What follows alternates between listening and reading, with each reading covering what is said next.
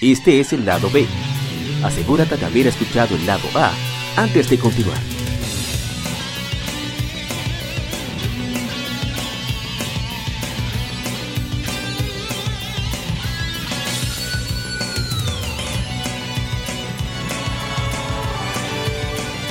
Gamefemérides.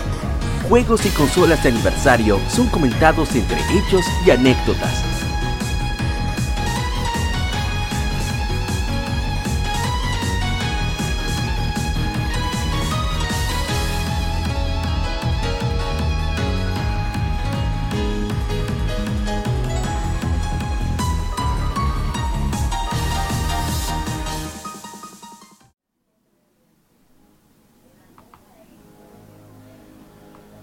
Arrancamos con las Game Femérides.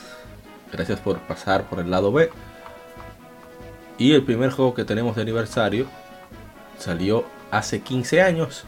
Fire Emblem The Sacred Stones es un RPG táctico por turnos desarrollado por Intelligent Systems y publicado por Nintendo para Game Boy Advance. Es la octava entrega de Fire Emblem y la segunda lanzada fuera de Japón, así como tercera y última para Game Boy Advance. Después de Binding Blade y su precuela Fire Emblem. Aquí uno utiliza acá con Erika, la hermana de, de Efraín, que invaden el reino. ¿Cómo que se llama? Ni cómo se llamaba el reino. Dios mío, que hace tanto tiempo. El continente de Macworld son cinco naciones, cada uno tiene la potestad de una piedra sagrada. Pero entonces la nación más eh, grande y poderosa, sagrada, como se llama de las demás naciones. Entonces ellos tienen que obtener aliados de diferentes lugares donde van haciendo campaña para así poder enfrentarse a, Grado, porque tuvieron un, muy superior su, su, su, poderío militar. Es muy interesante las conversaciones que tienes. E, ese fue el primer Fire Emblem que yo jugué. Los demás de Game Boy Advance, el otro de Game Boy Advance, yo no le hice caso, no tuve acceso, mejor dicho. Pero mi hermano Waldo, alias El Mudo, me lo prestó, de hecho me lo dejó. Y lo jugamos en, en streaming. Y las conversaciones son tienen su gracia, Fire Emblem. Y, eso fue algo que me impresionó mucho. Que, que, realmente hace muy, en mi caso, que no soy muy seguidor de, juegos de táctica, lo hace muchísimo más apetecible. Que uno siente que, juegue viendo, juegue un juego de tácticas, viendo un anime prácticamente. Y es muy, muy duro. Si el señor Isaac pudo jugarlo, yo me lo encontraba malo, pero en retrospectiva. Oh. Después de, de, todo lo que nos ha tocado después de Fire Emblem. Un juegazo. O sea, está diciendo que los nuevos son peores. No, dijo usted. Palabra Ay. suya. No dije otra cosa. Pero no, sí, eh, la, la, la temática sé que Stone. Este, esa era la que sale Link la primera vez, ¿no es? No, la, la anterior. Fire Emblem. Ah, no, no, sí, verdad. Fueron tres de, de ahora que me acuerdo. Ajá. Pero. No, Secretón. Fue una Fire Emblem sin pena y sin gloria. Por eso digo que me la he encontrado mala. Pero ya después de, de todo lo que ha habido, después de esa. de esa Fate. Ay, Dios mío. Déjenme dejarlo ahí ya para no, para no bajar, que no tenemos gente cobra y no me puedo a, a, llenar de ese veneno. Sí, sí, yo no sé, yo no sé qué, la gente cobra no viene, no se pone más agrio que nunca. Antes de que abre el señor Lahar Sama, le digo el señor dos veces. Dice Games sí. RD. Ah, ey, ese es lo tuyo. Lahar. Tech ah, Games. Sí, sí. Los verdaderos gemelos fantásticos. Es verdad, esos son gemelos que meten mano. No diga que uno en una cubeta y otro en agua. no. Era uno una cubeta de agua. La, la tipa se volvía siempre un animal, una vaina. Un águila. Un mono. Una cubeta de agua. Ay, Dios. Qué fuerte.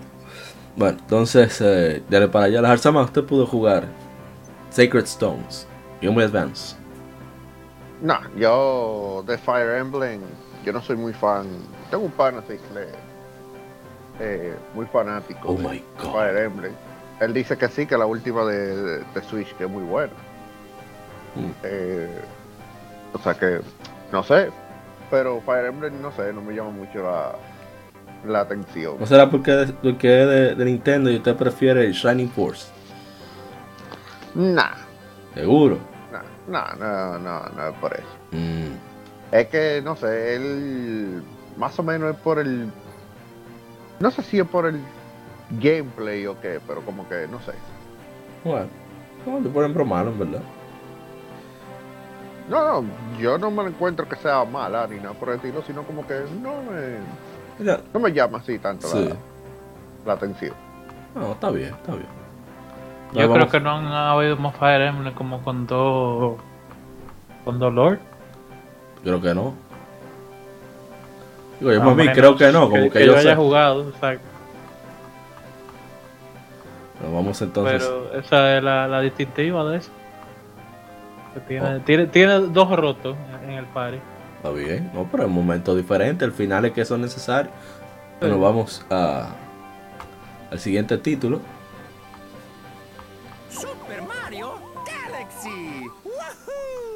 Hace 10 años es lanzado Super Mario Galaxy. ¡Woohoo!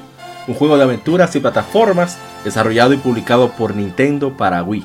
Fue anunciado en el E3 2009. Déjame bajarle un poco el audio. Está un poco. Tiene un audio potente Mario Galaxy 2. Ahora sí. Pero como de potente ese soundtrack. Sí, sí, sí. Un juego de aventuras y plataformas desarrollado y publicado por Nintendo para el Wii. Fue anunciado en el E3 2009 como secuela de Super Mario Galaxy. Fue lanzado simultáneamente en todo el mundo.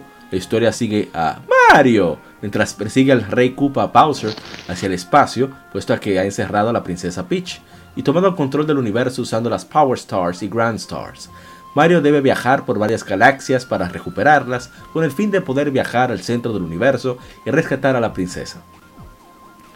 Y yo debo decir que al principio, cuando lo jugué hace un año, o sea, 2019, no me agradó tanto porque al, que, al tener que utilizar a Yoshi, que me gustó mucho la mecánica de, de Yoshi. No, pero, Pero- Yoshi en la 2. ¿Es no es la 2 que estamos hablando? ¿De la 2? Tú dijiste Mario Galaxy, ¿verdad? Ah, ¿Tú dijiste la palabra? Mala mía, mala mía, ese es Mario Galaxy 2. Si están escuchando el audio lo saben. Eh, es que por querer imitar a Mario se me olvidó decir el 2. Mala mía.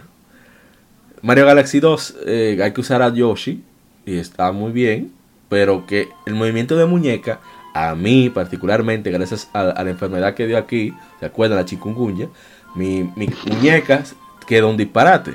De nada, me molesta mucho. Entonces, lo que descubrí este año es inventando. Y dije, déjame yo jugar de pie. A ver si es que al tener que estar señalando la, la hacia la barra de sentado, que tengo que elevar un poco la mano para que no dé con el escritorio. Entonces yo me puse de pie, ahí pude jugarlo nítido. Y debo decir que una chulería, o sea, manera de tu poder mover a Mario hacia una dirección con Yoshi. Y a veces uno puede utilizar ciertos objetos que se come Yoshi como proyectiles. El tu poder apuntar en otra dirección, la verdad que me pareció genial. Más el, el rejuego de, digamos, de, de perspectiva con la gravedad. Es una experiencia única y, y un tremendo juego. Definitivamente de los mejores de Wii. Y el que más le saca el jugo visualmente, en mi opinión. No sé si alguno, algún otro lo habrá jugado. Yo. Con esa dos Mario Galaxy. La, la 2 es mejor que la 1, definitivamente. La 1 tiene un buen mapa overworld, que no lo tiene la 2. Porque la 2 lo que tiene es un overworld mucho más pequeño. Y tiene esos mapas estilo Mario de clásico. Pero. Así, así, aquí entrenó. Aquí entrenó. Ya me la encontré aburrida, loco. ¿La 1 o la 2? Las dos. Oh, pero qué interesante. No, es que se sentían como que eran un- una plataforma de Sony. O sea, no, no por, por menospreciar los juegos de plataforma de Sony, porque Sony tiene su plataforma bueno. Pero de Mario 64 yo me acuerdo entero. De, de Mario Sunshine yo me acuerdo entero. De la misma Mario Nueva York. que aunque lo haya jugado recientemente, me acuerdo prácticamente entero, pero de Mario Mario Galaxy. Nueva York. Ah, Mario Nueva York, cariñosamente. Pero de Mario Galaxy. Mario Balbuena. va- varios. mapas así como salteados. Y que está, está bien, te enseñan como un gimmick de ese level, pero tú no lo vuelves a ver más nunca. Como que, no sé, como que no hay tanta cohesión, como que no, por lo menos no, no, no es tan memorable para mí. Estoy seguro que me entretuve y más, y más con la 2, la 2 me gustó muchísimo. El soundtrack, eh, o sea, me gustó muchísimo en el sentido de- de que la pasé de una vez, pero no me acuerdo nada y no, la- no le volví a poner la mano.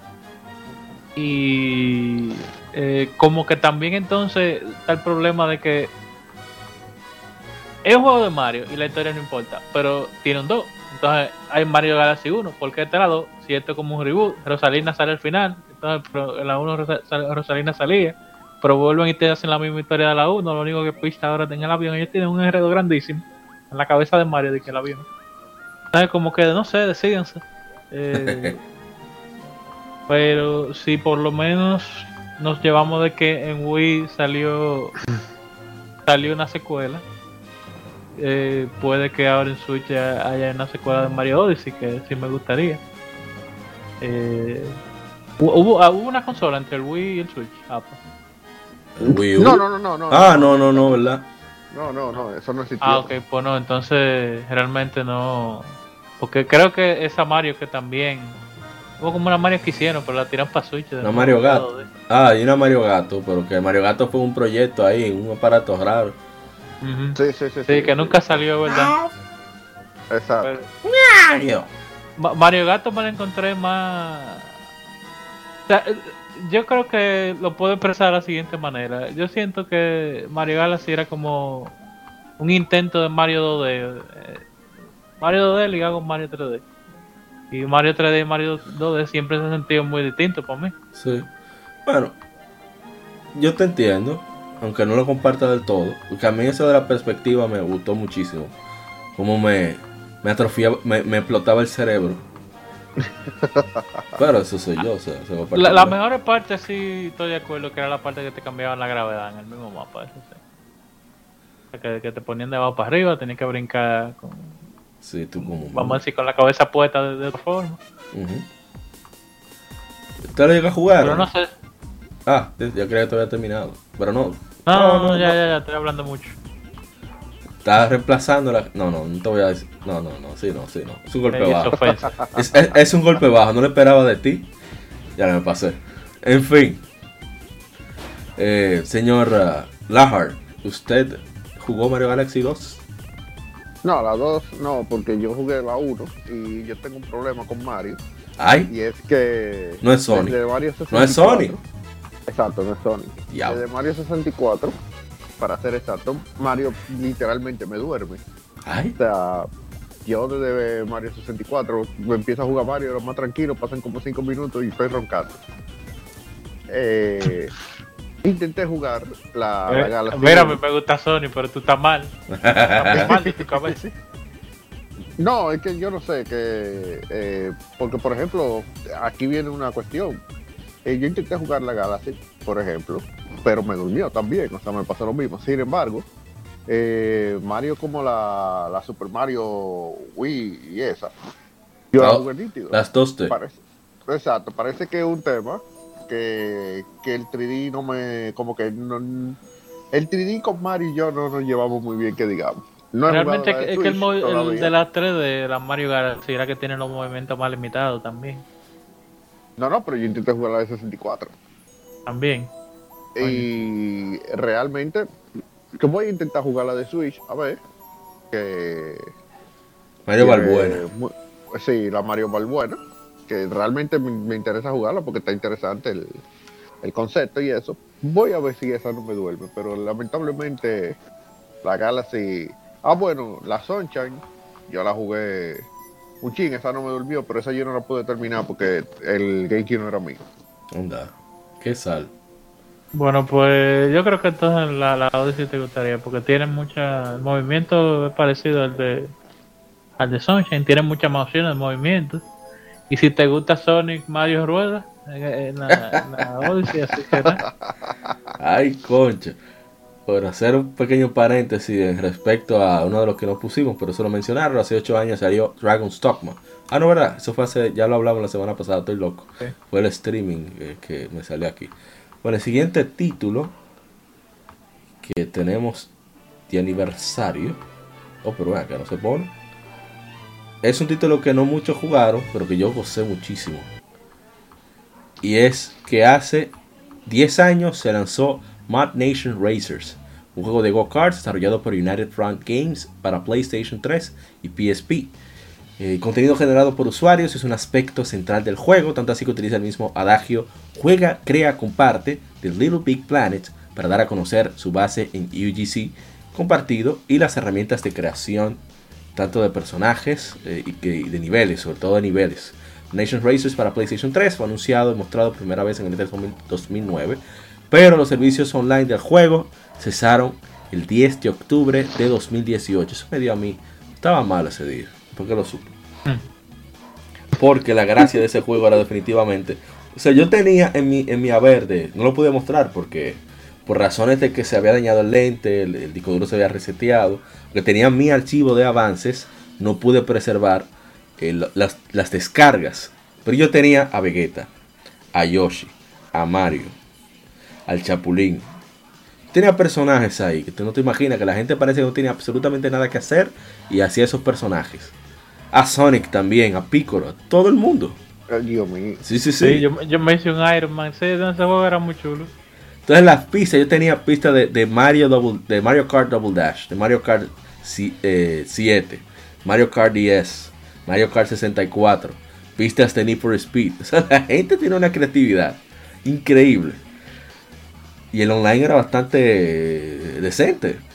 Tenía muchos elementos online y, y ojalá y, y- y Sony retomara esta saga que lamentablemente ellos trataron de retomarla con, con el PlayStation Vita, pero su aspecto más importante, que era precisamente el multijugador online, no lo incluyeron por sacarlo de lanzamiento, esos criminales. Ay, Dios mío. Sí, sí, esto fue tremendo. Sí, entonces a nadie le interesa el juego, Literalmente, porque lo ah, pero era, era online. claro. Un Big Planet sí lo hicieron bien. Bueno, pero en fin, eh, es un juego que hicimos al streaming, tiene mucha dificultad el juego, y eso que se lo bajaron. Pero es muy bueno, es tremendo. Sobre todo porque tú puedes defenderte y puedes usar turbo sin necesidad de objetos, sino que de puntos que vas acumulando con acrobacias y demás durante el, to- el- el trayecto de, la carrera. Muy, muy, muy, muy duro. Llevamos un tiempo inclusive que, que como no había Mario Kart 8 todavía, en vez de jugar Mario Kart Wii, que no nos gustó para nada, jugamos fue Nation Racers aquí en la mudanza, que son bien nintenderas. O sea, para que veas. Oye, es fuerte el asunto. Sí, lo, no, que duro el juego, pero Isai, Isai, pero ah, ¿usted no tiene alguna anécdota por ahí? Yo lo que no me acuerdo, nosotros llegamos online. Sí, hasta con el señor Francis K. Y, y con Omar, yo me acuerdo. Pero Sí, después de ahí, como que se me olvidaba. Pero no, no, de los juegos online de carrera que yo más. Eh, más amor le di, definitivamente, por, por la misma situación del, del online. Eh, la pista era muy entretenida, hasta la historia era entretenida. No me acuerdo de ninguno de los personajes, pero. Pasé una Yo historia me acuerdo así, de uno que- que tenía una gorrita. Es el protagonista. A mí me gusta que cuando va a iniciar la carrera, tú lo ves que lo- se están tirando los, los pilotos. Por ejemplo, uno comienza a hacer baile de hip hop y, y, y break dance y shake tirándole al otro. Y el otro comienza a, a acelerar el vehículo para echarle humo al que está atrás. O sea, tiene mucha personalidad el juego. Sí, sí, sí, no, todo el mundo se odia. Sí, sí. Es verdad. Como debe de ser. Pero eh, los personajes eran como unos knockoff de Lego. Sí, sí, exacto. Pero, o sea, era, con todo y todo, era, era muy bueno. Tú le podías cambiarte el material de que era el personaje tuyo, de Sí. lo que estaba hecho. Era una chulería. Eh, sí, Sony debería de retomar. Y lo- los juegos de carrera tuvieron recientemente un tiempo que renacieron, con, o sea, de, de carrera de muñequitos, con, con eh, la Crash Team Racing. Sí. la misma Mario Kart Deluxe, que todavía sigue siendo el juego más vendido de, de Switch, yo creo, ¿no? Es rey, creo que sí, sigue siendo el rey. Uy, llegó el más despreciable de todos. Yo, yo no lo puedo creer. Mm. Mm, buenas. Tan, tan, tan, tan, tan. Bueno, eh, Bu- Muy buenas noches, disculpen por la interrupción, pero ya estoy aquí después de una de dos partidas de parchis que nos dieron bastante duro a mí a mi compañera. Estamos esta semana perdiendo bastante en el juego de parchis, pero vamos a volver a, a resurgir como el ave fénix con el pero bueno. como Iki.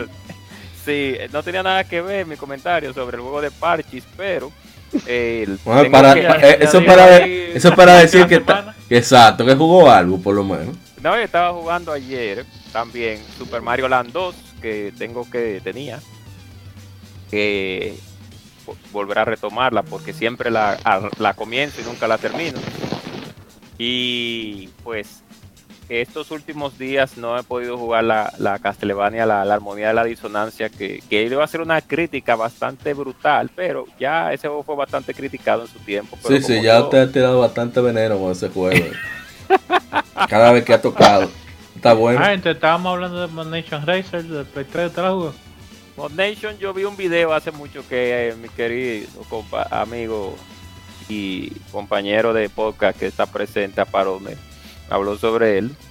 Y vi unos cuantos videitos de Mod Nation y no lo vi bastante mal el juego. Sentí algo, la música tal vez no la sentí como un poco tan wow. eh, o sea, en el sentido de que los juegos de carrera, de cartismo, en ese sentido, pues a muchas veces toman tracks eh, music tracks que a veces no son tan adecuados para, el, eh, para la la el momento de la competición, pero después de ahí el juego se veía bastante rápido, que es lo que importa regularmente. Ese juego te permite tú utilizar eh, lo que tengas grabado en el disco duro de PlayStation 3. O sea, puedes poner lo que tú quieras. Sí, exacto. Entonces, lo importante que yo vi fue la velocidad, que implica mucho, y, y es algo un, un factor primordial en los juegos de, de carrera, principalmente lo de cartismo, porque cuando uno comienza a jugar un ejemplo, por un ejemplo, Mario Kart en, en 100 cc, un ejemplo, uno lo ve, uno está acostumbrado a una velocidad estándar. Después que uno le va subiendo los cc, se va poniendo más rápido el juego. Por eso a mí me gusta jugar Mario Kart en 200 cc siempre. Yo no la juego. Yo, pero desde ahí te está loco. Eh, antes de seguir como Nation, Ay. antes de seguir como Nation, se me olvidó leer el comentario de mi hermano Dark Justice sobre Mario Galaxy 2.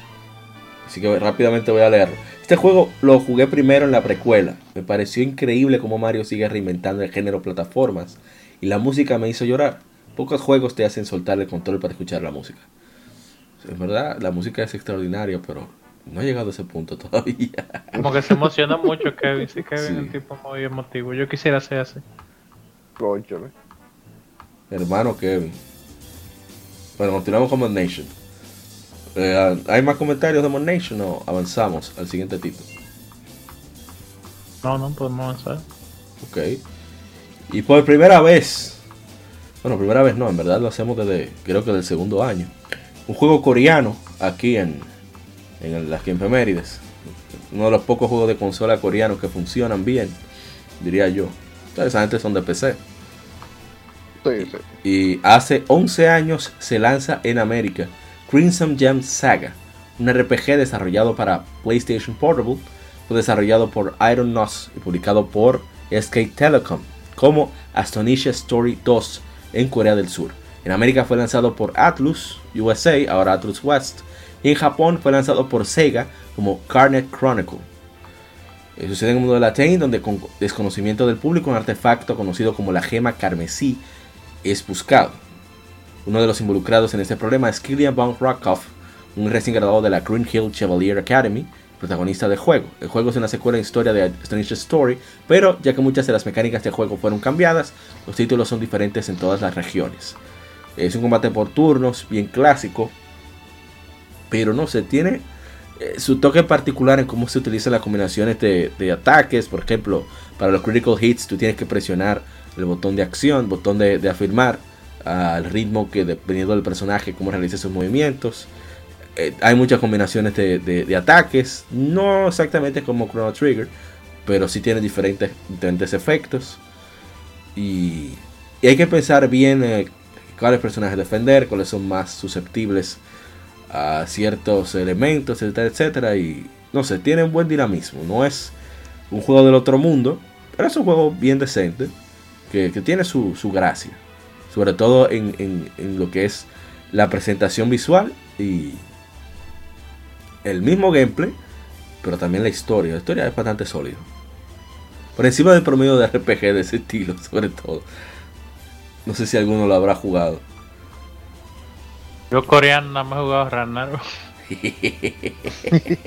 No, yo he jugado Ragnarok, Cabal, ¿Cómo? eh, Rose of Seven Days y otro más que anda por ahí.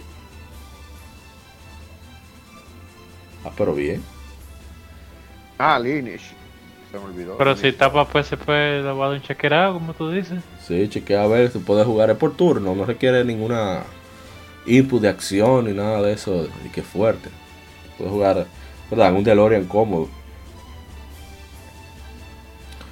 A ver si hay comentarios en Facebook, no veo, creo que no hay, porque casi nadie lo conoce. Yo lo compré porque estaba en oferta. ¿Te acuerdas cuando Atlus, eh, la Index quebró? Y ellos pusieron muchísimos juegos de ellos que nunca bajaban de precio. Estaban debajo de 5 dólares. Y dije, ah, pero aquí es. Pusieron. Oh, Sí. Papá dijo, puta, qué ofertón. Exacto, sí, güey. Lo que, me lo que me arrepiento es que no compré Riviera ni el otro. Eh, Bárbarazo. Me dolió. Riviera, Es que no había, lo no había, no había Lo dinero. mejor que había. No había, no había. La Riviera, Riviera es un juego bastante bueno y es, por así decirlo, bueno, es del, y discúlpeme por interrumpir, porque lo escuché que estaban hablando de Rivera, de Promised Land, es uno de los catálogos de Atlus, que no, claro, Atlus como publicadora, que pues es bastante exquisito en Get Boy Advance, o sea, si Sí, ustedes, La versión de PSP es durísima. sí, ah, usted está, sí, claro, yo creo, mejorada, creo que Sí, está una sí. versión Sí, sí, mejorada, es, mejorada. Exacto, entonces, eso, ese juego y hubo otro que lanzaron también, que jugamos yo y Shidori bastante, que La fue, estrategia. sí, que se llama eh, You Never Fire Alone, eh, eh, y Digra y Ese exacto, fue otro que me faltó. que ese juego sí es bueno. Ese, es, eso sí, que el, el- el tutorial es infinito, porque cada vez que tú pasas un, un- por un área te da un tutorial nuevo, pero pero de Oh, verdad que es un es exquisito ese Y juego. que al verdad. final es que tú te, te sueltan. Sí, definitivamente, porque mira, es igual que eh, Shadow Knight, Shadow Knight no, eh, hay uno que se lan- lanzaron en 10 de la misma compañía, que era, no me recuerdo el nombre, que ese era un poquito complicado también, tenía un sistema bastante extraño, pero no estamos hablando de eso, estamos hablando de Yu- de, Crimson Gem de Rivera, sí, de Crimson Gem, si pueden seguir. Bueno, entonces vámonos con el siguiente. A menos que alguien vaya. No, ya me dijeron que no lo jugaron. Ojalá lo prueben y les guste a los que nos escuchan y a los que están aquí en el podcast. Que, verdad, el jueguito está, está- está encima del promedio. Tiene, tiene algo, no sé. Ojalá y, y le- y Tiene lo disfruten. No sé qué. El- qué exacto, tiene el quoi, como dicen los, los gringos y franceses. Ok, el siguiente título es un, un clásico y no creo que haya que hablar mucho sobre él. Aunque sí me gustaría saber la, la opinión de, del señor Lahar. Hace 22 años se lanza en América Lunar Silver Star Story Complete. Un RPG desarrollado por Game Arts y Japan Art Media como, como un remake de Lunar de Silver Star. Este juego saliera para Sega CD. Mientras que la trama general se mantiene fiel a la original, se, lan- se realizaron cambios a la historia del juego para permitir un elenco mayor, así como escenas adicionales. Iba a salir originalmente para, salir para Saturn, y después lo portearon a PlayStation 1, eh, pero hubo problemas con lo del Sega Saturn, o sea, sea, cómo estaba el mercado ya para esa época, Sí. bien definido. Claro. Y no, dígalo bien, dígalo optaron- bien. A, a Mauri, no sea humilde, dígalo bien. Pero estoy tratando de no, de no apacar el asunto. Dígalo bien, a Mauri. que Bueno, había salido- estaba- que el PlayStation Había salido Final Fantasy VII ya, Claro, entonces ya estaba ya definido el mercado. Exacto, no lo sí, humé, sí. no lo humé, diga que Final Fantasy VII le rompió la madre a todo lo que había en ese momento. Y, muy mal hecho porque hu- hubo muchos RPG que eran muchísimo mejores que Final Fantasy VII y se vieron. Realmente, sí, Ay. realmente, realmente, una- es una realidad. Ay. Podemos hablar, es más, es más, podemos hacer un, po- un podcast que hable solamente y de, fi- del por qué Final Fantasy VII es, una, es un RPG tan sobrevalorado. Ah, pero y yo creo que podríamos hacer, hacer, podríamos hacer unas cuantas, eh, Vamos para, unos para, cuantos para el número podcasts sobre 95. Vamos a ver para el 95. Pues, para soltar veneno para el 97. Hemos prometido No, pero aquí. mira, eh, precisamente de los RPG que salieron en esa época, eh, Lunar, aunque realmente es un remake eh, eh, de un juego que ya existía en, en Saturn, No, en Sega CD. pero En Sega CD. en- en Sega CD, perdón, sí, en Sega CD, peor todavía, más viejo. Para mí era de Saturn. Eh, salió también Grandia en esa misma Sí. época. Sí, Salió el mismo estudio. Sí, sí. excelente juego. Fue un juegazo. Y hay otro, que no recuerdo el nombre ahora mismo, eh, que era de la gente de Atlus, si mal no recuerdo, que ellos lo publicaron, no fue que lo hicieron, ellos lo publicaron. No recuerdo ahora mismo que también Mm. fue un juegazo. Pero no fue Ogre Battle, no fue Ogre Battle, no. No, no, no, no fue Ogre Battle, es otro. Es un RPG normal, no táctico. Eh, Y no fue Suicoden porque Suicoden es más viejo que... Y, eh, había, y salió en Sega Saturno primero. Sí. Sí, exacto. Eh, es más viejo que las 7, realmente no, no comparten eh, salida. Pero hablando de Lunar, Lunar es un juegazo. Y, Oh, pero y realmente, eh, lo interesante de la versión de, de PlayStation, que de hecho yo la estaba buscando, yo recuerdo que eh, un amigo mío la compró y compró la versión que venía como con 5 CD. Y, y- y hasta con un librito, pero una, No, una pero era- no era un libro, bien. era, era el libro. No, Deme- el libro era una página bien. Y es yo otro en Miami tema. la estuve buscando y no la encontré. Y la encontré en una tienda y ya el juego tenía eh, como uno o dos años que había salido. Y la encontré en una sola tienda. La tienda estaba cerrada y por eso no la pude comprar. Teatro. Ok. Tengo un, un pequeño espacio, y discúlpenme la interrupción para corroborar a la Hearts, que en el 97 salió para América, salió Tale of Destiny, salió Grand String Saga, salió Breath of Fire 3, salió Saga Frontier, salió Alundra y From El Mission gran 2. Alundra. Alundra era la otra. Y From Mission 2. Excelente juego. Pero, Mission también. sí, pero. Pero Formation es de Mecha. Sí, sí, pero es un RPG táctico. Un RPG Pero- táctico muy bueno. Que, que fa- se, se mejora sí, yo he escuchado mucho de eso, de Front Mission. Sí, From Mission es una saga que es muy buena. Lo que pasa es que te ha tenido sus altas y sus bajas. Y como no se conoce mucho, o no se conocía, yo creo que llegaron solamente uno, dos, dos. La de Eh, 10 yo- es un remake de la de, de la de SNES, de la de Super Nintendo, de la de Super Famicom. La de Creo que en 10. Play 3 tiraron una. Sí, Creo hay que- dos, dos. Creo, Creo que la hay. 4 salió en Play La 3. 4, sí. Pero es lo que tú dices, la Hearts. Mira cuántos juegos buenos salieron. En el 97 salió Final Final Fantasy Tactics también. Pero eh, nuestro querido Emo, nuestro querido Emo sin personalidad, porque él ganó al fin y al cabo. En, Diablo, pero. Si no. No, así no, No, es la realidad. Eh, la realidad, o sea, Cloud no tiene personalidad, pero hay una razón por eso. Lo que pasa es que ah, todavía hay gente que la pobre no la ha jugado, entonces mejor uno no meterse en. No, es que un, un hombre que quiso hacer algo en su vida lo logró, pero no era la forma correcta. Además, eh, no, eh, eh, mucha gente dice, y va ya para terminar con Final Fantasy VII, que tenemos que hacer un podcast hablando Pero sobre suerte ese Final juego. Fantasy 7. Hable de Lunar, que es un un juegazo. personaje, un personaje que no tiene relevancia en ese juego porque es una persona muy frus- no bueno en fin no voy a seguir Mira, su hermano Ronzo sí habla de Lunar. Él Vamos dijo en Instagram. ¿Eh? Sí. Ronzo dijo en Instagram. Una de las de los RPGs más legendarios. Que no he jugado y que todos los años digo que voy a jugar y se me pasa. Vamos a Sí, ver si este mismo. finalmente el año. Sí, definitivamente Lunar es un RPG que a pesar de que tiene esos rasgos de shonen juveniles, de anime juveniles, pues eh, tiene sus lados muy serios y, y ese equipo un- eh, fue un equipo bastante bueno. Hay que darle muchas gracias a Working Design por traer varias joyas para Bueno, América. inclu- porque si no incluyendo Lunar, Working, Lunar, grande y, sí, porque- sí, y a sí, Lundra lo trajo Working Design fue. Ya, Ah, no, mentira, grande lo trajo Sony, grande lo trajo Sony. sí, grande Sí, lo trajo. Sony. Pero Working Design trajo, además de eso, varios títulos. No me, ahora no me llegan a la mente cuáles. En Saturno trajo muchísimos, pero en, en PlayStation no me recuerdo la gran cantidad. Pero de gran-. Y en Dreamcast también grandes de ellos, sí, porque ah, Working Design fue que trajo Grandia 2. También no fue Sí, sí. para Dreamcast. Creo que sí. Excelente juego. Está por ahí original, no sé dónde está, pero está por ahí. Algún día se los robo, no se preocupe. Pero bueno, esa era ya para finalizar mi comentario era eso. Lunar es una es una RPG bastante buena. Ah, no ha envejecido bien en cierto punto porque la, aunque es un poco purista, es un Aguanta ahí para aquellas personas que quieran. Es un RPG muy clásico. Pero Exacto. esos RPG clásicos son los que mejor envejecen. Es, es lo que iba a decir, o sea, iba a defenderlo, lo dije al principio. No, pero y para, para que todavía mejore. Y incluso se lo Claro. iba a decir al final a Isai, pero ya tú tocaste el tema. Está un remake para PlayStation Portable, para PSP. Se llama Silver Star Harmony, que hemos hecho stream en Facebook y, y YouTube.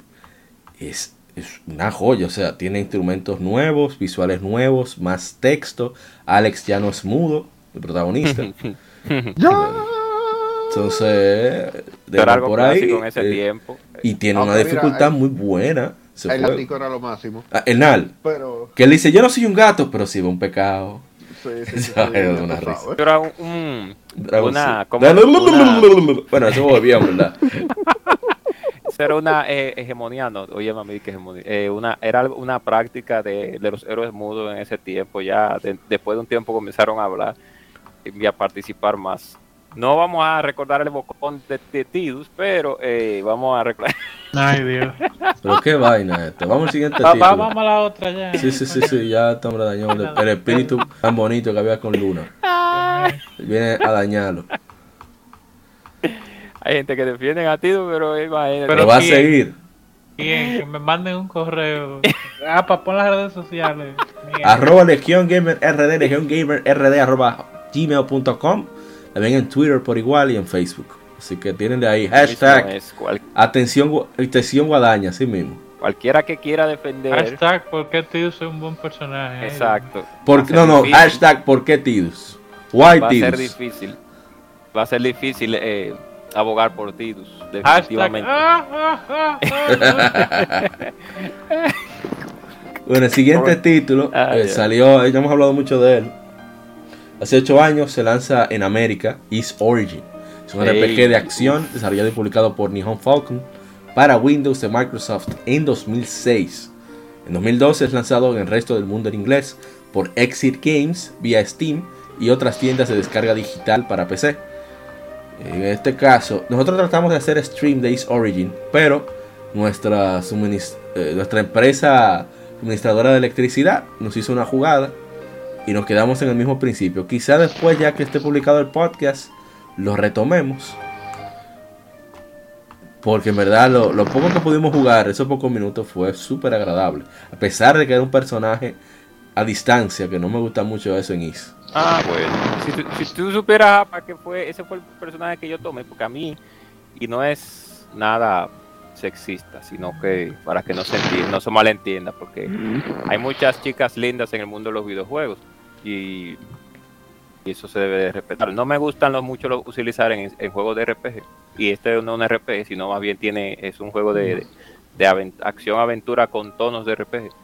Pero hay niveles, que usted está hablando? Pues, Exacto, Skill, es un. RPG de acción. Sí, es un RPG de acción, exacto. Yo usé el primer, el, eh, al caballero, porque yo utilicé, no me recuerdo el nombre. eh, si tú quieres. Hugo eh, Fact. Hugo, sí. Y Isidori utilizó la joven, que puedes decirlo el nombre también. Ah, ah, eh, Yunika Toba. Sí, entonces, ya para terminar mi comentario, porque hemos hablado tanto de ese, ese juego, mucha gente, tengo que volver a decirlo, nosotros lo jugamos en japonés en su tiempo. Y gracias al señor que había un alguien en internet que publicó una guía en inglés. Ay, Dios mío. Porque nosotros nos frizamos en un pedacito, que no voy a decir cuál es, pero en ese pedacito había que obligatoriamente saber el idioma para uno poder descubrir qué era lo que estaba pasando. Eh, los juegos de Is son lineales, era, o eran lineales, mejor dicho, eran lineales en, en, en su vasta mayoría. Tú llegabas a un sitio, tenías que ir a otro sitio, tenías que ir a otro sitio. Pero en fin, saliéndonos de eso ya. Excelente juego, la música no hay forma de usted decir que esa que ese OST es malo, no hay manera. El que me Nada- el, el nada que de quiera discutir eso, el que quiera discutir eso va a tener que echar una ¿eh? Y Xbox Graphics tiene audio malo, es increíble.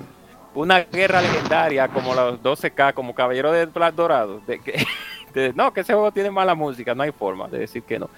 Y la historia es muy, es muy buena, es simple, pero es buena. Y los personajes son, son extrañables, no son, Y no, son extrañables. El señor, ya me olvidó su nombre, el de Digital Email, es una página fa- fan de fans de Is.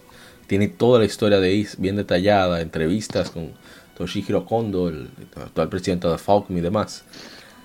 Él dice que es su favorita por la manera en que supieron hacer que se conectara tan bien con Is 1 y 2.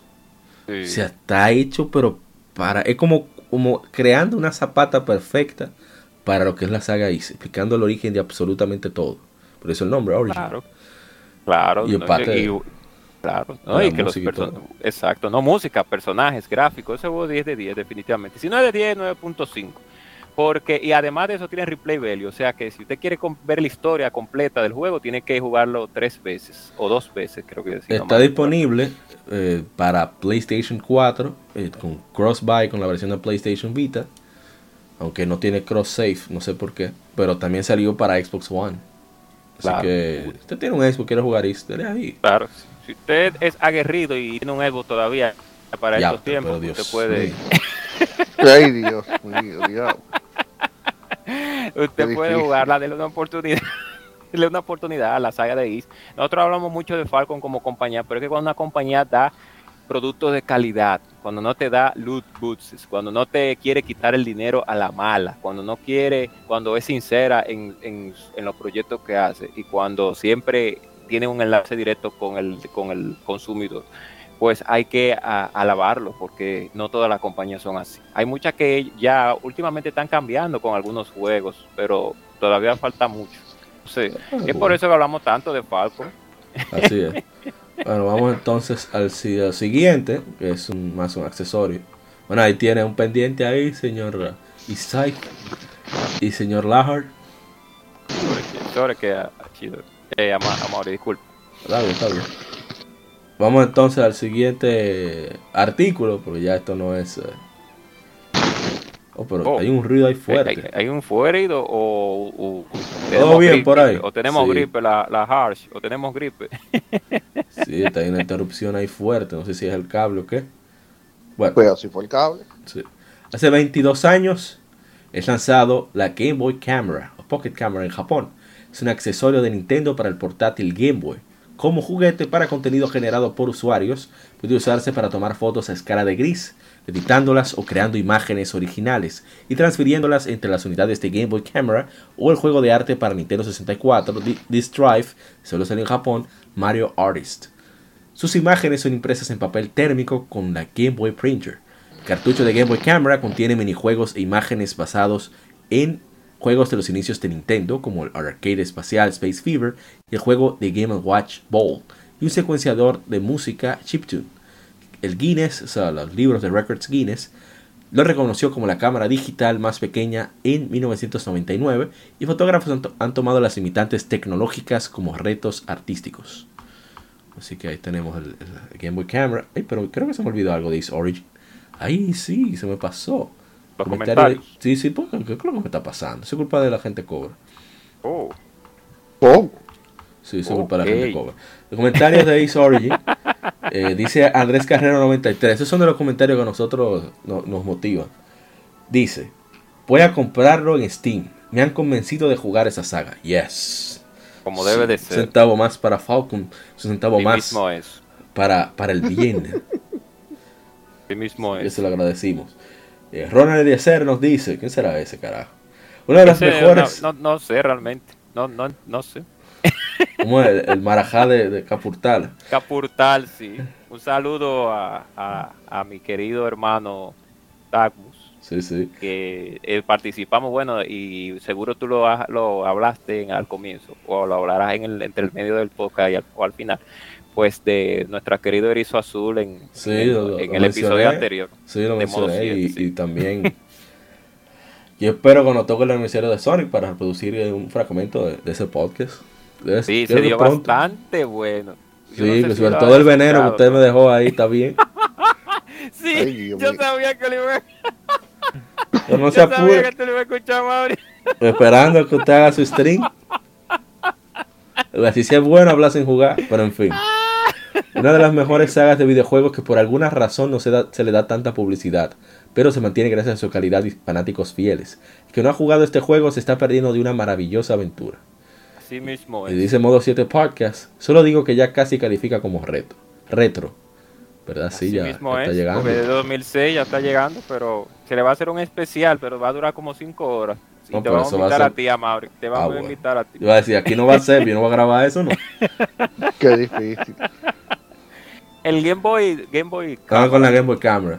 Voy a cambiar Sí, el audio otra y- vez. Y me, si tú me gustaría que tú pusieras el anuncio, porque me encanta ese anuncio. No sé, me llega la nostalgia. Como en este país nunca, nunca llegó, porque lógicamente ese aparato, pues, bueno, no llegó porque en ese tiempo la publicidad americana no, no tenía un impacto tan fuerte aquí en nuestro país. Aquí llegaron anuncios de Fanta con la leyenda de Zelda y unos otros, y unos que otros juegos, pero no llegó así tan Este, el, del, el del niño es. Sí, el, el- no, el de Smile. Eh, thank you Game Boy Camera, que me encanta, que es el que anuncian de Será Game Boy photography. Camera. Sí. Entonces, el- cuando salió ese periférico, que uno estaba, sí, aditamento, disculpa, sí, sí, sí. Gra- gracias, eh, Isai, gracias por la corrección. No, Pues- no, pero no fue corrección porque es periférico. No, no, yo sé, yo sé, yo sé, no nada malo, sino diciendo.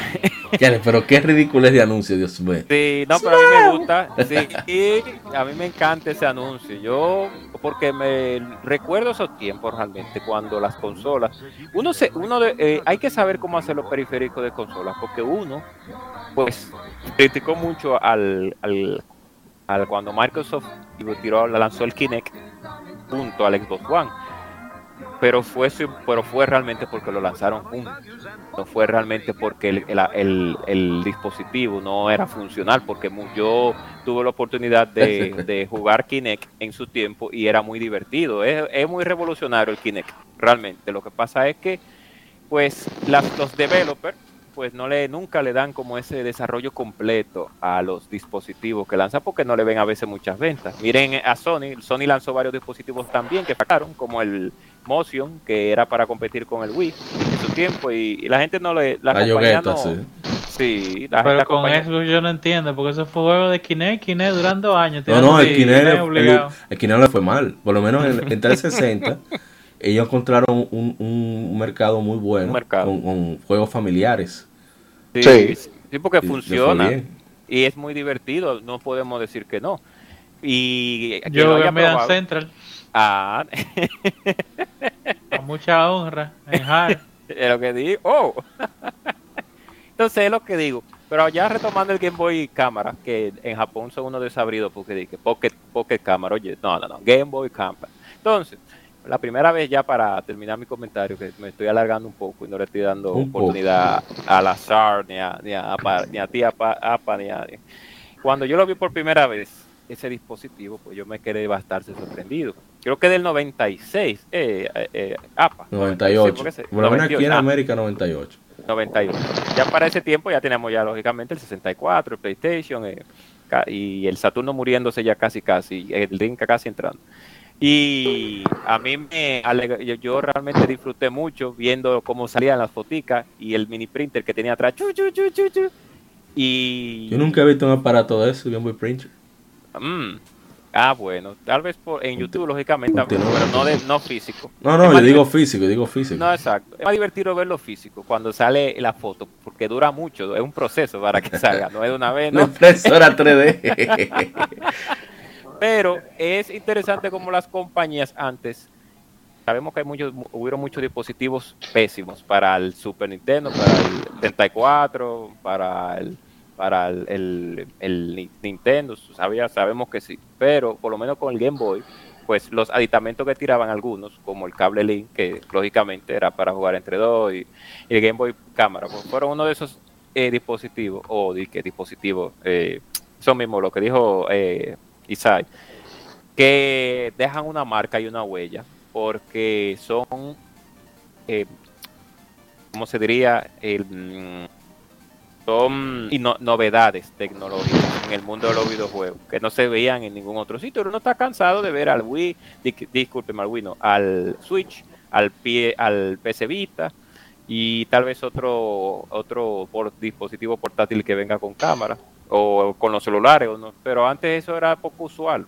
Entonces, es, era muy raro, realmente. Sí.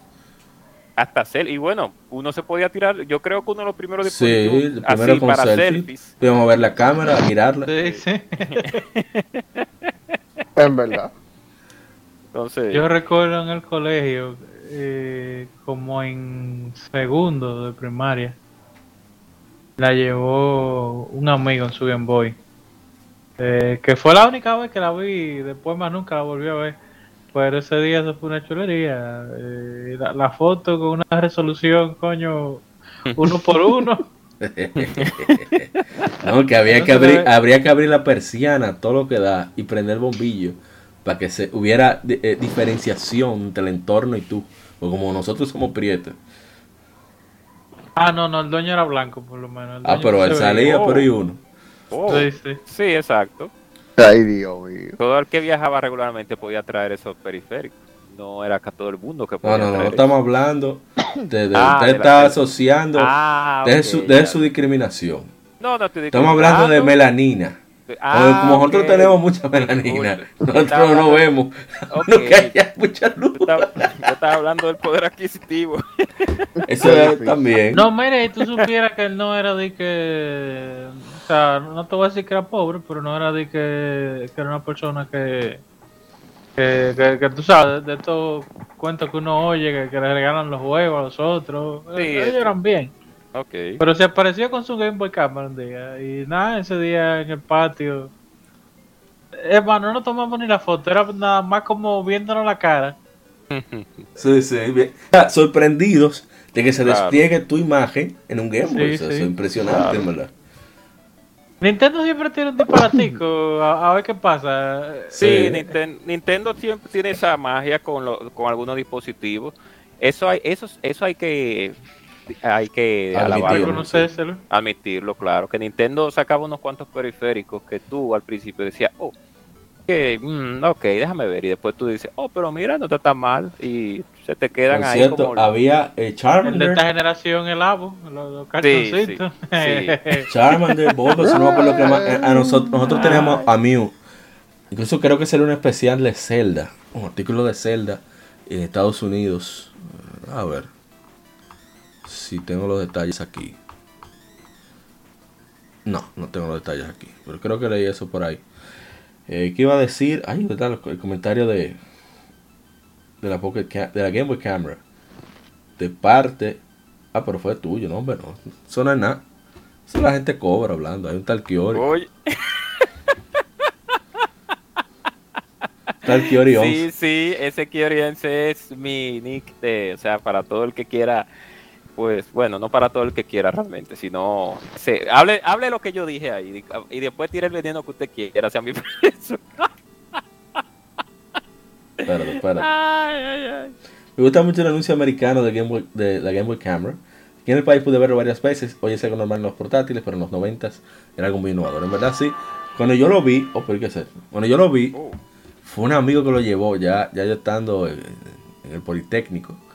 Y yo quedé impresionado porque nunca lo había visto en persona. Y hasta me la prestó. Y yo embromé con esa cámara como cosa loca. Ahí fue que me di cuenta de lo que le dije, ¿sabes? Que no, la gente prieta como yo no. Tenemos que estar en el sol. No. Qué difícil. se sentía cómodo. Uno de los mejores para mí, para mí, uno de los mejores diseños del Game Boy en general, para mí, estoy hablando de el 10, el, no el 10, no, el Game Boy Advance, la versión Lite, Game Boy Advance Lite. el SP. el SP, uno- para mí el SP Y el Game Boy Pocket me gusta mucho, el Pocket Color, me gusta mucho. Esa, ese diseño, como que tiene como, se siente como, es que son aparatos hechos para niños, entonces Ok. tienen que aguantar estrellones. Eh, señor Lahar, usted, El Nintendo. usted pudo disfrutar, usar o denigrar una Game Boy Camera. Sí, sí, yo la, yo la llegué a ver. Yo la llegué a ver y, y la impresora también. la Oh. llegué a ver. Dos horas. Usted, usted, usted llegó a imprimir su. Pokémon. El Pokédex. No, no, no, no. Mira, no, eso- yo tengo un cuento con eso de la impresora. Yo pensaba que eso era una cuestión in-game en el juego. Ok. Ah, yo- Uno no y- sabía mucho de, de- internet. Y yo me rompí la cabeza. ¿Y qué diablo, coño, lo que hay que hacer aquí? Yo no entiendo. En, en la Silver, en, en ¿dónde era? Ah, sí, la caja. playa, Sí, sí, no, la donde caja. estaba el podía- gimnasio de, de Fighting. Ajá. Pero no, no, yo pensaba que era que había que hacer algo en el juego. Esto no sirve, decía uno. Sí, sí. Una, una Epson el X300, de esas que están que estaban en esos sitios de, de- de- Yo creo que imprimía más rápido que eso. Ya lo sabes. De- Dice, no, no, tú, chaca, chaca, tú de chaca, verdad no querías durar cinco horas esperando aquí. Bueno, vamos, vamos al siguiente título. Que Ya está bueno. Eh, ¿dónde, ¿Cuál es el otro? Ah, aquí vamos. Este es un, un jueguito que yo quería para poder todo al, al unísono tirar veneno, estar de acuerdo en algo. Y es que hace Oh. 22 años llega Quest 64. Ay, Dios mío. Holy Magic Century en regiones PAL, o sea, Europa, Australia, y LTL Monsters en Japón. Es un RPG desarrollado por Imagineer, publicado por THQ para Nintendo 64. Es el primer RPG para el sistema en América, o sea, RPG como tal. Porque el Zelda, algunos discutimos que es Sí, RPG. exacto. No, y, y que realmente en el 64 había como 4 RPS. Paper Mario, el, el único destacado. Después del moderado Eh, éxito. no, ey, ¿eh? no, ey, Ogre Battle. Ogre Battle. Ah, el Battle, ¿verdad? Que táctico. Ogre Battle y Paper Mario. Después de ahí, nada. Después del moderado éxito de Quest 64, la secuela fue considerada por el desarrollador Imagineer. No obstante, solo se reveló la historia de la misma antes de ser cancelada. Imagineer lanzó dos juegos relacionados para el Game Boy Color, Quest Brian Journey, Brian's Journey, perdón, y un juego de laberinto, Quest Fantasy Challenge. Y bueno, aquí hay un comentario de Ronzo antes de nosotros atacar. Yo la jugué y la acabé. Como fan de RPG fue sorprendente ver en el Nintendo 64, así que la entré como la conga. Realmente la disfruté, aunque no lo llamaría una obra maestra. Oye, pero qué diplomático. Sí, sí, para no decirle clavo. Usted agarra ese, ese, ese cartucho y puede hacer cualquier trabajo de banistería con él. Ahora, yo prefiero jugar Quest que Adeline Chronicle, porque ese sí es malo. ¿Que Ese sí Adeline malo. qué? Eh, eh, Adeline Chronicle, el primer mago del 64. Pero ¿por qué Ese- usted conoce esos juegos? Ese sí es malo de THQ. Pero ¿por qué usted conoce todos esos juegos? El THQ. Oye, man. Sí, ¿verdad? Sí, Fue THQ. Yo, ni sé de qué él me está hablando, pero yo de THQ ya yo sé ya no se aleja. que- Uno crea un no instinto. claro, todo el que no conoce una de las peores RPG que salieron para todos los tiempos, que vaya y juegue Adeline Chronicle. ese Pero ¿por qué tú les recomiendas que juegue algo así? para que la vean porque es, eh, por, ¿cómo decirlo? Es cultura con sabrosura, como decimos en buen dominicano, que hay que tener en su banco de memoria. Pero de verdad que el juego es bastante malo. Hubo una revista, podemos mencionar el nombre de la revista, que era especializada en Claro. la compañía, en la, la Club, Ni- en la Club Nintendo de ese tiempo, cuando, de ese año, cuando salió ese juego. Tuvieron que no hablar mentiras, pero sí todo lo malo que tenía el juego, dejarlo atrás y hablar de lo poco bueno que había. Porque realmente no había no hay RPG, digo, no hay RPG, no. Hay como dos RPG buenos en Nintendo 64. Y, por lo menos en América, que son Paper Mario y Ogre Battle. Pero realmente el 64, creo yo, si no me recuerdo, nada más hay como cuatro. Ogre Battle, Paper Mario, Adrien Chronic y Quest 64. Ya. Dios mío. Creo que hay otro que anda por ahí. ¿Al- pero- ¿Alguna? ¿Y cómo lo probaron? En mi caso yo lo probé. Quest, Quest, Quest 64. Ah, puedo. Yo lo probé, Hable primero, sí. hable primero. Yo lo probé y dije, "Ah, mira, un RPG, un RPG 64. Oh, pásame. ¿Sabes? Uno no ni averiguaba. Claro. Quest 64. Pa, pongo mi juego. Primer problema. Requiere viendo- controller pack. Uf. y tú viendo lo- el aparatico de Sony al lado así. Espérate. con Pila de brutalidad. Y yo, ok, no puedo grabar, pero vamos a entrar. Cuando yo veo ese gameplay con esos rombos y esa vaina, y que Ay, usar los botones C, son tan chiquitos, esos botones C no son muy cómodos, que digamos. Mm, ¿Cómo yo, que no? mm. Mm. Nah. Duré como después de 45 minutos yo apagué eso. Llamé al pana y dije, mira, llévate tu vaina. Tú y yo no tengamos problemas. No, pero debiste de seguirlo jugando. Con el 64, em, no voy a defender el título como que era bueno. Lo que sí voy, digo, lo que sí voy a defender es un poquito, es no la innovación, sino la retrospectiva de ver un RPG con ese sistema de combate. Era lo, es lo que estábamos discutiendo los otros, ah, creo que antes de ayer en el grupo a Mauri, si no mal recuerdo eh, eh, sobre que hay veces, y lo voy a decir y, y no sé si me van a cobrar, hay tecnologías que en, al- en algún en tiempo llegan a tiempo, llegan adelantado. eh, más adelantado a la época. Entonces, hay ese sistema de combate de QE64, pronto uno lo va, iba a ver en otros títulos más adelante, pero no era el tiempo. Es igual como yo siempre digo, vivo diciendo, y mucha gente a veces me, me, me pelea por eso, por no, porque sabemos que la Castlevania 64 no es muy buena, que digamos, Muy bueno. pero No es muy tan buena. No es tan buena. No porque es la buena. cam- no- no- No es bueno. Claro, porque ¿cómo tú vas a decir? Si no es muy buena, entonces buena. es que no. tiene su problemita, pero bueno. Problemita. Pero, eh, Ay, Dios mío. pero después. Eh, pero la del lobo no fue tan mala. La- Ah, pero se la, porque después la lobo- corrigieron. No, porque sí, por, no, es que la del Lover iba a ser el juego re- completo realmente. Lo que pasa es que, cuando a mí parece necesitaba dinero, Nintendo necesitaba dinero.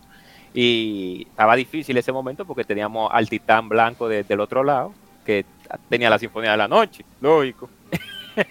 Era gris, en verdad, el titán. Sí, el titán gris, que teníamos la Sinfonía, teníamos Final Fantasy, teníamos Y los juegos la- oye, que hablando de la sinfonía y hablando de la revista de la que tú estás hablando, eh, algo muy gracioso pasó en uno de los números de esa revista en la cual eh, alguien le preguntó, estaban hablando sobre Alucard, Ay, yo lo leí dijeron- ese comentario. y ellos dijeron, eh, oficial de la revista, de esa revista que tú mencionaste, ellos dijeron que Alucard no había salido en ningún juego fuera de Castlevania 3 de Nintendo, que era la primera vez que volvió a aparecer en un juego cuando iba a aparecer en una que, que salió en Wii, que Para- era la, la de pelea. Para que Sí. colegas gamers comprendan lo que quiere decir el agente Cobra, colegas gamers más noveles, más jóvenes, de, de 20 Más jóvenes. años por ahí. Imagínense que usted está en su casa, son las 12 del mediodía y usted desayunó temprano, y el vecino tiene un barbecue y ese vecino no habla con usted. Sí. Eso sentía uno teniendo 64 y que otra gente tenía PlayStation. Ay, sí, fueron tiempos difíciles para Nintendo, de verdad que sí. Pero ya para terminar mi comentario de Quest, pues, y con lo que tiene que ver con las tecnologías de ese tiempo, pues, lo que vimos después en la Lamento de los Inocentes, la Ema- Lament of Innocence, y lo que vimos después en Force of Darkness y en las Castlevania eh, eh, consiguientes, prosiguientes, pues era lo mismo que veíamos en la Castlevania 64, solo que con una cámara corregida. Es lo que digo que a veces hay una tecnología que sale demasiado pronto en- para su época y uno no la comprende y después a uno ve que sí No, funciona. no digamos que uno no la comprende, que el, el Que desarrollador, el desarrollador la- no, la no la mal, aplica. exacto. No, mira, Sí, exacto, hay mal que siempre, que siempre la van a aplicar mal. Por ejemplo, yo estoy 100% seguro, y eso lo escribo en piedra, que si hacen un remake de la saga, de la saga eh, Legacy of Kane, ya sea Soul River o, o la de Kane, la cámara va a seguir siendo un boss de ese juego. No se ríe, pero es verdad. Y, y, ah, y tengo que decir algo, gracias Lazar, The Hearts, por... No, pero Hablar le, ha dicho, del- le ha dicho de todas formas, Lazar. Sí que me recuerda a Lazar de la Academia de Policía, eh, Ay, el Dios comandante mío. Lazar. Lazar. Yo no- para los que no, para los más... eh, No, está en Netflix, que lo busquen en Netflix. Sigue Exacto, hablando, Netflix, continúa. Academia de Policía. Pues, oh, ¿qué fue lo que le pasó a... Sigue, bueno, sigue. volverá. Pues bien, entonces, que era que estaba... Ah, estaba hablando de la Academia de Policía, iba a decir... eh, ah, acerca de Legacy of Kane, que la Legacy of Kane, la Soul River, uno ese juego uno lo pone ahora mismo con cualquier juego de aventura actual y prácticamente el gameplay no ha variado mucho eh, de, de época a época y ese juego es 98 creo que es Soul River Sí. La, la Legacy of Kane la no la Legacy of Kane sí la Soul River la Legacy Soul River Legacy of Kane que con Raciel la de eh, Raciel, sí, sí, sí, sí. es como 97, 98. Sí, Porque salió en. Dreamcast primero. Incluso yo la tengo, la, Gran, gran Amy, carajo, Amy Hennig. Sí, en ese tiempo. Y, y la gente de Eidos, que ese equipo, Crave era, o Eidos, era Eidos creo que era. Eidos, Si no, Eidos. el, la buena desarrolladora de Eidos. Que siempre ha sido bueno, lo que pasa es que han tenido poca suerte. Algunas... No, pero hicieron su Tomb Raider. Sí, sí, sí. Bueno, pero en fin, ya con Quest 64, pues, bu- vean en YouTube, vean lo malo, vean lo bueno. Tiene muy pocas cosas buenas. Pero de verdad que el, el estilo de ese juego para ese tiempo, que era uno de los primeros juegos que salió en 64, pues era chévere porque el 64 nos, nos cansó bastante con su lema de cinemas en tiempo real, cosa que en ese tiempo uno la veían bien, otra la veían mal. Y al fin y al cabo, ahora mismo eso es lo que nosotros vemos ya. Ya ni siquiera cinema nos tiran. Tal vez al principio nos tiran un cinemita o en uno- un, en un trailer. Pero ya no, ya no hay forma ya de ver cinema. Todo es tiempo real. No es que esté mal el, el tiempo real, pero los cinemitas tienen como algo especial que a uno siempre le gusta. Alguien más con 64, pasamos Mira, al siguiente juego. Ah, dale, Según dale. la caja de, de, de Sur River, dice 1999 la de Drinkas. Ah, ok. Pues tuvo que salir en, Play, en PlayStation primero. ¿no? No, pero creo que. Soul No, no. River fue el segundo juego, ¿no? Sí, el No, segundo juego. Sur River fue el segundo juego, pero Sí, salió ¿eh? primero En salió en Dreamcast. Dreamcast, que de hecho la mejor versión, la de eh, la de PlayStation, no se ve tan bien como la de Dreamcast, pero que Sí, obviamente claro, el Dreamcast le lleva obviamente. la, la Claro, al, al Claro. PlayStation. Claro. Pero sí, salió en el 99. Ok, Vamos al siguiente título entonces. Lo que llega a. Sí. El siguiente título es eh, hace. Ay, pero yo estoy loco, no es este. Ya Me- quiere meter vaina ahí, Sí, sí, metí una vaina rara. quiere meter una agenda social Oye. Warrior y vaina. ¡Ey!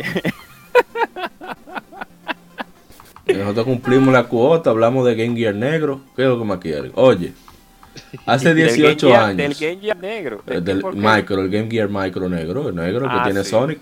Oye, hace Ah, sí, 18 no, no años. vale la pena, no vale la pena. Ey, no diga eso del Game Gear negro, loco, y entonces. Oh, eh, 50, ¿no? Hace 18 años se lanza en América Shantae, un juego de plataformas desarrollado por WayForward, publicado por Capcom para Game Boy Color de Nintendo. Es el primer título de la serie Shantae, que luego tendría tres sucesores: Shantae's Riskiest Revenge en 2010, Shantae and the Pirate's Curse en 2014 y Shantae House Genie Hero en 2016. Ahora en 2020 salió Shantae and the Seven Sirens, las siete sirenas, para Nintendo Switch, PlayStation 4, no sé si Xbox en verdad, y PC. Y está sí. excelente, un Metroidvania de lo que sabe hacer Sí, Way Forward. De lo que sabe hacer Way Forward, Sí, que sí, es muy sí, buena salió para compañía. Ah, bien. Ah, qué bueno. Tengo que hablar algo de Shantae y lo voy a decir rápido, porque siempre... Eh, Game Boy Color. No, sí, de la de Game Boy Color. y Eso es- también del yo sí puedo decirlo. Usted, dime un solo es más fácil. El diablo. Ay, sí, pero es- y, y fíjate que ese juego salió, fue Capcom, creo que fue que lo publicó. Sí, eso ¿No lo dijimos, sí. Sí, y en el 95, 99 fue que salió ese No, juego. 2002. 2002. Casi ya el Game Boy Color. No, no, el Game Boy Color estaba muerto. ya estaba muerto, Sí. sí. Ya el, el 2001 fue que salió el Advance, Ajá. si no me recuerdo. Exacto. Pero, pero esa compañía parece que voy a- tener que investigar más de Way Forward porque ellos dicen que están desde el 99 haciendo juegos. Tengo que investigar. Pero en fin, voy a decir dos cosas acerca de Chantoy. Esto es rápido. Primero, acerca del juego. Y segundo, acerca del personaje. Primero, el sobre el juego, rápidamente. Excelente juego. Al, puso al límite el Game Boy Color. El Game Boy Color es, un aparato, un, eh, un aparato de, de, de mano, un handler, que es fue muy, muy, fue bastante bueno, a pesar de que tenía, claro, tenía eh, guerreros al lado de él en su tiempo, como el Neo Pocket que le daba 250 mil patadas, que es lo Wonder que tiene Swan. que ver, y el Wonder Swan, pero Nintendo siempre tiene como esa suerte con ese aparatico. Ellos siempre han tenido el monopolio de, los- de los handhelds. Sí. Han tenido como una suerte que el Game Boy no hubo forma de, no hay forma y no hubo manera de pararlo al poder. Tuvo grandes contendientes como el PSP, como el, como el, bueno, como el PSP yo creo que fue el mejor contendiente que tuvo realmente, porque los otros no, no dieron la- no dieron liga, como decimos aquí.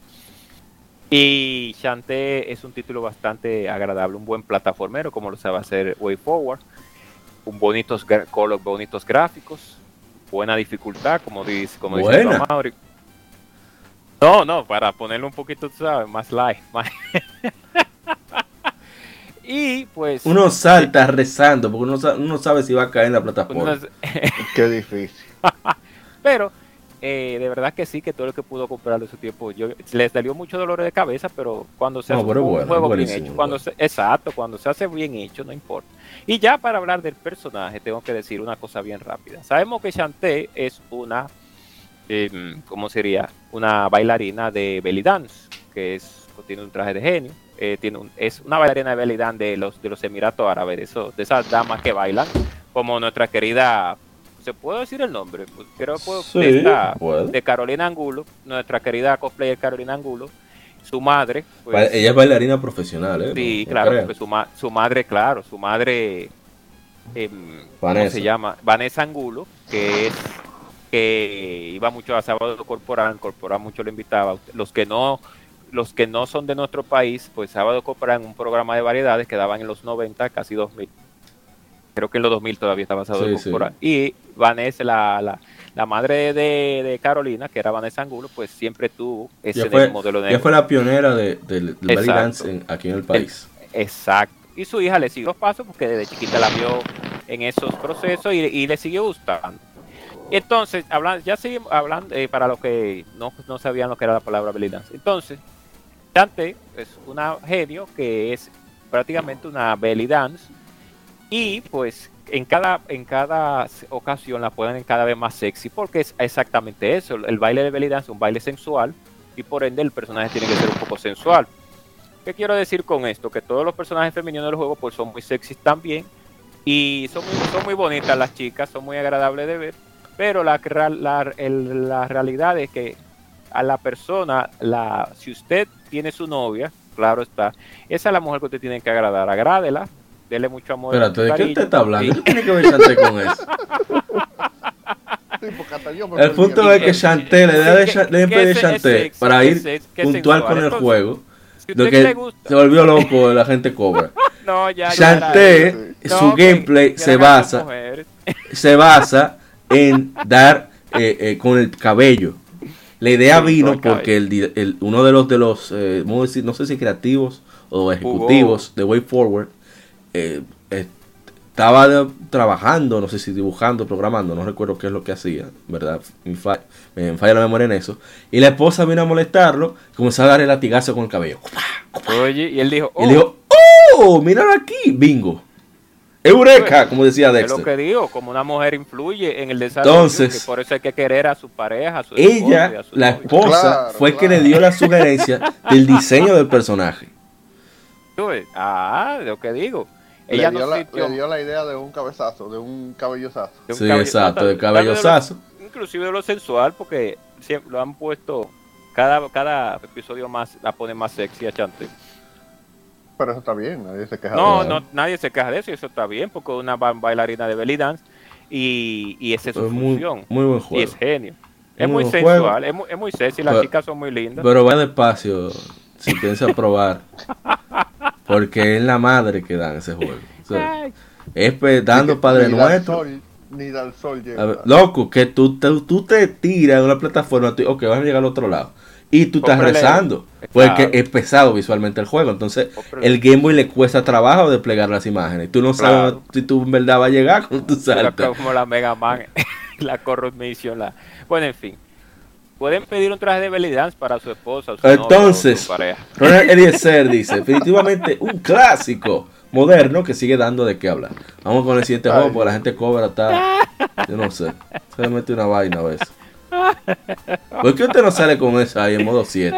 No Yo es para acá yo que claro sale con su vagabundería. no Sí, pero, pero es Maila ya. Aquí es que usted viene pesado. Usted está bebiéndolo bien.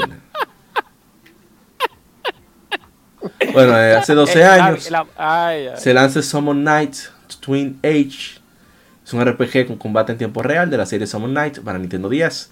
Eh, Summon Knights es un sistema basado, tiene, usa un sistema basado en grupo de tres personajes a la vez y un sistema de control completamente táctil. El juego fue desarrollado por Flight Plan y publicado por Atlus.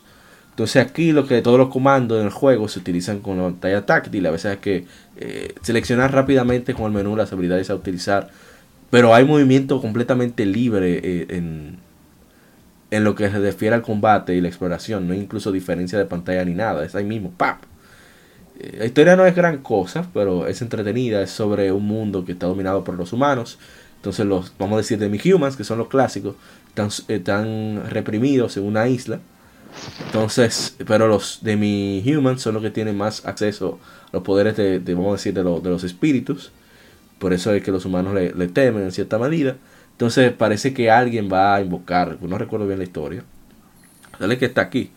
Va a invocar como a una especie de gran demonio. Entonces los protagonistas tienen que evitar que eso suceda con, miembros del party que se van uniendo a medida que se avanza en la historia. Es un juego bonito, debo decir, se ve bastante bien en 10. Bien caricaturesco. Y es... eh, sería bueno que, que le dieran un chancecito a ver si, si le gusta. Sí, sí, claro que sí. Se puede ahí, a ver.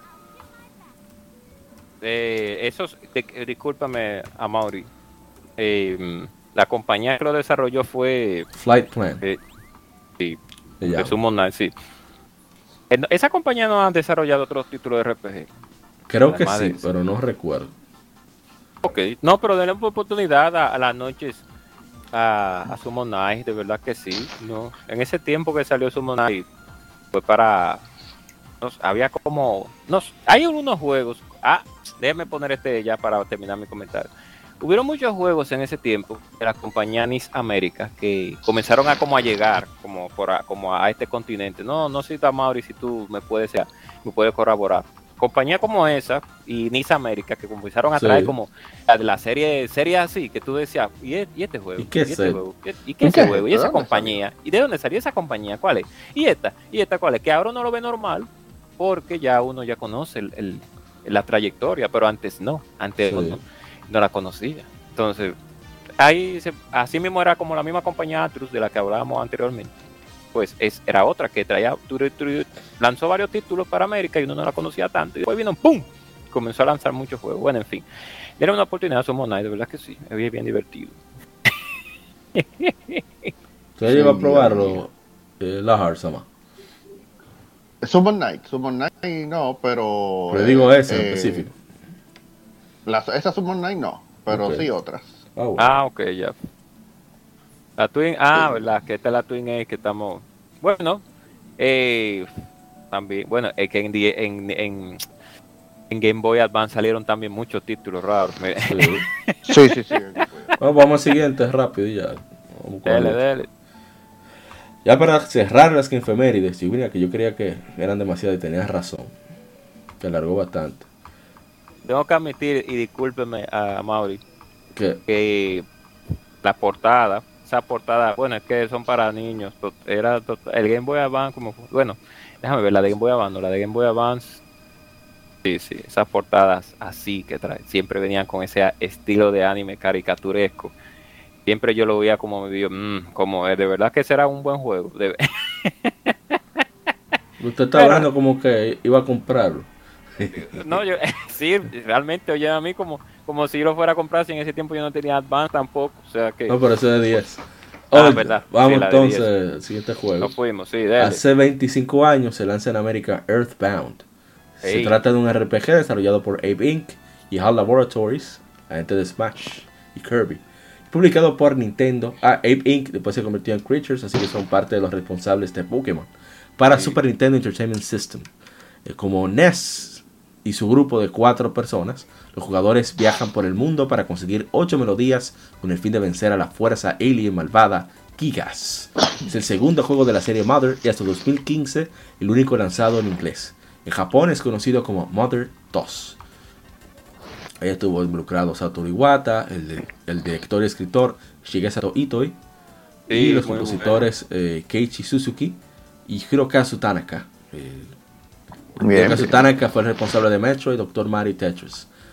Sí, Y bru- bueno. demasiado, demasi- demasiado desarrollador para esa Muy, compañía. muy Pero buena la, la banda sonora, o sea, se siente bien estadounidense. pues, porque- Nintendo tiene unos. No, que Nintendo tiene unos desarrolladores que nunca le ha dado ese apoyo. Por- ah, eh, claro, tenemos que saber que los juegos se siguen, las continuaciones siguen por las ventas. Sí. Pero, pero, pero, pero, pero, hay desarrolladores de Nintendo que de verdad que, que él no lo han sabido aprovechar, ¿no? Han tirado varios títulos, sí, porque mira el desarrollador de Metroid, Tanaka. Tanaka. eh. No, pero es el compositor. Ah, el compositor. No, igual. no porque, bueno, en fin.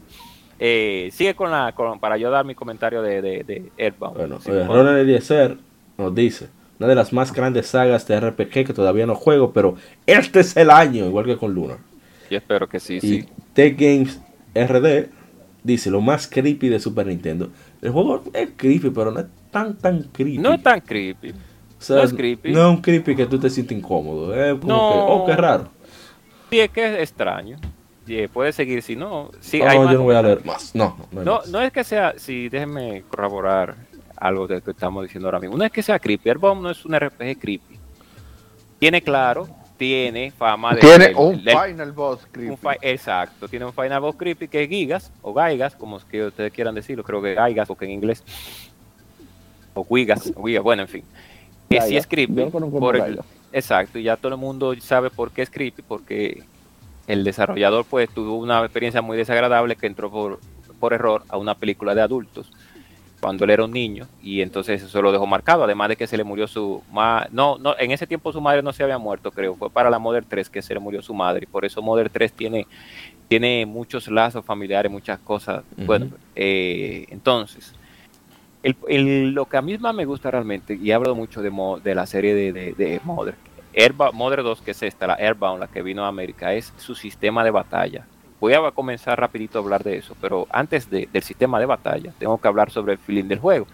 El juego, realmente, yo sé que el juego, aunque fue diseñado para los niños, pues como fueron adultos que lo desarrollaron, tiene muchos elementos complejos que cuando uno como adulto lee lo que está pasando, uno se da cuenta de que realmente ese juego no debió lanzarse para una para una eh, edad eh, en ese tiempo eh, tan juvenil, sino que debió de, no sé, como que debieron de ponerle un, un no un mature ni un adult only, lógico, porque era Super Nintendo, Pero sí un, un, un teen debieron de ponerle, claro, porque es un poco complejo el, el trasfondo que tiene el juego detrás, porque son muchas cosas que pasan que tú dices, wow, pero son- hay muchas cosas serias que pasan y hay muchas y otras cosas que son divertidas, pero el trasfondo y la cultura que ellos aplican americana a, los- a las, a las cosas que pasan, pues tú, tú, tú, tú- tú dices, oh, pero este juego no es para muchachos, y es una Sí. realidad. No, exacto. Pero eh, por lo menos se le dio la. Fue, el proceso fue bastante doloroso de desarrollo de ese juego y por eso tenemos que darle gracias aún así a Satoru. Creo que fue Satoru que le dio apoyo a. Satoru fue. Sí, a- a- Satoru Iwata sí, tuvo que la le dio apoyo, claro, y que terminaron el juego a pesar de todo. Y que después de ese equipo, pues salió y sa- después de, de que ese equipo de- desarrolló ese juego, pues entonces se fue para Pokémon y por eso es que eh, Airbound, o mejor dicho Pokémon, tiene mucha similitud a veces con Airbound. Bueno, inclusive miren a Mewtwo, que Mewtwo es No, no, prácticamente... el, el mismo NES. O Exacto, sea, y- quizás no es el diseño, pero cuando tú ves el, el juego en movimiento, si tú has jugado Pokémon, tú sientes la similitud, la gorra, la mochila, Exacto. interactuar con mucha gente. Exacto, Sí, entonces sí. tiene su similitud. Pero en lo que tiene que ver ya con ese trasfondo tan serio que tiene el juego, ya para terminar, voy a hablar del sistema de batalla, que siempre tengo que hablar de él, porque es algo que realmente está muy, eh, está muy infravalorado, y es el sistema de batalla por emociones, que yo nunca en ningún RPG, yo la- lamentablemente no he vuelto a ver ese sistema de batalla. No sé por qué. Y debería de implementarse ahora con mejor tecnología. ¿Qué pasa con el sistema de batalla de Airbound? Eh, eh, Airbound tiene un sistema de batalla normal como un RPG por turnos, pero en el juego cada personaje tiene un problema psicológico. Por ejemplo, Ness tiene, por así decirlo, una ilusión de poder ver algún día a su padre y por eso a veces se siente deprimido y hay unas abejitas que uno ve en el juego, ven dentro del, del, del, del field que uno cuando las topa uno se relaja. ¿Qué pasa cuando uno se relaja con esas abejitas? Que los personajes comienzan a actuar en base a los problemas psicológicos que tienen. Eso yo nunca lo había visto en un RPG. Nunca. Y yo no sé por qué no lo han vuelto a hacer. Entonces, ¿qué pasa? Ya para terminar. Cuando eh, sucede cuando el, computador, cuando la, la- o la máquina, como uno le dice, o el software decide que NES com- o los personajes comienzan a tener problemas psicológicos dentro de la batalla, pues comienzan a hacer, a- comienzan a actuar de una manera normal. Un ejemplo. Si a Ness le da con que se siente deprimido y no quiere atacar, no ataca. Te dice, así mismo lo pone. Ness se sintió deprimido y no va a seguir el combate. Y no ataca el personaje. Sí. O, sí. o Laura comenzó a llorar de un momento a otro, sin cuestión alguna. Comienza a llorar y entonces no ataca y sigue igual. Hay, hay PCI, que es el, las magias dentro del juego, que son poderes psíquicos que te ayudan a, a mejorar ese tipo de decisiones. Pero esos problemas psicológicos dentro del sistema de batalla de cada personaje que son niños, pues yo nunca había visto eso y me encontré bastante raro eso y me lo encontré a la misma agradable porque es algo muy, porque parece como si fuera uno, uno tiene problemas en su vida normal, como molestias, como eh, desilusiones, o que eh, en un mundo normal como el de nosotros es algo que es prácticamente algo diario. Pero en un RPG con un sistema de ese tipo, pues es muy difícil de encontrar. Y ya para terminar ya, y por eso yo a mí me encanta bastante ese juego, sí, principalmente por eso, no tanto por Wiga y cosas, sino por los eventos que pasan. Y el cómo se comportan los enemigos. Los enemigos también a veces se comportan igual. Hay veces que tú tienes un Iba a perro. decir que. Sí, pero ya la gente cobra, se pasó. Sí, se me extendió. Estaba ah, jugándolo hoy en stream, pero sin voz, para poder tener algo en que hablar hoy. Oh. Por Eso me disculpa que no haya comentado. Y fue que yo fui al, al ¿cómo se dice? City Hall, la oficina gubernamental de, de- de la ciudad de Onet. Voy para allá. Yo siempre hablo con todo el mundo, yo tengo esa costumbre. Tengo que hablar dos veces con cada NPC. Por si acaso. Que Dragon. Quest y, e Easy y The Legend of Heroes me, te- me crearon esa maña. Sí. Entonces, Sí, sí, sí. no, pero también siento que es aprovechar el trabajo de, escritura del, del autor original y también del que lo localizó para sacarle, para saber que vi todo. Bueno, el punto es, voy a, a la oficina, llego a la antesala, digamos, de, de la oficina del alcalde y yo hablo con la recepcionista, me dice, si usted no tiene cita con el alcalde, yo no le puedo dejar pasar, usted no va a hablar con el alcalde. Y yo le tiro un chuip y yo, yo le tiro, mire, está, está hablando, yo soy Ness, usted está loca. Y yo entro. Y me dice, caballero, que usted, que- como, como el tigre de la tienda de periodera, eh, ¿qué tú quieres? Y yo, yo quiero hablar con el alcalde. Tú vienes a hablar de los teteres. Se me va, fue y me tumbó. Y yo hablé con la rubia, me mandó para atrás y me dijo, I told you, te lo dije. Estaba malo. O sea, el tigre sabe cómo piensa la gente común, el, el, el autor, Es lo Es, lo- es lo que te digo, entonces. Y otro factor que me dio risa, que me metieron la mano muchas veces, pero yo no entenderlo, es que si tú vas caminando y tú encuentras enemigos que trabajan juntos, digamos, lo- lo- los Shark, la banda, Sí. y tú, tú ves a uno, pero hay dos más abajo, tú no te vas a enfrentar a uno, es los tres que te van a salir. Exacto. Porque yo no, la pantalla no arranca hasta que lo- los dos llegan. Exacto. A mí me mataron dos veces por eso. Yo, mierda, estos perros. Ay, sí, sí. Y, y, el- y dentro de ese mismo momento, ya para terminar, rapidito, rapidito, rapidito. Sí, el- el- en- dentro del mismo sistema los enemigos actúan también de, a, su, a su propia fórmula. Por ejemplo, hay veces que el perro, un perro te ataca, ah, el perro te atacó. Pero hay veces que entonces ponen, el perro te mira fijamente. O, O si no, el perro está y- rascando. Sí. Y entonces, esos detallitos del sistema de batalla que yo no he visto en otro RPG, fue lo que a mí me agradó. que yo lo vi tan normales. Mira si que fuera algo tan- es extraño porque a mí no me gustan los RPG con sistemas de batalla que se visualicen en primera persona, pero eh, Earthbound es bien peculiar, que hace que eso no parece tan incómodo. No sé por qué. Sí. ¿Usted llegó a jugarlo? La Sama. Eh, Airbound. Sí. Eh, Airbound, muchacho. Ese me lo llegaron a prestar en Super una vez, pero lo, ¿No se lo quedó? De, Se jugó caro. ¿No se lo jugó? No, se lo quedó el de Super. No, no, no, no. Lo ápero de, de ese juego era también, y de la, de, de la misma Nintendo, es que todos los elementos que estaban dentro del RPG eran elementos normales. O Sí, sea, sí. Bate. eh, ahí no había vaina de que. No, un monstruo súper mega raro, no. La, vaina para llenarse son galletas, El- pizzas, el- El hamburguesas. monstruo era una mata, o el monstruo era Yeah. un tigre que estaba disfrazado de, de algo raro. Y hasta el teléfono podía ser un monstruo. Y con Sí. eso era que tú te fajabas. O un policía, porque hay una parte donde tú te fajas con uno policía. Sí, sí. Eh, no, Eh, estoy. Entonces, sí, sí. Entonces, eran niños pasando por el mundo y teniendo una aventura en el mundo. O sea, no Sí. había, fuera de los poderes hay, no Exacto. había nada de que, que tú pudieras decir. Incluso a Ness le mandaban los cuartos, el papá se lo Sí, depositaba. ujú. eso me lo daba, eso me depositaba. muchísima risa. Yo decía, diga, ven acá, ¿y por qué te me estás depositando? Después, ahora fue que yo entendí que, que cada enemigo que yo vencía, dije, pero venga, que estos tigres no me dan cuarto, yo voy a terminar. En este juego yo voy a hacer como en la vida real, pobre. Hasta que yo me di cuenta de la relación entre la cantidad de tigres que yo eliminaba y lo que me citaba el don. No me decía, hey, te deposité Sí. 200. Y yo, oh, pero fue que yo maté muchos tigres. Sí. Sí, sí, sí, o sea, Muy él era y él te depositaba tu mesada. Claro, toma, ¿no? Qué sé yo qué. Y tú tenías que hablar con él por el teléfono y todo. Sí. Claro. Entonces, Te daba buenas noches eh, y todo. Un- un- Sí, sí. Realmente. eh, Ah, es y- un y- muy interesante. No, y tiene muchos detalles. Por ejemplo, yo no me quería quedar en el hotel porque yo lo encontraba muy caro, porque yo no tenía 80 y pico en el banco. Yo 35 pesos en el hotel, pero mi casa está ahí mismo. Pero ya después que peleé con los tigres y eso, que me sonaron un par de veces. Pero tenía mi, mi dinerito ahí. Y dije, dame yo, guárdame aquí. Loco, hasta la música cambia y la gente te habla diferente. Y señor Ness, ¿cómo?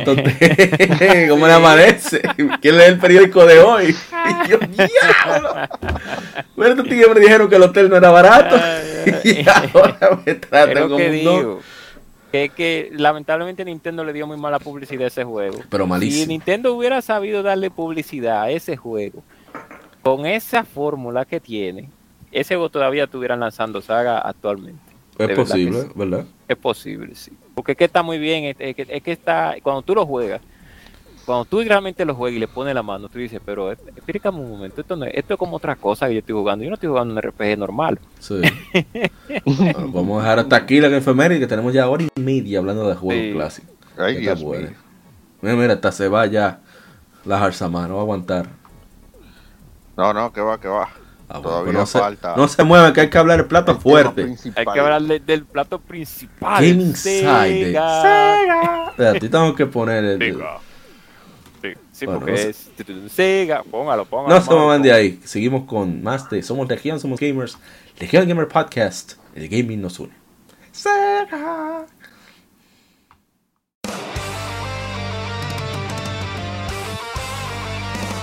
Para revivir los grandes momentos y títulos del videojuego clásico, no dejes de escuchar cada mes Modo 7 Podcast.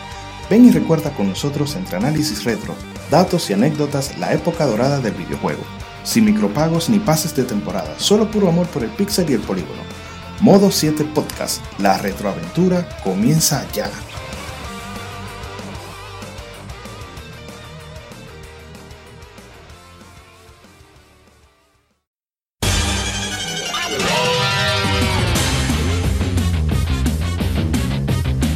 Puedes escuchar Legión Gamer Podcast en iBooks, Spotify, TuneIn, iTunes, Google Podcast y demás plataformas de podcast de su preferencia, buscando Legión Gamer Podcast. Recuerda seguirnos en las redes sociales como arroba Legión Gamer RD.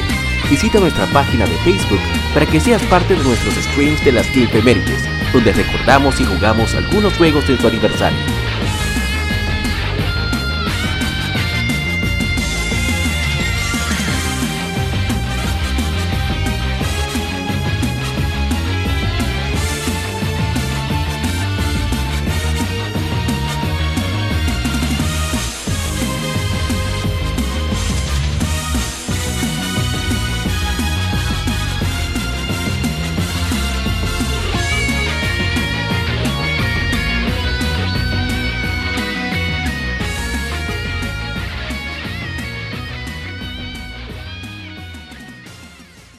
Gaming Side.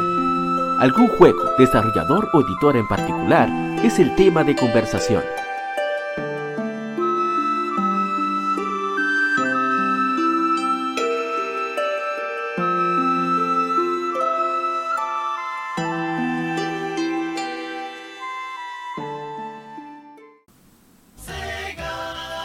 Ah, y escucharon ahí de lo que vamos a hablar hoy. Una de las empresas más eh, prolíficas, con más innovadoras, más atrevidas y también que más duro se han guayado en la historia del gaming. Sí mismo es. que cumplió recientemente 60 años de su fundación. Y es que Sega eh, inicia como un establecimiento llamado Service Games en Hawái, cuando Irving Bromberg y su hijo, Martin Jerome Bromberg, iniciaron una alianza con James Humpert para manufacturar y distribuir máquinas de azar y otros aparatos eh, operados con dinero principalmente para personal estacionado a través de Asia, o sea, personal estadounidense, en los años de la Segunda Guerra Mundial. Entonces, ellos llamaron la, alianza Service Games, como de, de- o sea, haciendo referencia de servicio militar, entonces servicio de juegos. Entonces basaron su operación en Honolulu, eh, allá en Hawái. Entonces después ellos eh, compraron, trajeron a la compañía la innova- que tenía la, la, la reputación de ser de tener tecnología de máquinas de moneda innovadora. Entonces eh, le llevaron también a Estados Unidos, etcétera, etcétera. Y luego se fueron a Japón, donde pudieron establecer factorías que toda Asia para las tropas estadounidenses estacionadas en Oriente para que se entretuvieran. Entonces, ya lo que viene, el David Rosen, un ex oficial de la Fuerza Aérea estadounidense, estaba en Japón y le encantó el país. Entonces, y estableció Rosen Enterprises. Luego eh, unió, fusionó la empresa con, con Sega. Y hizo su primer juego, hicieron que era Periscope, en 1966. Y ahí fue que comenzó la cosa a, brillar. Ya después, más adelante, en los 80, antes de los 80, ellos comenzaron a, bregar con crear productos para consumo masivo. Eh, hicieron una división de Sega Electronics y comenzaron a hacer videojuegos. En el 82, eh, ellos comenzaron a distribuir el ColecoVision en Japón. Pero después se rompió el trato y ellos entraron a un mercado lucrat- lucrativo con su con propia consola, el SG-1000, junto con las microcomputadoras S- SC-3000 en el 83. Entonces, vino el, Nintendo Famicom, el, el NES en Japón, le dañó la vuelta y comenzaron ya a trabajar con el Master System, eh, como se conoció en América, para competir con el Nintendo. No le fue nada bien, pero sí lanzó unas cuantas joyas con Fantasy Star y demás. Yo creo que vamos a ir hablando así por época. ¿Ustedes llegaron a, a- a- recuerdan algo de esa época de Master System? Pues Master System debía ser algo rarísimo aquí en, en- En, aquí es- fue bastante raro. Y estamos hablando de eso en el grupo. Que la, mi primera consola realmente que yo tuve la oportunidad de probar como niño en los noventas. Pues fue el Master System. Lo único que en ese tiempo yo no sabía que era Master System. Porque fue con un juego de Mickey o Mickey. Mickey, yo voy a decir Mickey, no voy a decir Que salió en Master System. No, creo que no sé si el mundo de la ilusión, que también salió para Master System, creo. Y eh, creo que el Master System puede utilizar controles también de Atari 2600. Y yo me recuerdo que mi madre en ese tiempo, eso fue allá por, en una localidad que se llama San Carlos, ella vivía por ahí, por esa localidad, una localidad de nuestro país para los que nos escuchan de otros países. Y ella le dio a la persona, ese fue mi primer contacto, creo yo, completamente, creo que estar seguro, con un videojuego. Y pues ella le dio, creo que fueron 10 centavos o o 5 centavos, creo, o, o 15 o 25. Y yo pude, pude, comencé a jugar. Yo realmente no sé por qué mi madre me llevó a ese lugar a, a jugar, pero cosas de la vida, así es las situaciones. Y yo me recuerdo que yo me quedé trancado en un sitio donde Mickey tenía que saltar por encima de una araña, que la araña bajaba, bajaba, ¡uh! y yo no podía saltar en ese tiempo yo no me, no, como no tenía tanta inteligencia, pero un niño tal vez como de cuatro años, creo, cinco, creo, si no más creo, y me, me saltaba mi cerca, porque el juego tiene una cerca que tú la tienes que saltar, pero no lograba, entonces eh, la araña no la lograba pasar, porque bajaba, una tontería, pero que en ese tiempo, digamos ustedes, No, que era difícil el desarrollo psicomotor Claro. que tiene un niño de 5 años, lo mismo que el que tiene 7. claro, Hasta que el que tiene 6, un año, Sí. muchísima diferencia. No, y, y es, es lo que digo. Y, y también y podemos compararlo también ahora mismo. eh, esa comparación, aunque las aunque los niños seremos niños siempre y los niños como tenemos una esponja en el cerebro en esa edad que recibimos todo, por eso es que muchas veces a pesar de que en Nintendo y en Super Nintendo uno cogía uno tenía un poco de dificultades para, para terminar ciertos títulos, al fin y al cabo uno lo acababa de una manera u otra. También que no había, no había internet. Exacto. no había absolutamente nada. Exacto, uno como niño tenía que buscarse la más. Pero en fin, el- yo me recuerdo de, de esa fecha, en esa época, por eso. siempre ese, eh, por lo menos con, eh, eh, con ese primer encuentro con un videojuego que fue el Master System. Y usted, el señor Lahar, tuvo esa suerte, esa dicha, esa fortuna. ¿Eh? Oh, oh, pero claro. Teatro, pero qué cheposos son ustedes, carajo. la, cu- eh, eh, ¿cuántos años te tiene? Disculpe. No, no, no, espérense. Aquí estamos hablando de conoció el Master System, que Yo jugó. soy, ya, ya yo soy un que hombre, ya puso yo soy un experiencia. hombre. Sí, pero yo no estoy preguntando se da, la gente que intuye. Entonces, la verdad más, usted pudo entonces edad jugar ya, entrado en edad ya. el Master System, ¿cómo, cómo usted, cómo llegó a su vida? Oh, un primo mío. Ya, los Eh, primos gringos, sí. Sí. No, Yes. un primo mío de aquí. Ah, coño. Ah, ok. eh, tenía la consola en, en su casa y pues nosotros Usted se mudaba para allá. ella. Oh, claro, yo iba casi, casi todos los fines de semana me tocaba ir para allá. y tú, guapo. Entonces, como tú comprenderás, eh, Esa era la, ahí, eh, anestesia sí, para sí, el sí. pequeño Andrés que fuñía a la madre y al primo todo el tiempo. Toma ese Ujú. control ahí, no bromes más. Sí, ve, ve, juega, ve, juega, hijo mío. No, mira, ahí nosotros jugamos, haciendo un paréntesis, hasta un, jue- un- una consola que los otros días fue que me enteré cuál era, que era ColecoVision. Ay, mi madre. Sí, el colegio. Eh, eso lo jugamos ahí, un juego de los pitufos, me acuerdo yo. Con un control más raro que el diablo, el, el de Coleco, porque tenía como una ruedita también. Y entonces era como uno num- era número así, o sea, 1, 2, 3, 4, 5, 6, 7. Ay, Dios mío. Y ya tú sabes, yo buscando cómo diablo se movía el, el bendito muñeco ahí en esa vaina. Pero sí, jugamos eso, juego eh, el mismo Master Illusion, el clásico Sonic. Y obviamente después él consiguió el conocido Genesis con Sonic 2. Y ahí hubo una cuestión porque nosotros jugamos en ese en ese Sega incluso llegamos a, conseguir el control de 6 botones Qué bueno. yo, nunca, Sí. Qué- yo no lo vi hasta que no fui la pulga.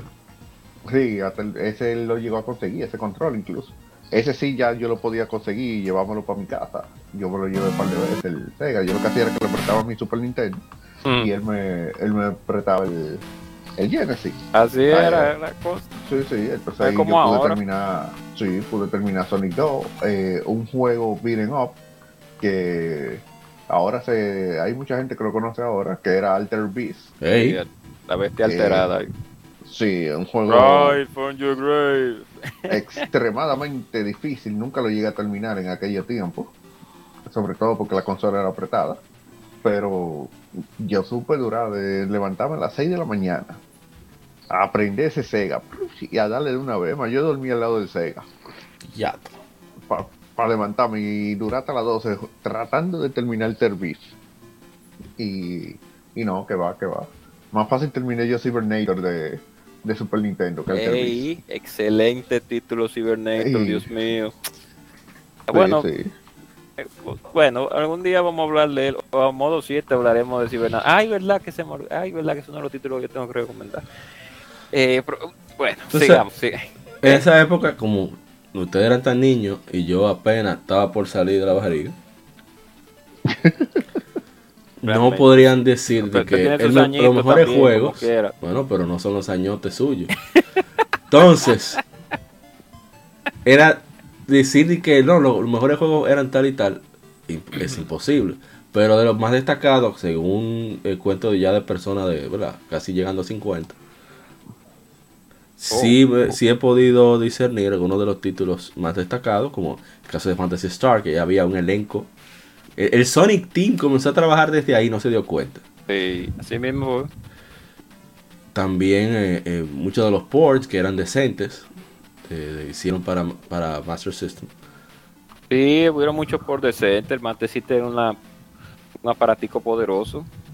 Oh. Claro, salió primero, salió después del Nintendo, pero era aparatico era poderoso. Bueno, pues vamos Sí, entonces sí, sí, a continuar en la historia. Entonces, eh, después, ya lo que viene haciendo. Ellos comenzaron también a trabajar en arcades. Les fue bastante bien. en arcades, por eso las pérdidas con el Master. No las pérdidas, no. El poco éxito del Master System, por no decir ninguno, pudo subsanarse con el éxito que tuvieron en arcades, con, con juegos revolucionarios como Hang On, la motocicleta. Tecnología revolucionaria, Sí, así sí. que que Sí. Sega no hay forma. Ahí, ahí de, sí, de verdad, y discúlpame por el paréntesis, Mauri, que estaba diciendo eso el otro Sí. hace unos cuantos, pensando eso hace unas cuantas horas que estaba viendo un reportaje de Digital Foundry de cómo se hizo eh, Daytona, Daytona USA, Daytona USA. Y tengo- sí, Day- Daytona. Pues bien, ahí sí, con Sega ahí sí es verdad que no hay manera de derrotarlo. En arcade no hay forma. Ahí No, no, Sega no, está roto. eso. Bandai le tiene odio a Sega, yo he escuchado por ahí. que va, que va, odio no. Porque incluso en Demon Story Cyber Sleuth, ellos ponen en, no me acuerdo en cuál avenida es, que uno tiene que visitar. Ellos ponen el, el- el espacio de Sega. En un juego de Claro. Bandai Namco, ellos ponen el espacio de Sega. Sí, no es que claro. No, es que. ellos se llevan hay bien que- también. Hay que guardarle su respeto ahí a Claro, oh, pero hay que guardar. Entonces, hang on. Hay que, Con esa motocicleta que, que- bueno, yo espero en este fin de semana hacer el stream de, de Feast of the North Star o de Yakuza 3. Para que, que haya un espacio arcade. En Yakuza 3 no estoy seguro, pero en, en Feast of the North Star sí lo hay. Para que vean cómo era, porque te ponen la máquina y tú te montas. Entonces, Space Harrier, que también fue impresionante. Outrun, que fue uno de los favoritos Outrun, de, de Yu Suzuki. Sí. Incluso ellos, ellos fueron a Europa a recorrer y probar un Ferrari Testarossa y toda la cosa. No, que es lo que digo. eh. Y Afterburner, que todos Hey, tendrían- Afterburner, uno de los Ah, mejores pero hablen de arcade esos de- Claro, de claro. No, vamos o de vamos era navecita en Yo, como yo era un chamaquito demasiado chiquito, a mí no me dejaban salir muy lejos. Pero eh, gracias a Six Pack, la, la- la cinta de Sega Genesis que lo trajo, yo pude probar muchos de esos arcades. Y Hang On, eh, era o sea, a mí me impresionaba chiquito, porque yo veía esa velocidad, como tú ibas corriendo, y tenías Sí, que, no, claro. que Oye, pegarte del piso. ¿Eh? Y, y, y no, y tengo que hacer un paréntesis a Mauri. Que ustedes recordarán que en el Super Nintendo era muy raro ver ese tipo de, de packs. Ya, de Eh, solamente. Veneno. Eh, sí, el venenito, No, sí, tengo no, que pero decir. verdad. Porque vimos Super Mario al Star, de verdad, lo sabemos, sí. Y Ninja Gaiden, Ninja Ga- eh, eh, No, no, no, Ninja- pero es un disparate. Pero, exacto, pero en Genesis salieron su par de packsitos de, de cinco, de tres o cuatro títulos en un solo. Ese, ese. Six Pack. Oye, tenía Streets of Rage. Sí, sí. Revenge of Shinobi. Uf, tenía Sonic, Sonic 1. uno. Uf. Sí. Y para de jueguitos más, sí.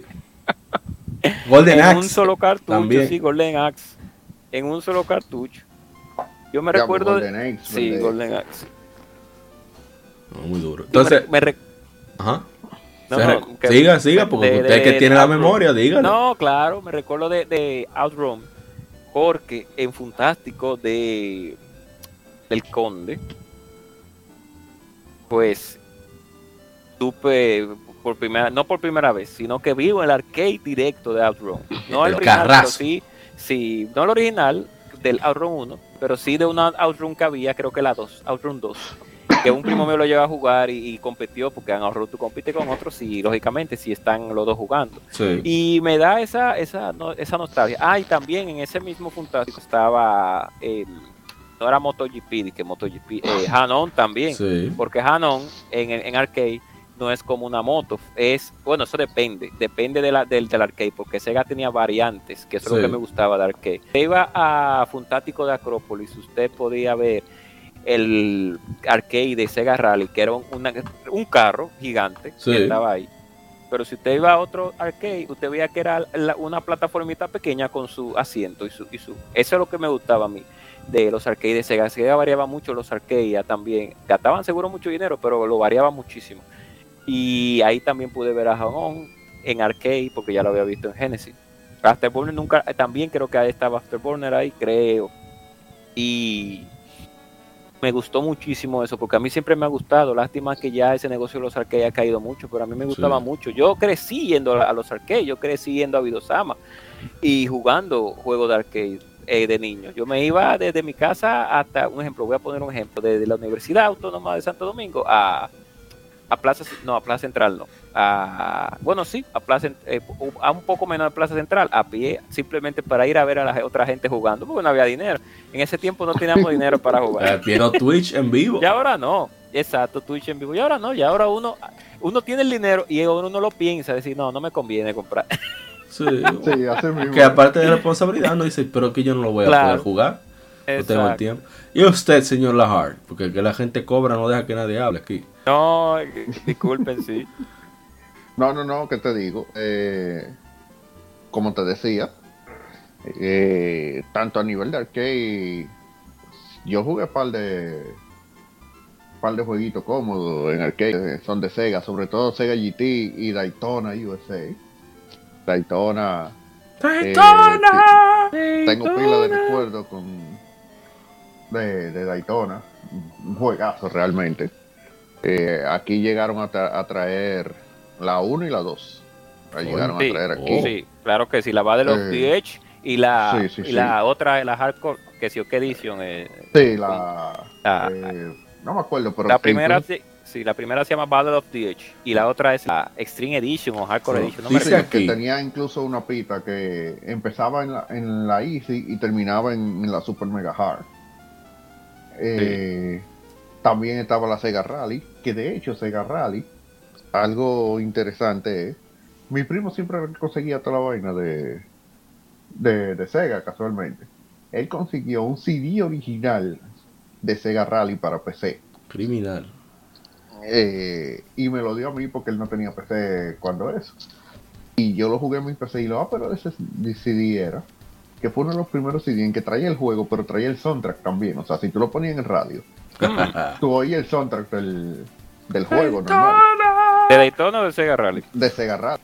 Eh, ese es ay, tan bonito Sí. que ese ese soundtrack de Sega Rally cuando principalmente cuando en el replay me encanta. O sea, yo lo Sí, tengo. sí, sí. El, el soundtrack de Sega Rally tiene unas canciones muy, muy buenas. Yo voy a tener que buscar ese soundtrack. Lamentablemente ya será por internet, porque ese sí de Sega Rally.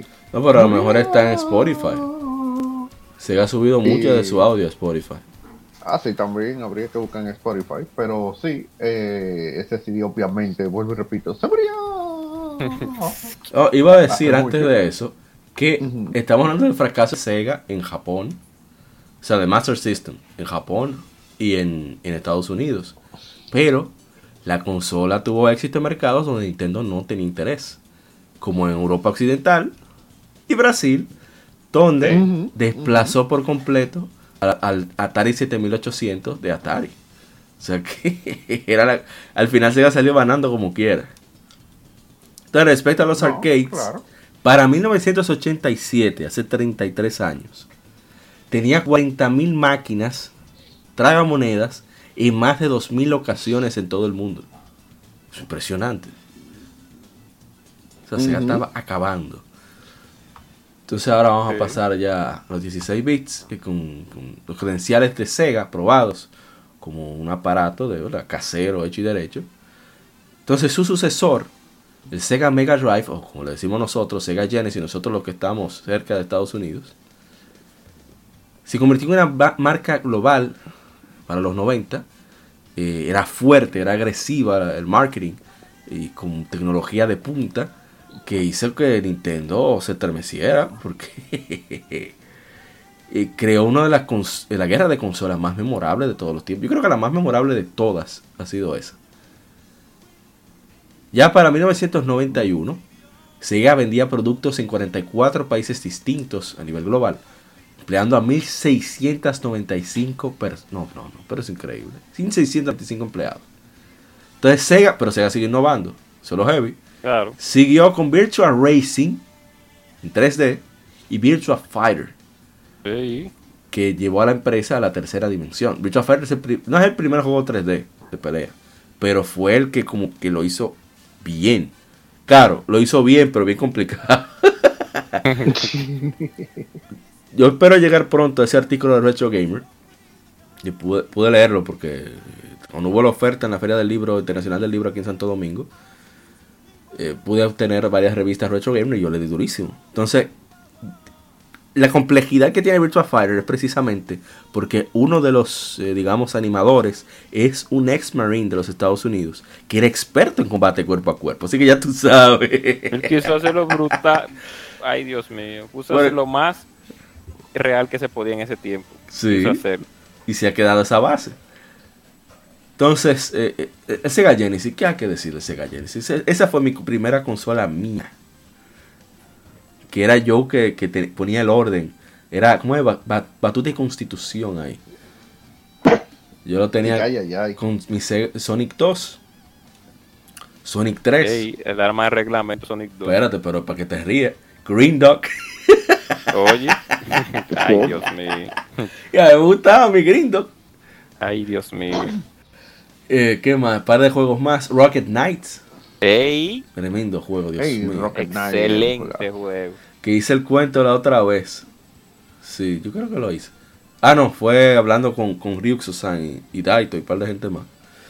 Que yo tenía mi, otro juego que no recuerdo el nombre, en verdad. Era como un juego que parecía ambi- ambientado en un circo. Un plataformas, aventura. Pero bueno, punto Era tenía... acroba- que si era Aero, que era, era un, un vampirito No rojo, sé ¿no? si era un vampiro, no recuerdo, en verdad. O sea, es muy difusa el, el recuerdo que tengo, la imagen. Ah, ok. Pero Rocket Knight sí lo recuerdo claramente. Entonces apareció un amigo de la escuela y me llevó a un. un- a- trajo a mi casa un- un- uno que era un poco mayor. O sea, que uno con 8 años por ahí, cualquiera que tiene más de 10, es un viejo. Para uno. Entonces digo, ah, mira, yo tengo aquí Sonic, Sonic y Nucle. O sea, que era así que se leía en inglés. Ey. Tengo Sonic y Nucle. ¿Qué tú tienes Ey. apretar? Yo, oh, yo te puedo apretar esta, te puedo apretar esta. Dice, no, no, no. Tú tienes que darme dos juegos porque es Sonic y Nucle. Tú tienes Sonic y Nucle. Va de ahí. Y yo desesperado porque, que, oye, Sonic 2 y Sonic 3. Me tenían loco. Yo, está bien, llévate esos dos. Y que y yo digo, pero, digo, no le dije está bien, digo, pero que yo no te conozco a ti. Digo, Oye, es de lo mío, él viene a mi casa cada rato, que si yo, más nunca lo volví a ver. Yo me sentía mal porque sentía que, que perdí, pero mentira, yo salí ganando. Yo no sabía el hecho del el add-on system, porque tampoco sabía la historia de que Sonic 3, en verdad, es Sonic 3 y Sonic Knuckles juntos. Sí, que por claro. cuestiones de Exacto. tiempo y presupuesto no se pudo hacer juntas. Cuando yo le puse, se me ocurrió ponerle Sonic 2 y Sonic 3 arriba porque vi que se destapaba. Y yo vi que tú podías jugar con Knuckles en Sí. Sonic 2. Dije, Irkina, pero esta gente tan loca, esto es el final. Y que, y que, y que, y, y discúlpame por la interrupción. Dale, dale, y dale. que si tú lo, lo pones, el Con Sonic 3. con Sonic 3, Ay, Dios los mundos, los, los- el Sonic 2 fue programado años anteriores, ¿no verdad? Ajá. Pero tú no te sientes para nada mal jugando con Knuckles, lo- No, no, no, hay eh. ningún no hay Uno va de robo, ni nada. de No robo va uno. Y no Entonces- hay bug, di que, que no, di que, que ese nivel fue mal programado, que con Knuckles no se puede subir. Usted sube y hasta donde tenga que llegar, usted llega con Knuckles, escalando Sí. lo que sea. O sea que ellos bien programado que está la, la Sonic Sí. 2. Entonces, cuando yo sí, pongo sí. Sonic 3, que yo veo que en lugar de las 7 zonas son 14, y que puedo jugar con los, los mundos de Sonic 3 con Knuckles, tú ves que en, en el primer nivel, cuando uno va con el jefe, digo, el primer jefe, antes de que la, la, a- la- la jungla se queme y se vuelva un desastre, hay como una piedra por debajo, que tú puedes tener la- el, objeto de fuego, lo que tú quieras, no se abre. Eso es para que tiene su propio camino. Yo me quedé, pero Dios mío, ¿cómo esta gente hicieron esto? Imagínate tú, un- un chamaquito como de 7, 8 años, viendo eso. Eso era impresionante. Entonces, Street of Rage, a mí lo primero que me gustó fue la música. Claro, yo no tenía, eh, ¿cómo se dice? La conciencia musical ni nada de eso. Pero yo me quedaba como... No, no, no. La, la música de Studio Rage es una de las mejores. Para, para, para, pa. No, no, pero lo máximo. Yo gocé mucho mi Sega Genesis. No lo disfruté al Ah, máximo porque no, te- no tenía ni poder adquisitivo ni mucha gente para poder intercambiar juegos. Pero los juegos que jugué lo disfruté muchísimo. Y ahora con el Sonic Gen- eh, Genesis, eh, perdón, Sega Genesis Collection para PlayStation 4, que conocí por ejemplo ahora Comic Zone. eh, que lo había hablado algo así. Yo dije, pero Dios mío, ¿cómo este juego tiene casi 30 años y se juega tan bien? Es impresionante. Poderoso Comic Soul. Y se ve bien el juego. Sí. Y Lance Tucker también. Sí, Lance eh, Tucker, precursor, uh, de, precursor de. Alundra. Sí, Lance Tucker es Ujú, muy buen juego y mucha gente casi no lo conoce. No. A Lance Tucker, pero Lance Tucker para no salió 90 y 94, no sé si fue 94, 95, creo, no sé, me recuerdo. Por ahí sí. Ese juego fue hecho por la gente de... Climax. Sí, exacto. Inclusive ellos llegaron a tirar otro juego en Saturno, que es muy- un poco parecido, pero no es tan bueno como Land Starker. Pero esa gente de Climax, de Climax, pues sí, sí, ese juego, ese juego de Land Starker, mira, si hubiera salido los tiempos de Zelda, bueno, Bueno, hubiera sido una, una mira, la gente hubiera dicho, ¿cuál? Land Starker o, o Zelda? Y tú hubieras dicho, bueno, no sé cuál decir, ¿no? Porque sí, ¿verdad? miren a, a, a- ¿cómo se llama? La His- History Store, que es, ese es el nombre europeo de History Store. El nombre correcto de History Store es, eh, wow, se me olvidó. El nombre de, de este juego que fue desarrollado por por el mismo equipo de Trio Race que fue mío, Beyond Oasis es el nombre, Beyond Oasis. Ah, sí, Beyond Oasis, sí. y en Beyond Oasis, que ese juego, usted lo ve en Sega Genesis y usted dice, wow, pero eh, trabajaron con la amalgama de colores, el audio es muy bueno. Ah. Claro, sabemos que el Genesis nunca fue muy, muy bueno en el audio, por, e- por ese chip Yamaha que tenía, pero trabajaron muy bien en el audio. El Genesis tiene, a pesar de eso, a pesar de que el, los- ah, el- el chip que tiene Yamaha no es igual que el chip de Sony del Super Nintendo, pero tiene muy buenas rolas, ah, como dicen No, los que, europeos, cuando que se sabe desarrollar. que si se crea sus propias herramientas, que fue lo que hizo Yuzo Koshiro, él lo que hizo fue que creó su propia herramienta para sacarle su jugo al, al Genesis. Claro. Por eso, pues, le pudo sacar el sonido que le sacó. Ah, Antes de eso iba a decir que en mi Sega Genesis me lo trajeron, yo creo, supongo, intuyo que fue de mi hermano, que, que lo pudieron tomar, mi hermano mayor. Dijeron, pasa eso, que tú no lo estás usando, lo trajeron para acá, porque el, el, el NES lo desaparecieron, no sé qué pasó con él. Y llegó en una maleta, papá, con acolchada y toda la cosa, para poner juego y vaina. Ya andaba Sí. como, como un hombre de negocio con mi maletín, cuando iba a hacer coro para otro lado. Sí. No, vaina bien. Bueno, ya continúa. Ey, pero espérate, usted está hablando de los juegos y cosas. ¿Y cómo ustedes consiguieron su Genesis? Hablen. Oh, bueno. Ah, dele usted la Harsama, porque a veces yo me extiendo un ¿Y, poquito. y qué jugaron? porque- Claro. No, ya yo dije, el mío fue por mi primo, que, que lo consiguió. Y ese yo se lo pedí apretado, yo le apretaba mi Super Nintendo y me apretaba el Genesis para atrás. Ah, pero bien. En, en mi caso, yo conseguí el Sega Genesis ya, pues, después de, de un tiempo eh, prudente, no fue tan de niño, porque de niño, pues fue mi primo que nos, que nosotros tenemos un Nintendo, heredado de nuestros, de unos primos que nosotros teníamos, que trajo más juegos malos, bastantes juegos malos, entre los cuales estaban The Tower, estaba, bueno, Robocop 1 a mí siempre me gustó, pero el juego es malo, de Ocean, Ocean, eh, tenía una Super Mario Bros. 3, yo había hablado de eso muchísimo, no voy a hablar más de eso. Entonces, el primo de nosotros pues llegó con ese Genesis, con Sonic 2 y con un juego de básquetbol de la gente de EA Sport, cuando en ese tiempo, no sé si era eh, Bulls vs Lakers, no me recuerdo, si era una NBA Live 94, no me recuerdo todavía. El show es que se hace NBA Live para ese tiempo se jugaba malísimo, eh, en, en tanto en Super como en Genesis. Más lenta Ay, que, Dios mío. Sí, entonces, cuando llegó con el Genesis, entonces ahí fue la primera vez que yo vi a Grifo Azul. Eh, inclusive, él quería jugar Paperboy, nosotros teníamos Paperboy en Nintendo. Y teníamos unos otros juegos. Y nosotros no permitíamos que él jugara a Nintendo, nosotros queríamos jugar Sonic 2, era así. claro, pero en ese tiempo no tenía Mario 1, pero y las- la Mario 3 no se quería no se quería ejecutar el cartucho. Wow, qué fino, que no se quería ejecutar, no se quería, eh, bueno, en fin, mismo. no se quería ver. Fue una vez que se vio, bueno, yo hice ese cuento hace mucho, lo volveré a hacer después.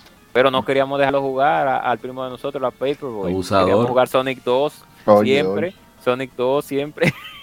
es que él Sonic quiere 2 jugar es lo máximo. Paperboy. Que se nota que Yo estaba recuerdo muchísimo el equipito, equipito. Sí. Y con Sonic Sí, 3 Sonic también. 2. Sonic 2 es muy buen juego, muy buen juego. Y los niveles de Sonic 2 son muy, y inclusive, ahí es donde uno se da cuenta realmente si el, el Sega Genesis tenía más hercios de, que el, con el Super Nintendo Ah, por la el- como lo claro, hay que decirlo, porque con la velocidad que Sonic 2 se juega y no se pone, no hay ni slowdown en ningún momento del juego. O sea, el Genesis, al ser más rápido que el Super, por eso muchos juegos que sufrían de slowdown, slowdown en Super Nintendo, el Genesis para él era Ah, es disparate para mí. Y se le sacó su dinerito con atento al Blast Processing con eso, que era simplemente eso, que era más rápido, los hercios eran más rápidos, no era que tenía algo especial. No, exacto, no era de que Dios una vaina en el otro mundo, de que, que no, tengo el procesador más fuerte, no, no, no, es que más rápido. Sí, ya, exacto. Después sabemos Sí. que el Super le dio la madre con los juegos, lógicamente, y con el color y el sonido, pero eso es otra historia. Eso, Exacto. Y bueno, el color es relativo, porque habían algunos juegos de, de Sega que yo no sé cómo lo hacían, pero mira, por ejemplo, Sonic and Knuckles. eh, ese juego tiene unos colores y unos gráficos. Que madre mía, o sea, yo no sé cómo diablos ellos lo hicieron con, lo- con el hardware que tenían, pero en verdad se pasaron. No, sí, Sonic. Sonic, todo el audio, visuales, la velocidad de juego, los niveles, el diseño de los niveles en sí. Una cosa impresionante. Sí, esos juegos eran muy currados, como dicen en Latinoamérica. Sí. eh, eh, realmente ahí, ahí era que se iban los chelitos de, de la gente de Sega en demostrar lo que podía realmente hacer la consola. Pero Ya uno sabe. también que, que muchas veces, como pasa hoy en día, lo que se hacían eran ports. Y se hacía un port de, de Super Nintendo a, a Genesis.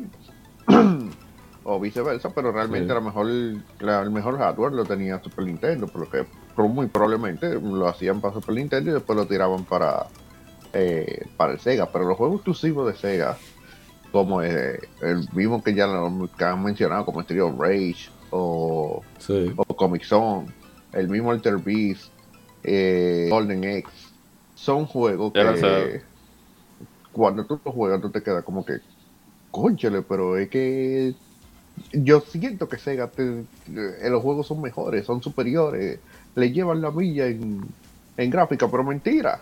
Era la mala manera en la que ellos lo presentaban. Ahí era donde estaba el key del asunto. No, y que también, exacto, y que en muchas, eh, sí, es una realidad, y que muchas, eh, muchas, muchos juegos, que también eso era lo que también a veces uno veía, que se diferenciaba el Sega Genesis con el, el Super Nintendo, que estamos hablando del Sega Genesis todavía, correcto. Sí, sí, pero ya casi vamos a cambiar. exacto, muchos juegos del, del Sega Genesis se, eh, eh, desarrollaron diferente al de Super. Un ejemplo, las Animanias, las Animanias. En, en Sega Genesis y en Super son diferentes. La Blackthorn también son, que casi nadie recuerda ese título, son diferentes. Las, eh, ¿qué otro juego de Disney? Hay juegos Aladdin. de Disney que salieron para, sí, Aladino, la de Super que fue desarrollada por Capcom y la de Genesis que fue desarrollada por Virgin sí. son dos juegos diferentes. El- muchos juegos de Sega Genesis y de Super eran diferentes, ah, eh, eh, diferentes. La Tasmania también, la que la Tasmania en Super Nintendo es un, como se diría, Un- como eh, un Temple Room, vamos a suponer, para los que son más jóvenes, Temple Room, en cierta forma. Pero la de Genesis es un side scroller, un, Sí. un plataformero normal. Entonces, eso hacía que tú, a pesar de que tuvieras eh, eh, ese mismo juego tuviera más opciones. Ahora mismo, ¿qué pasa? Tú ves un Xbox One y un eh, PlayStation 5 y la diferencia que cambia es que lógicamente que el PlayStation 5 se juega mejor pero, y se ve mejor. PlayStation pero ya- 4. Eh, sí, PlayStation 4, sí. Oye, me estoy adelantando al futuro. Oh Pero my God, mira. ¿Cómo? A- ¿Cómo? no, a Sony le gusta ese comentario que en PlayStation 5 se juega mejor y se ve más bien. Pero está hablando de los modelos regulares. Si sí. hablamos de Xbox One y PlayStation Exacto. 4, pero el Xbox, el X, perdón. Exacto. Xbox One X se va, Sí, va o sea, a verse lógico, mejor. eh, claro, pero casi nadie le interesa esa consola. Pero, eh, no, no, no. Eh, está bien. Sí, pues. ahí Te yéndonos van a mandar a- un PlayStation 5 para que lo Sí. pruebe adelante, tú vas a ver. Deberían, sí, deberían, sí. Pero la realidad es que ahora mismo la- lo, que, lo que diferencia de un juego a otro, la conversión de una consola a otra, son los gráficos y el frame rate. Después de ahí, más nada. Antes, claro, siempre había como un detallito extra. Yo creo que inclusive, hasta para la época del 64 y el PlayStation y el Dreamcast, creo que hasta los juegos tenían algo, Sí, había había, ciertos títulos que eran diferentes. diferencia, sí. Sí. Bueno, con Pero, vamos ya a pasar con el Sega Saturn, que ahí fue que comenzó el declive de Sega. Eh, le fue bastante bien en Japón y, y hubo de todo, o sea, juegos, Bueno, y muchísimos hay que juegos de pelea. antes, del Sega Saturn. Ah, que que con Genesis hicieron su, su lío, sí. Del, del Sega CD. Primero el Sega CD, que salió el Lunar, que comentamos antes, que no le fue muy mal, no le fue tan mal. El primer servicio de descarga digital, el Sega Channel. Sí. ¿Sega Channel era que se llamaba? Sí, Sega Sí, Channel. Sega Channel. Ahí fue que se pudo jugar en Occidente Boltman, el juego de, de Game Freak, que era bastante bueno. No sé por qué no está en Genesis Collection, Debería ser. Y- Licencia, cosa de licencia seguro. supongo. ¿Y qué más? Eh, pero después, ellos lanzaron el 32X, porque hubo, una- hubo un, un- un desacuerdo entre Sega de, de América y Sega de Japón, porque Sega de Japón, ya como el Genesis no le fue bien allá, ellos querían lanzar ya la próxima consola, pero Sega of America no quería porque Sega Genesis estaba bateando durísimo fuera de Japón. Entonces ellos decidieron hacer su propio aparato huyendo. E- huyendo no, o sea, huyendo en, en- aquí en República Dominicana quiere decir rápidamente, pero realmente Sí. huyendo, sino que de manera eh, muy, muy preliminar, digamos, porque no, no sé si en verdad hicieron todos los testeos y todo lo necesario, con muy poco tiempo. Lanzaron un accesorio llamado 32X, 32X, que era para que la consola tuviera el poder de 32X, supuestamente. Ujú. Claro. No, y que y- literalmente, realmente. Porque Pero no el problema tan- es que costaba más que el Sega Genesis. Exacto. Y fue un periférico que no es que llegó tarde, sino que fue uno de esos intentos mal, no mal, porque todavía el, el, el- el director ejecutivo del, o el gerente de la marca Mattel, que fue que impulsó la venta de la Genesis, todavía estaba ahí. Pero lamentablemente los nuestros queridos contrapartes japoneses, a veces con su terquedad, y ya que tenían el Saturno ahí casi ya a la vuelta de la esquina, pues decidieron entonces lanzar el Saturno casi al mismo tiempo, el 32X. Y, y- y eso fue desastroso para el 32X, porque teníamos que saber que el 32X también fue un intento de Sega por pues demostrar que el Genesis tenía un poco más de capacidad, porque veían, teníamos a un, dos monitos, ¿O no? a dos monitos de Salió, este lado. en 1995 salió Donkey Kong Country y el play- los agentes de PlayStation, de 3DO, de todos arrancaron la cabeza y qué es esto. Claro. ¿Y qué pasó? Inclusive dicen que Donkey Kong Country es el único juego que ha competido con una consola. Compitió con el PlayStation supuestamente. Compit- ¿O fue la leyenda de Zelda? ¿Fue la leyenda de Zelda fue Donkey Kong? Yo creo que fue no, Donkey fue Kong Donkey Country. Kong. Sí, Donkey Kong tiene que ser. sí, dicen. Pero sí, pues Donkey Kong, imagín- imagínense, un juego que, que se ve increíble. y explotando la capacidad del Super Nintendo hasta, hasta su ma- no su yo creo que no su máximo, pero sí de una manera, o sea, que uno lo ve actualmente ese juego, uno dice, wow, pero qué bien desarrollado está. Gracias a Dios, Miyamoto no puso su mano en ese juego Sí. y se fue frustrado hacia Yoshi Island. Que se vaya, que se quede por ahí haciendo su Yoshi, no importa. Dejen a la gente trabajar, dejen a la gente que saben trabajar.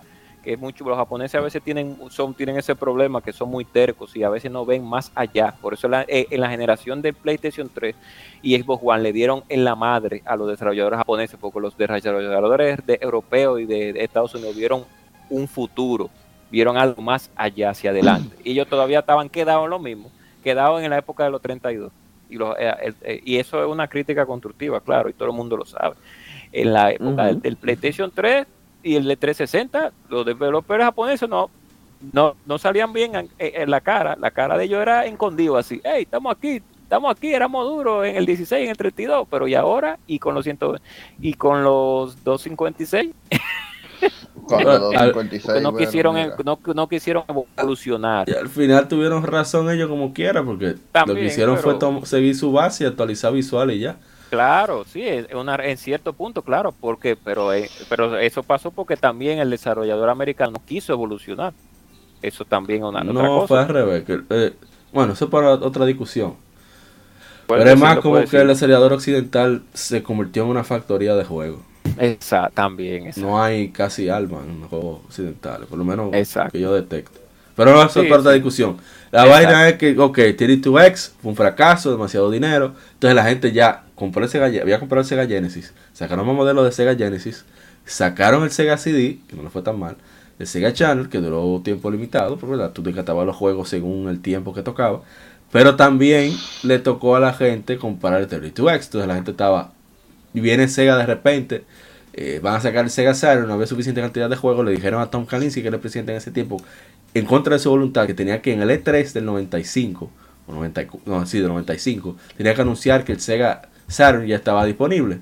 Pero él no estaba contento porque no todos los distribuidores, debido a la poca cantidad de consolas que había, iban a poder vender, tener disponible la consola.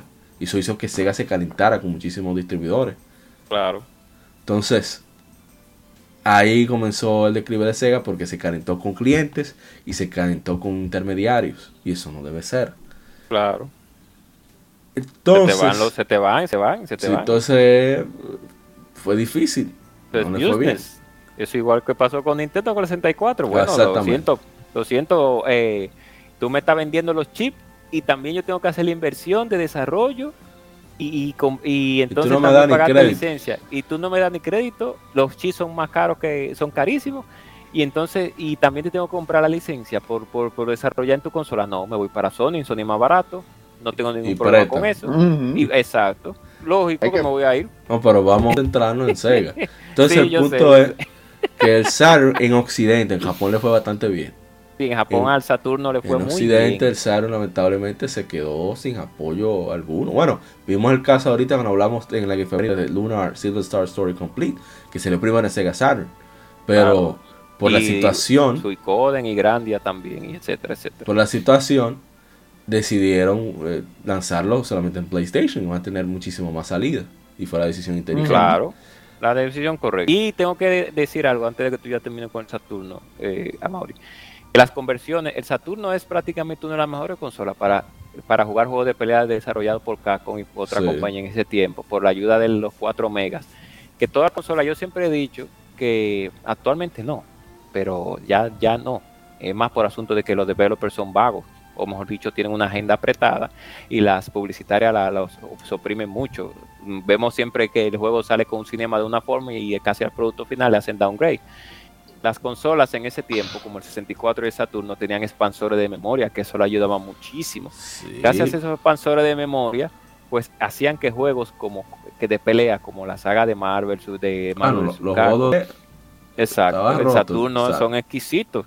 Y los juegos de pelea, todos estos se juegan mejor. Lo que pasa es que no llegaron a América, casi ninguno. O sea, tú te pones a ver los juegos de, de- de Sega Saturno y de PlayStation y tú dices, gracias a, esa, a esos 3 megabytes de memoria, tú- esos 4 mejor, mejor dicho, tú lo ves que son eh, eh, arcade perfect, por, por de arcade prácticamente igual.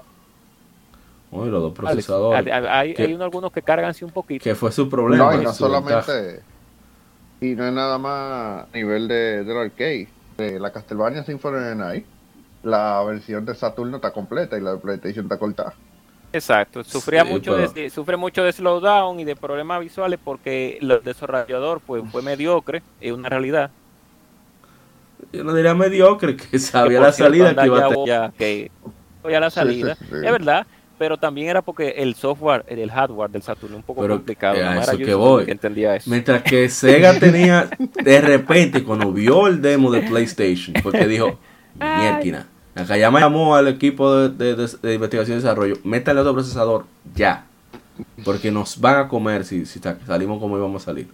Sí, pero entonces debieron de, de hacer algo como más, A eso voy. Entonces, buscar más ayuda. entonces PlayStation, ¿se acuerdan de Psygnosis? Lo que hicieron, Dios, ¿cómo se llama? sí. El juego de carrera futurista. Jet-Moto o, No, yo o moto no, Wipeout, pare- Wipeout. Ellos Wipeout. habían hecho su propio, digamos, SDK de PlayStation. Entonces Sony dijo, eh, papá, ¿y eso? ¿Qué es lo que? Mándalo para acá, ven. Y comenzó a repartirlo a todo el mundo. Miren, eso es más cómodo para desarrollar, denle para allá. Claro, inclusive Wipeout salió en Saturno también, no sé si la 2, pero la 1 sí también. Y además eh, que el sistema, el Sega Saturn es PlayStation 3 de estos tiempos, porque era un sistema sí. muy complicado de desarrollar. Entonces, eh, Sony comenzó a, a crear una librería en común para los desarrolladores, que fue uno de los primeros. Y eso también le dio ventaja. Claro, tú, tú tenías que ayudar a los desarrolladores porque era una, prácticamente un mundo nuevo para ellos y eso, eso es inteligente, eso no es... eh, Entonces, eh, ese fue muchos de los problemas que tuvo Sega Saturn. Eh, comenzó ahí Shenmue, por ejemplo. Fue en Sega Saturn que inició su Sí. desarrollo. Hay incluso un video de- del intro de, de y los Shenmue videos en- y de varios, 32 y varios cinemas. Y cuando uno Sí. ve esos cinemas de Shenmue en Sega Saturno, ahí es donde tú te das cuenta realmente el poder de la consola. Ahí es donde tú dices, wow, pero sí. mira qué power tenía la consola No, pero para... que Saturno tenía un power in- interesante. Incluso los que llegaron a jugar Knights en, en la época en que salió, se pudieron dar cuenta, porque Night eh, fue uno de los juegos que me explotó el Saturno a nivel de 3D. Y Sí, no solamente lo explotó a nivel de 3D, sino que fue el primer juego en utilizar un, un joystick per se. Hay mucha gente que dice que, que fue el 64 que introdujo el, el joystick y vaina en la consola, pero no, realmente fue el Saturno. eh, con el control 3D. Con el 3D, no, Que era, un nombre, era no me recuerdo. circular el desgraciado. Sí, circular. Sí, Sí, sí. está por ahí guardado, yo lo tengo por ahí. Ah, pero usted lo tiene, pero manda esa Sí, yo lo tengo, yo lo tengo. Sí, sí. Ese control salió exactamente un año antes de que saliera el, el 64 en Japón. Porque aquí lo que pasó fue que aquí salió después que llegó el No, pero 64. fue el mismo año. por O un sea, mal uso de... fue el mismo Eh. año. El que, aparte que 64 estaban esperando a Mario 64. Iban- Sí, sí, sí. Pensaban sin Mario y se iban a ver Eh, feo. No, no, imagínate. Entonces, eh, el control no sé por qué, pero aquí llegó un año después. Llegó justamente, feo, sí, porque llegó creo que fue junto con el 64 precisamente. con Pylo Eh. Nadie sobrevivía. sigue, sigue, sigue. Y qué difícil. Entonces, eh, ya Sega. Nintendo tiene que sacar una Mario de, de salida. Eso es como que tú Sí. saques un, un Drinkador y no tires Sonic Adventure. Claro, exacto. Entonces, ya con Sega salió Panzer Dragoon, diferentes. Eh, acá, ¿y cómo ustedes conocieron en Sega Saturn? O sea, lo vieron en persona, lo jugaron y lo Oh. consiguieron. De- O la sal, dígate, porque yo sí tengo Sí, mucha pero- historia de eso. No, pero no te nos va a contar mucha, ¿no? No, no, no mucha. No mucha. Ya tenemos normal. 47 minutos. Sí, realmente. Ay, Dios mío. No, de, el Saturno yo no lo llegué a conseguir en su época, ni mi primo lo llegó a conseguir. Yo sí vi anuncios de Saturno, muchísimo. Rarísimo. Eh, lo de PlayStation no. 3 hasta en eso. y, Sí, y me, ya lo sabes. No, y lo pero el Saturno es que era tan PlayStation 3 que cogía cartucho también. Sí, tam- también tenía su cosa de Eh. cartucho a rato. Entonces yo, el anuncio por ejemplo de Night, yo lo vi, eh, el anuncio de la Sonic que salió para Saturno, me faltó decir algo del, del Sega CD, que ahí salió una Sonic, que el soundtrack fue Michael Jackson que lo, que lo compuso. La Sonic CD fue, ¿no? Sí, la Sonic CD. Que dicen que la Eh, Sonic 3 también. No, el hay Sonic que- que 3 Michael participó, pero él no quiso crédito porque no quedó satisfecho. Eh, sí, sí, sí, eso es lo que dicen, que participó pero que no, no quedó satisfecho. Pero sí, el- la Sonic CD, sí, eh, él dijo, sí, fui yo. Y. Ah, no sabía ese dato. Y el Saturno, pues, no, yo nunca lo llegué a jugar. Después yo contándole a un amigo del- en el japonés, él me dijo, ah, pero mira, yo tengo dos cajones de Sega Saturn, ¿quieres uno? Y yo, pásalo para acá. Oh, oh. Y así yo conseguí un Saturno, pero me faltan los cables. Tengo que conseguirlo. Los cables y el control. Tengo Ah, conseguirlo. baratos, son baratos. Tú puedes Sí, comprarte yo- una. Ah, venden hasta inalámbrico ahora mismo ya. Ya como están los models. El diablo. Eh, yo voy a ver si consigo uno. Yo quería conseguir el pack de, de la Nights Into Dreams con el control 3D precisamente Sí, para muy bueno.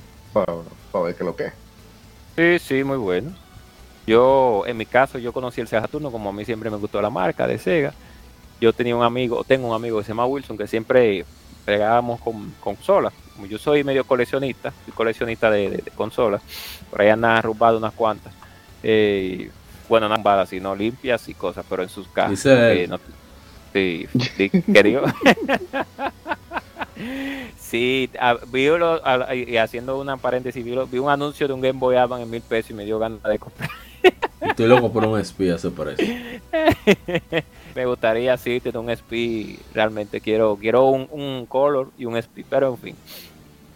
Eh, Eh, difícil. sí, no, yo sé, aquí tan, tan incómodo. Pero eh, el Saturno lo conocí en ese tiempo porque él en ese tiempo, en esa época, usaba mucho el Sega Saturno. Y yo compré mi Saturno en ese tiempo, me recuerdo yo, mi primer, del 96. El Saturno tiene dos, tiene dos versiones. 95 y 96. La versión 95 y 96 no varía mucho, solamente varía en el, la carcasa eh, visualmente. No es tanto como el PCX, que el PCX o el PlayStation 1 varió mucho de, de- de- de fecha en fecha. Sony con su Sony Sony fue inteligente, pero a la vez desgraciada, porque ella utilizó el mismo concepto de sus electrodomésticos con el PlayStation. Cada año tiraba un modelo nuevo. sí. Pero está bien, le funcionó, está bien, pero no, no fue no fue algo agradable realmente en ese tiempo así, ¿no? te- como yo que nada, que crecí en esa época del, del, del PSP, con esos play. Pero en fin, saliendo del eh, el Saturno lo conseguí y comencé a conseguir títulos, muchos juegos, muchos juegos, muchos juegos, muchos juegos, muchos juegos. Vendí, regalé unos cuantos, todavía quedan unos por ahí. Tengo mi Saturno ahí todavía guardado. Hay un compañero mío que se llama que lo ha coleccionado casi todo. Eh, porque yo se lo he heredado, porque ya yo no estoy, actualmente nada más estoy jugando PC Vita y, y, ahí con el celular, PC Vita estoy jugando y un chin de, de, de, de. Y, y lo conocí así fue, sí, la primera vez que yo vi un Sega Saturno fue en la casa de, de mi amigo Wilson. Él estaba, no me recuerdo qué juego estaba jugando.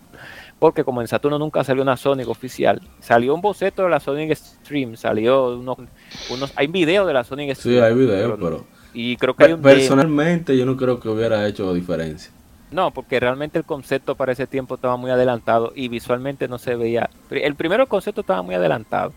Y segundo, Cuando usted dice adelantado, usted quiere decir que no, que no está raro. Yo digo eso. adelantado, exacto, que era extraño. Que era extraño que hay un juego que se llama Bug, no sé si ustedes recuerdan para Play, la PlayStation Bug, que es como es una hormiga verde.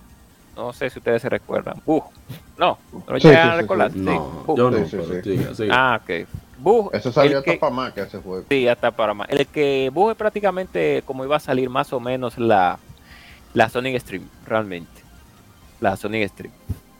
Y si alguno ha visto un juego que se llama Cham- Ca- Camaleon Twist, que salió para 64, Chameleon Twist, que ese juego casi nadie lo ha escuchado hablar de él. Es, es eso, búsquelo en YouTube. Chameleon, Chameleon Twist, que es un camaleón azul, creo que no me recuerdo. Y conseguí comprando títulos. Ahí compré mi Castlevania, ahí compré Kimi vs Street Fighter, ahí compré Mistaria, Mistaria que estaba por ahí guardada, que ahí tengo la, tenía la Shining Fortress, la, todo eso yo se lo, se lo presté a, se lo presté a dos compañeros. Tengo la, la Wisdom, la Shining de Olear, la, la, eh, ahí jugué la, la Shinobi, ahí jugué también eh, mm, unos cuantos clavitos, porque siempre hay clavos en, las consolas, todas las consolas tienen su clavo. Eh, Clockwork Knight jugué, jugué Resident Evil 1 ahí también, la versión de Saturno. Jugué también todos los, casi todos los juegos de pelea de Capcom también. Lo logré, las, las King of Fighters. Pero el juego que yo más ya me, recuerdo que fue el que yo más jugué fue un juego que se llama Burning Rangers, que está para Sega Saturno, que es un juego de unos bomberos eh, que la hizo la Sonic Team. Fue el último juego de Sonic Team para el Sega Saturno. Cualquiera que busque en internet ese juego, sí, Burning Ranger verá la capacidad de tridimensional del Sega Saturno, que no eran mejores que la del PlayStation, pero hicieron muchos trucos para que se viera muy, muy bien, definitivamente. Muy bien. Vamos con lo que sigue. Entonces, eh, como después, ahora se va a salir de, de- del lío que tenía con el SAR arriba. Por su Sí, poca pues, mala separación decisión. fuera de Japón. Y Malas decisiones. ellos tomaron siempre. otra mala decisión. Ellos decidieron. Bueno, Tom renunció después de, de- de ese. Sí, pues no podía tratar con gente bruta, no podía Sí. tratar con gente bruta, con hombre inteligente. No, Nakayama fue a su casa, salvaje, viajó de Japón a su casa para pedirle que volviera. Le dijo, no, con usted yo no puedo trabajar con usted, usted es muy necio. Nosotros leímos Sí. sobre eso en, en, en Lectura Gaming. Y en el Retro Gamer, no sé si era sobre el Saturn precisamente. Entonces, eh, Kaninsky renunció, vino del presidente, no veo ahora mismo quién fue. Creo que fue otro de Mattel. De hecho, Sega incluso eh, después del lío con el Saturn. Ah, no, mentira, estoy hablando de disparate, estoy adelantando. Después de que el Saturn no vendió mucho, ellos decidieron ponerse para el Dreamcast. Ellos tomaron incluso préstamos de cien- cientos de millones de dólares para gastarlo en promoción, para tratar de cambiar su imagen. Tenían incluso al que fuera después el hombre de Xbox, que después se convirtió de EA. Eh, ay, Dios mío, se me olvidó el nombre. eh, Un británico. Sí, el calvito, ese, Sí. eh, no recuerdo ahora el nombre de no me fue el nombre, yo que lo tenía siempre en la mente. Porque era muy peculiar ese señor. O sea, eh, era muy, muy chévere. de- Yo no sé, pero lo más importante es que en esa época ellos invitaron a Segata Sanchiro. Y eso Eh, en el importante. 98, el- sí, en el Sega para el Saturn, Saturn, ¿verdad? Sega Sí, claro. Sanchiro, sí, Sega Sega Sanchiro, Sanchiro, sí. Sega Ta- Entonces, eh, ellos trataron de hacer, eh, intentar con el mercado de PC, trataron de juegos para Saturn y, PC con un Sega Soft. Entonces eh, hicieron Sega World tratando de hacer, de, crear como sitio de entretenimiento eh, fuera de, allá, de, Japón, en Reino Unido, Australia, donde fue muy bien. eh. Entonces al final ellos trataron de, unirse con, con Bandai. Iban a, a tener una inyección de un billón de dólares. Pero eh, iban a formar la compañía Sega Bandai. Iba a realizarse en octubre del 97. Pero en mayo hubo oposición de los eh, varios eh, muchos ejecutivos de Bandai. Entonces ellos eh, acordaron hacer eh, se aliaron con Sega como compañero de negocios. Pero la, la situación financiera de Sega era, estaba tan deteriorada que Nakayama renunció como presidente de Sega. Eh, Iri Majiri, Iri Maijiri, perdón, no, es Iri Majiri, sí. Fue el presidente.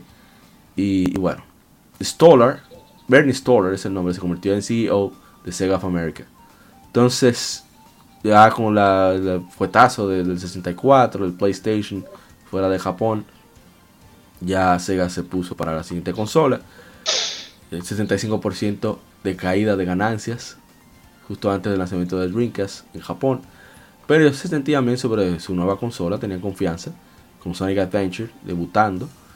Y en Japón en el 98, en el 99 ya lanzaron 9 de, de septiembre del 99, 9999. Oye, qué bendita fecha para lanzar ese juego. Y bueno, eh, el Dreamcast empezó muy bien. Debe ser una de las consolas con mejor line-up de lanzamiento de la historia. Sí, Hablando de. Soul Calibur, or Alive 2, eh, Sonic Adventure. Tenía varios juegos de carrera. Creo que Hydro Thunder se llamaba uno de ellos. Sí, y de los Thunder, sí. Y muchísimos juegos. Hydro Thunder, sí. sí. Imagínate, entonces. El Dreamcast estaba puesto para Había triunfar. muchos, hay muchos developers ah, como Capcom, como Capcom tenía el board que ellos utilizaban, el Naomi. Eh, Bandai ellos Namco. eh, eh, eh, di que Namco, eh, Capcom utilizaba el board Naomi para muchos de los títulos de juegos de pelea y para sus arcades también. Pues fue como un anillo al dedo. Porque hay una cosa que hay, que- hay que considerar y que mucha gente sabe, que Sega fue inteligente en ese, en ese aspecto, lo único que ella no supo manejarse bien. Los, las, las consolas que ella lanzaba siempre eran una versión eh, downgrade, si podemos decirlo, del board que ellos utilizaban en los arcades. Pasó con Sega, Sega Genesis, pasó con el Saturno, que utilizaba un board que ellos utilizaban aquí, solo que eh, con un downgradecito. Y en, con el Naomi era el mismo board que ellos utilizaban en arcade para juegos como La Casa de la Muerte 2, para Marvel vs. Capcom 2, Sí. para eh, y etcétera, etcétera. Pero un co- eh, Mm. Gracie Tassi 2, pero con un downgrade. Por eso muchos ports que salieron para el, el Dreamcast no corrían a la misma, no se veían igual que en arcade. Que era un, un board, el mismo board, solo que con menos capacidad. Pero ellos lo hacían seguro de manera inteligente, porque como ellos eran reinaban en el mundo de los arcades, o tenían, era para ellos seguro era más fácil la conversión. Sí. No, y era casi perfecta. Exacto. Eh, muchos Entonces- juegos de arcade salieron en Dreamcast y fueron, fueron relativamente exitosos. Como, como Crazy Taxi, que fue genial. Y Crazy Sí. Taxi, loco, ese es un juego que más horas yo le di. Samba de Amigos. Sí, Samba de, Samba de amigos. Muchos títulos, los mismos juegos de pelea de Capcom que salían toditos, que salían arcade perfect. Marvel vs. Capcom, que nació ahí. Sí. Marvel vs. Capcom 2, que también muchísimas horas que le Sí. dediqué en Dreamcast, sobre todo por el Sí, hecho sí. de que había que sacarlo todo. Sí. Y había que sacarlo todo. Power Stone tiempo también. Tú comprabas por internet. Ah, hay que, hay que decir algo. Uno de los primeros, una de las primeras consolas que tuvo conexión conocida, claro está, ya de manera legal, oficial, mundialmente, fue el Dreamcast, que tú podías viajar, navegar a través de tu Tú tenías tu disco de, de web Sí, Tenía browser. un disco de, y de podía- Internet Explorer. Sí. y podías descargar archivos a tu BMW, BMW para tener acceso a, a, No, grabar. Descargaban mini, minijuegos compatibles con, con diferentes juegos. Sonic Adventure, eh, Shenmue creo también. No sé si se podían descargar jueguitos igual que, que en- que en- O sea, no era descargar, pero si no era como un archivo pequeño que desbloqueaba algo en el disco. Pero que Ah, no, era sí, de, sí. no era de cobrar. Era para que tú utilizaras el servicio. Exacto. Phantasy No Star Online, el Yo me predecesor claro. de Monster Hunter, Uno de los primeros juegos online que se jugaba online, online, online, RPG ya sí full. Y- Porque teníamos otros juegos online como Quake 3 Arena que se jugó muy Sí, pero bueno en también. consola no, no había. Y por su estilo de juego fue el precursor de Monster Hunter. Por eso Exacto. me sigue dando risa. Voy a seguir corrigiendo, porque corrigiendo, carajo. Todos los juegos que Jimmy dice, mira, este, este hunt- un juego hunting. No, no, Fantasy Star. Monster Hunter copió de Fantasy Star, el concepto Sí, general. El concepto, sí. Es una realidad. El, y el, el- salieron muchas IP bastante buenas, de, de- de- pero perdí. Capcom apoyó muchísimo el Dreamcast, Sí. mucho que lo apoyó, muchísimo, porque le tiraron muchos, le tiró muchos juegos, mucha IP. Miren la misma Resident Evil Pico Verónica que salió ahí, Sí. salieron muchísimos juegos de arcade de Capcom, casi toditos, Giga Wing, eh, las mismas eh, juegos todos, casi juegos de pelea de Capcom, sí, Caruga, salió, salió eh, Y, Caru- y Caruga es uno de los últimos juegos que salió de Dreamcast.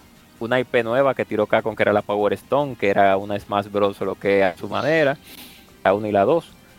Salieron también muchísimos, muchísimos ports, claro, de diferentes juegos, de diferentes consolas, eh, pero claro que se veían mejor, lógicamente, como la, el juego de- del Pato Donald, que, que es uno de los juegos más aclamados de Ubisoft en ese tiempo. No sé si ustedes se recuerdan del juego de Pato Donald, de la Quack, Quack Attack, creo que se llama. No me acuerdo, no. del pato Donald. Bueno, en fin, salieron juegos como eh, eh, Ready, eh, Rumble, Rumble, ¿qué? El de que de boxeo, que salió una parte 1 y parte 2, que, que, que Ready to Rumble, que tú, Ah, más sí, se sí, jugó sí, más que ese- 10 años. Juego era una cura. una Ready to Rumble, cura. lo que se llama, creo que. Con el moreno, casi todo el mundo juega con el moreno, la fruta. No, y ese juego tiene un easter egg que, por ejemplo, si tú le pones en la fecha, 25 de diciembre, el juego comienza a poner vaina navideña y nieve. Oh, vaina. salieron salieron expansiones como la Mortal, Mortal Kombat Gold, que es una Sí. expansión de la Mortal Kombat 4. Salieron también en eh, ¿qué otra, qué otra? Salieron muy muchos muchos buenos juegos en Dreamcast. Hay- En Dreamcast hay muchos títulos buenos. Salieron RPG como Grandios. Salieron RPGs también Skies como of Arcadia. Sky Arcadia. Un que parte del equipo de Fantasy Star 1 y 4. Sí. Salir- salieron unas IP que casi nadie, nadie recuerda, que fue Blue Stinger. Y otra Sí. que de un, ese es medio malo, que de un vampirito, ese es medio malo porque fue de salida. Que otro RPG que un vampiro Splitters, con un algo- perro. ¿cómo se Plan llama? Speed, eh, así, más o menos así, sí. Sí, más o menos así. Salió una IP nueva que Sega después la lanzó, pero nunca tuvo éxito, que fue Headhunter. Salió para... Ey, Ahí, Headhunter. Headhunter es prácticamente un gran defauto, pero, Sí, exacto. pero mejor hecho, sinceramente. Bueno, el problema es que por alguna extraña razón eh, No caló. no, tuvo, no caló No caló. mucho, pero, No- pero hubo tanta era muy- libertad. era muy sí, ápero. Sí. Headhunter es Eh, bueno. yo creo que el problema, yo creo que el problema fue ese, que aunque era mapa abierto, no había tanta libertad como uno quisiera. Exacto. Los, los juegos de deporte en Sega, como siempre. Como Ah, ese fue 2K. un punto de quiebre para, para Sega. O sea, fue bien, pero ellos compraron Angel, Angel Studio, ¿qué se llamaba? No me acuerdo. Eh, el estudio responsable de, no. de NBA Creo que 2K y muchos de los juegos de deporte. ¿Cómo era que se llamaba? Eh, 989 no era. No, no, de PlayStation. Ese era, no, ese era, sí, ese era el de PlayStation. Sí, Eh, 98, 98 Studio, que tiraba para los juegos clavoticos, 98, 98 Studio. Sí. Eh, Sega compró a la gente que después se volvieron 2K, los 2K, Sí. Ajá. que Estoy buscando el nombre. Pues. hay que buscar el Visual nombre de- Concepts. ese Visual nombre. Concept, sí, Visual pero Concept. Visual Ellos lo Concept compraron. estaba de hace mucho. Sí, pero que ellos lo compraron. Porque, mira, ellos son copropietarios aparentemente. Deja ver. Esto está interesante, no sabía. A ver, a ver. Sí. eh, no, no lo veo en verdad. Te hablé disparate. Eh, tiene el, el logo de, antes tenía el logo del ojo, que así mismo, Visual Concept, un ojo en, con un, como con un triángulo. Vieja esa compañía, Visual Concept. Sí, es del. A ver, del 1900. No, no, no lo di. Del 88. 1988. Sí, sí. Tiene 32 años. Que iba a decir que ellos se encargaron de la mayoría de juegos de deportes de SEGA, que eran los mejores en 3D. Sí, en ese tiempo sí. Pero entonces Sí. EA le dijo a Sega que ellos iban a apoyar a Dreamcast a cambio de tener exclusividad de juegos de deporte. Y Sega le dijo, no, papá, yo acabo de comprar este estudio y lo tengo que sacar el jugo. Claro. Ah, pues desde ahí. Y eso, ah, o sea, aunque a uno no le guste EA, hay que admitir que ellos son un necesario importante. Claro, y son una casa productora de juegos de deporte. En Sí. ese tiempo EA era una, disculpen, tenía sus, su imperio de NBA y sus imperios con cosas que, oye, Sí. eh, forzaron con el 64, sí, pero ¿Verdad? Entonces, eh, lamentablemente el Dreamcast eh, después sacó Shemu con muchas pérdidas de- monetarias, Sí. pero que sentó un precedente Desarrollo. con todos los detalles, los visuales que tenía para la época, minijuegos que eh, Yakuza es su, su sucesor espiritual. sí. Sí, sí, sí. El equipo Entonces- de Yakuza seguro esto fue el equipo que salió de de de de, de, de No, no, no, o sea, de, de hecho se sabe, eh, es como un secreto a voces, que el sucesor espiritual de Shenmue es eh, Yakuza, Sí. porque a eso era que ellos querían llegar con, con Shenmue, solamente que no... Por, eh, ahí hubo un tema tipo Kojima, en el que por tema del presupuesto, eh, Shenmue no, fue, no pudo seguir, y es que realmente el juego salió carísimo de hacer. Esos detalles Mm. que tiene ese juego. Ah, hay que decir la verdad, tampoco es que fue un juego muy extremadamente vendido. Exacto. Sí, supuestamente tenía que comprarlo como cuatro veces cada propietario de un Dreamcast para que para cubrir los costos. Exactamente. Ya Era. Entonces- era por ahí es que estaba el asunto, entonces. Yakuza realmente- fueron inteligentes. Primero fue pedirle ayuda a Sony, como ¿verdad? inyecte capital y haga contactos. Y segundo, que el costo de desarrollo se cubre con publicidad de marcas reales. Claro. Entonces tú vas a, a- a- beber un trago en Yakuza y te hablan de la historia de una marca, de una bebida de verdad. Sí, sí, sí. entonces, No, y cuando tú vas al bar, por ejemplo, en Yakuza, son vainas de verdad y hay Sí. marcas reales. sí. Hay Bueno, algún inventado, sí, te decir, pero exacto. hay, hay marcas reales. Pero volviendo al punto. Esa Sonic Adventure de Dreamcast. Yo soñaba con ese juego. El primero. Y un Dreamcast, de verdad. Yo, No, esa Sonic Adventure, la primera vez que o yo sea, la jugué no estamos hablando de que, ah, sí tiene sus defectos, pero óyeme, que fue impresionante como, como era ese juego. No, te Sí, estoy realmente. diciendo. Yo la jugué la primera vez en Miami, cuando, el- cuando iba a salir el Dreamcast precisamente, eh, que yo casualmente estaba buscando a Final Fantasy VIII en esa época, eh, porque me habían dicho que iba a salir para esa fecha, que sé yo qué. Mentira, era una semana después que salía la, la condenada.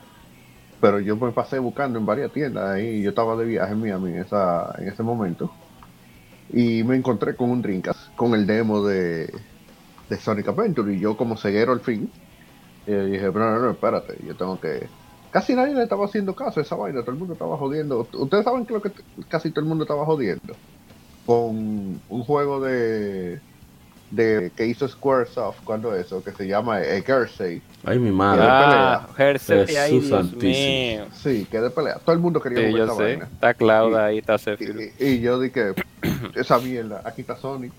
Sonic. y oye, ese primer mundo con cuando se hace el cambio de cama y la Sí. ballena se está cayendo atrás y Sí, toda que esa uno, vaina, ¿no? que uno se da ese- cuenta. Es que uno se da cuenta. Y discúlpame la Hearts. Cuando uno ve. Cuando uno estaba acostumbrado a los gráficos de PlayStation y de 64. Entonces, cuando uno ve los gráficos del Dreamcast en ese tiempo, uno dice, wow, qué salto gráfico. Ajá. No, y, no, y realmente, porque por ejemplo, tú habías jugado Final Fantasy VII, que por eso era que Gersey eh, tenía tanto, aunque uno la quería ver, porque estaba Cloud ahí, tío. Sí, Sí. Y Tiff. pero que cuando, después que tú viniste, de- y estoy hablando de lo más mainstream que puede haber en, en PlayStation, de tú haber jugado Final Fantasy VII o cualquier otra cosa, Así a es. tú ver los gráficos pulidos de Sonic Adventure, porque Sonic Adventure tiene unos gráficos 3D, pero tan pulidos. Sí. Eh, se ve muy bonito. Yo recuerdo que uno relajaba mucho al PlayStation porque uno decía de que Borroso. los triangulitos moviéndose. Sí, sí. Sí, porque los- sufren los de, triangulitos de- moviéndose. sí, de, de, de, de epilepsia, los los- los- los El polígonos pop, los pop-up. Sí, que siempre uno, uno- los polígonos y los Eso es algo cuadrados normal. moviéndose. Eso es algo normal en Eh, Play. eh, eso- el, el 64 eran los triángulos y Sí. el PlayStation eran los, los cuadros moviéndose. la- el Tembelec. Sí, entonces de tú pasas ahí a tú veas un sol redondito que se veía bien utilizado, Sí, los colores Con esa nítidos. velocidad. Que tú, que tú veías que no, no, la- había tantos polígonos. No, y la velocidad, y vaina, y tú te quedabas con mierda, pero que realmente era un era un cambio del cielo a la tierra. No, y la Estamos hablando- interpolación. Y la interpolación. ya, hay un asunto No, con sí, Sonic. pero que Ajá, ajá, estamos sí. hablando de que no, de que te- tenemos una consola de 32 bits, una de 64 Y otra de y el 128. llegó con 128. Ujú. Quítense Y el de ahí. No, y hay una cosa que, que mucha gente quizás no lo sabe porque no lo ha probado algo. Pero tú pones un Drinka en una televisión de hoy en día eh, y con su Con cable normal, no, no di que con S-Video, ni siquiera con el S-Video, con el cable normal, tú lo pones y se ve bien el Dreamcast. Sí, sí, se ve todavía o sea, aceptable. es una consola que para estos tiempos se ve bien con una televisión de estos tiempos. O sea, tú puedes conectar un, un 64 a una televisión de estos tiempos y no se ve bien. No, Y- tiene que buscar y- un convertidor. y obviamente no hablemos de- del PlayStation 1, que, que tampoco se va a ver bien. No, exacto. Pe- Pero tú conectas, por ejemplo, el Dreamcast. Y yo jugué Sony los otros días en una, precisamente en una Sony de 32, una LCD HD. Y se veía nítido. Y yo me quedé como, pero ven acá. ¿Qué es Esta consola no es de, de- del 99. ¿Qué diablo está pasando aquí? O sea, realmente estaba adelantado a su época. Ellos hicieron un excelentísimo trabajo con el Y eso, y eso, se iba a hablar y se me, fue- me escapó decirlo. Que ellos dividieron a los equipos de Sega of America y Sega of Japan en, en un- o sea, en dos. Y cada uno hi- hiciera su investigación y desarrollo para la próxima consola. Y, y creo, eso tendría que ya, ustedes que son más expertos en, en electrónica que yo, confirmarlo, que el de América estaba más potente. El procesador que tenía. Mm. Entonces se fueron con la, la opción de Japón porque era más cómodo de, de- de- de costo, era menor. Y no Sí, incluyeron, y cometieron el error, bueno, digo error, pero a largo plazo, pero hay que considerar que Sega estaba en problemas financieros. Claro. Pero fue un error a largo plazo de no pagar por el, el, el lente de DVD. Si el Dreamcast Claro. hubiera salido con DVD, otro gallo cantaría. Claro, también. Sí, ellos tuvieron que sacar los Gigadix. Sí. Sí. que, que no eran más que CD con un chip más de. Sí, más de 700 Eh, megas y eh, sí, venga. uno, uno CD, un chip más vaina. Creo que lo máximo que llegaban eran 800 megas. Y era punchando. Y eran los de Chemue precisamente. Eh, lo que tenían ese. Sí. Entonces. eh, esa- y eran cuatro los de Chemue. Sí. Entonces, Que- que no eh, ese es el punto que si hubieran trabajado al unísono ambos equipos de desarrollo o los recursos se hubieran gastado en solo un trabajo de investigación, no sé, quizá la historia fuera diferente. Sí, Es, exacto. es posible, pero también hay que ver, porque por ejemplo, eh, en ese sentido yo lo entiendo, que ya hayan ido por la versión japonesa con un procesador un poco menor. Pues tú Sí. también tienes que tomar en cuenta eh, la manufactura de la. No, no, eso digo, que- que Sega estaba en problemas te financieros. salía- exacto, y si te salía más barato usarlo así, pues tú lo hacías. Quizá ellos Claro. pensaron que en un futuro ellos podrían hacer una versión 2, o como lo conocemos hoy en día, la versión Pro. Sí. de, de la consola y hacer una revisión y sacar una mejor. De hecho, ellos lo hicieron. Eh, eh, no hubo mejora a nivel de, de pero resolvieron unos problemas que tenía el Dreamcast. Eh, el primer aparato, por si la gente no lo sabe, en dar las tres luces rojas, no fue el Sí. Xbox, Sí, fue el fue el- Dreamcast. así mismo. Iba a decir que la, la primera vez que vi un Dreamcast fue en JJR digital, en H. Ey. En ese tiempo. Y yo vi Ya esa sabes. vaina, estamos hablando de 1999, por ahí, 2000. Y yo vi eso que decía 9.999 el precio. Y yo nada más me arranqué, la, me agarré- puse la mano en la cabeza. Oh, pero si tú lo viste a Dios 9000, mío. tú lo viste barato, porque yo lo vi en el 98, después del Cyclone George, en la Navidad del 98. No japonés. Lo, eh, Sí, porque no, no, no. Fue 99 en América. Salió. Eh, yo lo vi, ¿cuándo fue el Cyclone George aquí? 98. 98, sí, para la Navidad del 98. Pero no japonés. Eh, yo no sé si era japonés, pero aquí lo estaban vendiendo en 15 mil pesos. Ya tú sabes, para esa La- época. Ahora La de que el dólar de- estaba a 16 en esa época. La gente Dios de Tech. Game, eh, ya no sé si ustedes se recuerdan, una eh, la competencia de JR Digital en ese tiempo era Tech Game, que era otra tiendita que había. Ellos lo tenían a 15 mil pesos, sí, porque sí. Pero no recuerdo si era el la, la versión japonesa. No, que en esa época no creo que te vayas a fijar en eso.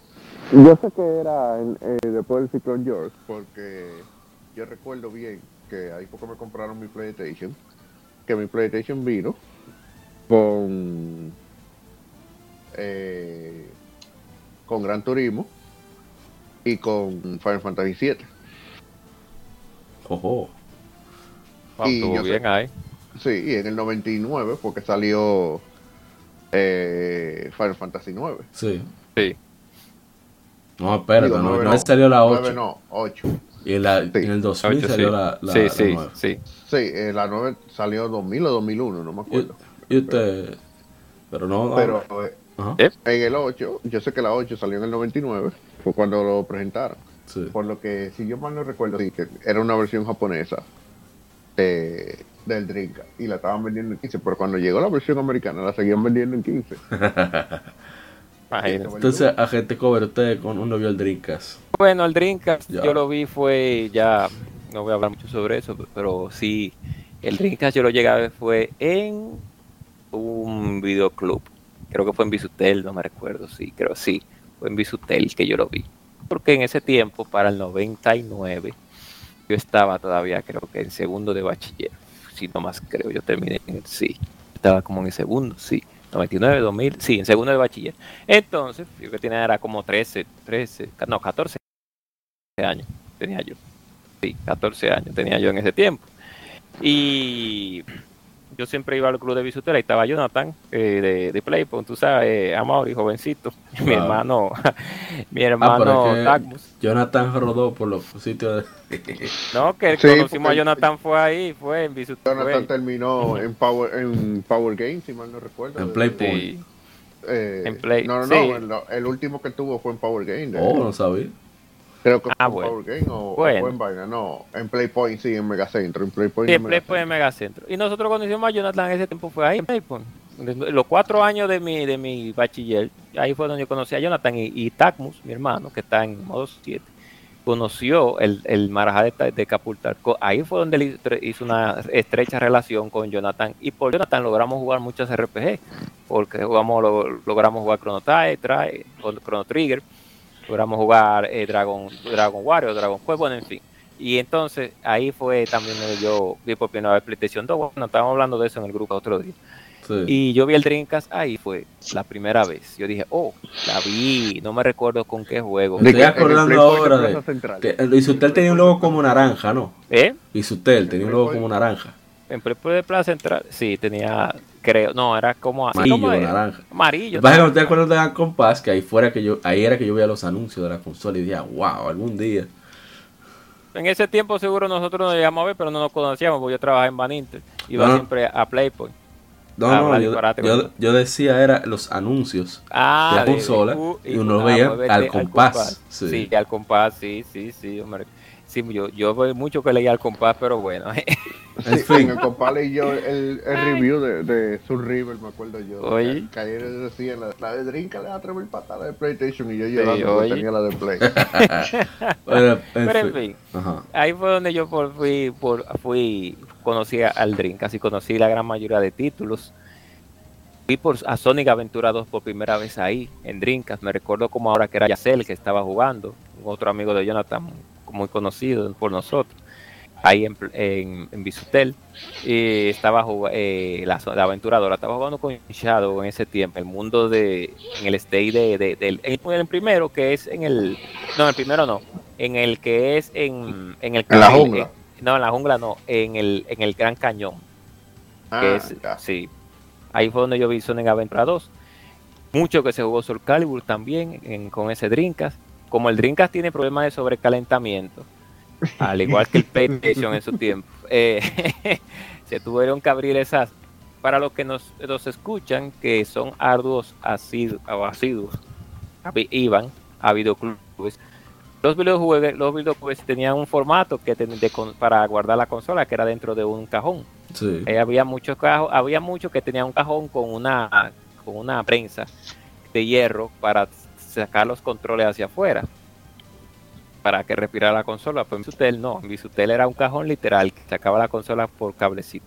Entonces esos pobres PlayStation cogían tanto fuerte que habían que voltearlo. Eso es algo clásico en los PlayStation 1 de, de- hasta el 98. Eso era algo clásico. Porque después Ah, del sí, sí, 98 sí, sí, sí.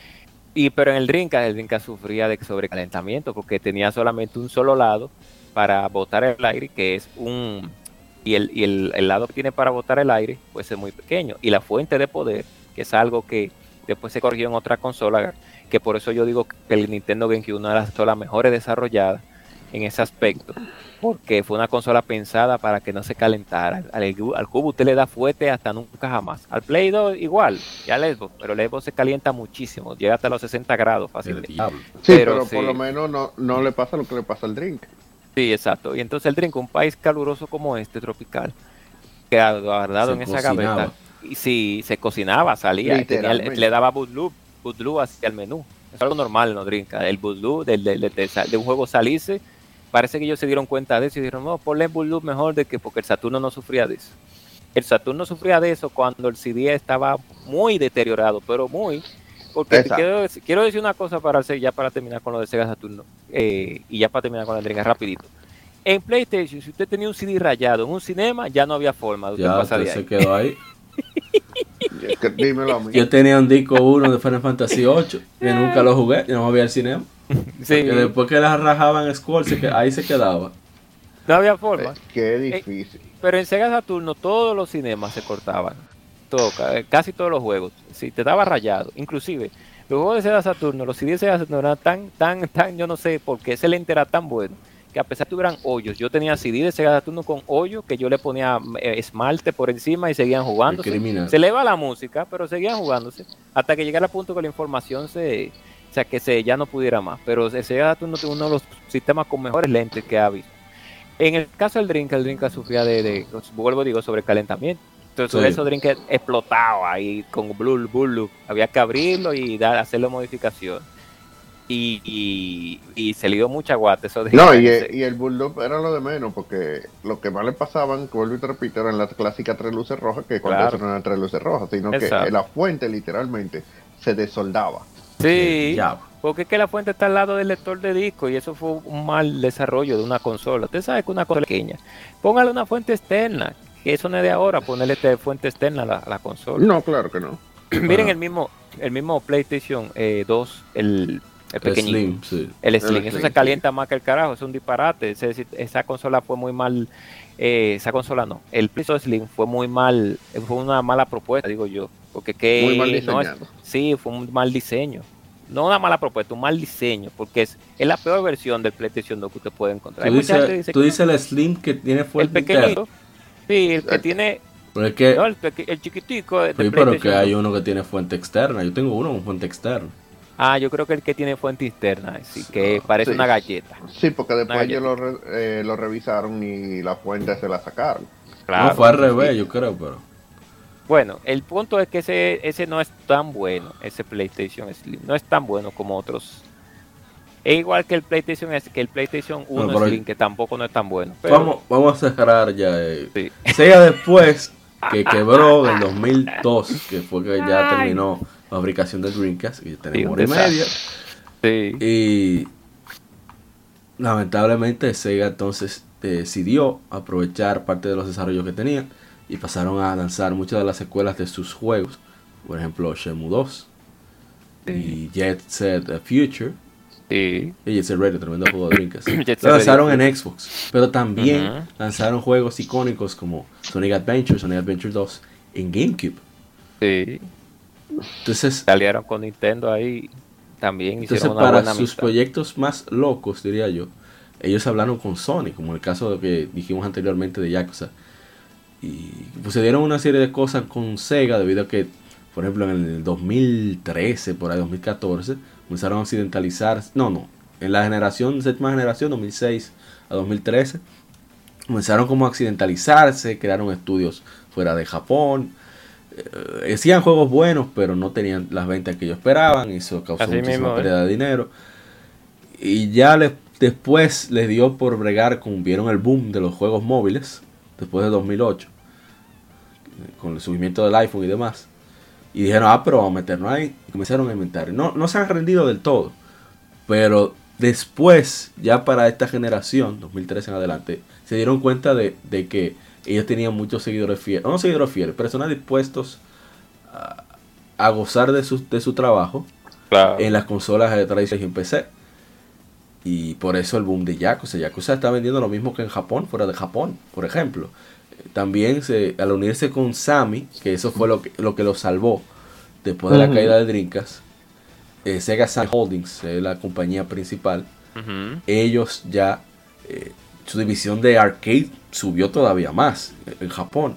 Y, y ya tuvieron capital para incluso adquirir otra compañía. Por ejemplo, quien salvó a Atlus de la, de la, y el quiebre de Index, que hablamos de eso ahorita, fue Sega. Sega agarró con una Sí. compañía fantasma, adquirió a Atlus y después, ¡pran! absorbió a Atlus y se convirtió en una división de Sega. Incluso juegos como Dragon's Crown de PlayStation Vita y PlayStation 3 que fueron lanzados antes del quiebre de Index, en su último parche lo convierte y le pone como marca registrada Atlus Sega. A ese nivel. Entonces lo que están haciendo es que están lanzando, por ejemplo, vamos a decir Persona. Persona 5, Royal. Ujú. Lo dan con el sello de Atlus, pero quien distribuye es Sega. Claro, para que no, para no emancipar, no emancipar, Ajá. no, para mantener la confianza del, Sí. del comprador de que Pero también hacen algo, algo, hicieron algo, por eso yo, yo me, me incomodé mucho con Sega por lo de Fantasy Star 2, Online 2, pero que no que habla, sacaron página oficial y todo en inglés, y al final ahora fue que salió porque Microsoft puso el dinero. Sí. Pero Sega hizo algo muy brillante, y es que juegos muy nicho, RPG sobre todo, y vuelvo y cito Yakuza, quien está localizando los Yakuza son la gente de Atlus que localizaba a personas. Entonces, una, una simbiosis perfecta que están haciendo ahí. Y yo creo que Sega va a dar mucho más de qué hablar con títulos eh, eh, atrevidos como Judgment Sí, y, claro el, que y sí. el mismo Yakuza 7, Like a Dragon, que tengo todavía mis... estoy entre sí y no, pero se nota la calidad del juego. Yo creo que... que y Persona, eh, Persona 5 salió como salió, gracias a, a Sega. Y bueno, Mm. no sé, dan opinión con ahora el Sega como licenciatario, los juegos que ha lanzado, no sé, ustedes quieran decir. Sega como licenciatario fue comenzó con un proceso muy difícil porque eh, y muy, y muy y muy lamentable para sus fieles seguidores al principio porque veíamos la Eso caída fue- de un eso- gran es titán. que fue como, como, un do- como una Un derrota. golpe, sí, sí, una derrota, admitir una derrota, ya no podemos, ya tenemos que volvernos a licenciatar. Pero el- no hay mal que por bien no venga realmente, porque Sega siempre tuvo malas decisiones, tuvo un equipo de personas que no tenía muy bien la cabeza puesta. Y, con la y, le- y Sega ha tenido, a pesar de que Sega fue- eh, siempre ha sido una compañía que ha innovado muchísimo, Sega ha innovado muchísimo, Sí. y tú buscas la historia de Sega y ves que realmente ha sido una compañía que ha innovado, eh, tanto en hardware como en software, pues. Pues como licenciatario yo lo veo muy bien, comenzó flojo, tiró mucho unos cuantos titulitos. Miren que hay una inclusive una Altered Beast que salió, que casi nadie la conoce, para Play 2. Eh, tiraron sus IP regulares como Sega Rally para PlayStation 2, Shinobi, que salió una versi- la versión normal, que es un buen juego. Y luego salió la Nightshade, que es una versión mujer de Shinobi, Sí, muy sí. sensual, muy sensual la, la chica. Eh, Pero eso recuerdo. eh. bueno, eh, en el mundo de los videojuegos hay muchas mujeres bonitas, es una realidad. Para todos los gustos, hay gorditas, hay flaquitas, No, hay no, galletitas, hay muchos títulos. Bueno, en fin. eh. Ay, hasta para otro tipo de gusto, pero bueno. eh, también salió, ¿qué más? Sega también con el GameCube hizo una buena amistad, tiraron muchas Sonic, tiraron muchas eh, nuevas como la misma Monkey Ball. Super Monkey Ball. sí. Eh, por cierto, un dato curioso. To- eh, Toshihiro Nagoshi, que es el creador de Yakuza, él fue el creador de Monkey, Super Monkey Ball. Sí, so- Y fue uno de los responsables de, de F-Zero X. Exacto. Muy bueno, por cierto. Y PES también no va como Billy Hatcher and the. Sí, juego raro, pero bastante bueno. debo decir. Sí, es entretenido la Billy Hatcher. Son de esas IP que salieron, eh, salieron que mucha gente no las recuerda, pero son buenas. Y Sega fue inventando, inventando, inventando, inventando, tirando IP. a- Y inclusive, y Sega tiene un juego que salió en los tiempos de God of War que se llama Spartan Total Warrior. Es muy bueno ese juego. Ella lo licenciató. Yo no sé realmente la compañía, no me recuerdo ahora quién fue pero se llama así Spartan, que salió en PlayStation 2 también, Total Warrior. Y en, en, en Xbox 360 se lanzaron muchos, muchas IP también diferentes. Mira la Condemned, Sí. eh, salió para 360. Al principio de 360 ese juego, salieron una parte 1 y una parte 2. salieron juegos como, salieron unos cuantas RPG para el Xbox, a pesar de que el Xbox fue una, una eh, consola que en Japón nunca tuvo auge. Sí. Y salieron buenos títulos para PlayStation 3 y para Xbox 360. Sega hizo muy buena amistad con Sony y Microsoft también en esa consola. Eh, salió eh, bina- eh, Dominio Binario, que es del mismo equipo que hizo Ah, Yakuza. Yakuza, sí. Casi muy nada. bueno. Dieron en el Y- Plus, de hecho. Oh, ah, mira qué bien. Y salió la saga Yakuza en PlayStation 2, que muchas, cuando yo la jugué la primera vez, yo dije, oh, pero esto es un gran Auto japonés, muy muy divertido que la parte 1. Bueno, tú jugaste el Mikami, la Mi- El Miwami, Kiwami, el remake. la Kiwami. Kiwami, sí, que son reediciones o, o remake o bueno, como ustedes quieran decir. Y claro, con cosas extras, pero miren lo bueno que eran, porque en Yakuza 1 y 2 salió para PlayStation 2. Casi nadie le hizo caso, pero cuando yo la jugué, yo dije, oh, pero mire, este juego sí está bien, nítido. Sí. Este juego sí, sí está bueno, porque yo realmente no he sido muy fiel a la saga Grand Theft Auto GTA, nunca me ha llamado mucho, eh, a pesar de todo. Y ya para esta generación de consolas, pues Sega mantiene todavía sus sus sus Su calidad, en algunos sí. sí, su calidad. No tiene tantas IP actualmente, pero está por un buen momento realmente. Le ha, le ha ido mucho mejor que en años anteriores como licenciatario, pienso yo. Pienso yo que sí. De ahí los años, los numeritos ficaron buenos para Sega, porque ha hecho muchos anuncios, eh, se ha unido a varias, a varias developers, miren que compró a la misma que fue un- algo inteligente que hizo. Dijo, Claro. espérate, venga usted, venga usted. Sí, porque yo creo que si hubiera sido Square, eso que lo hubiera Ay, subido. no. Ay, ay, no. No, ay, no diga esa mala palabra. No diga eso. Repréndelo, señor. Sí, de verdad que no fue. Bueno, si no hubiera sido algo agradable. Concluye y despídase Y también. ya.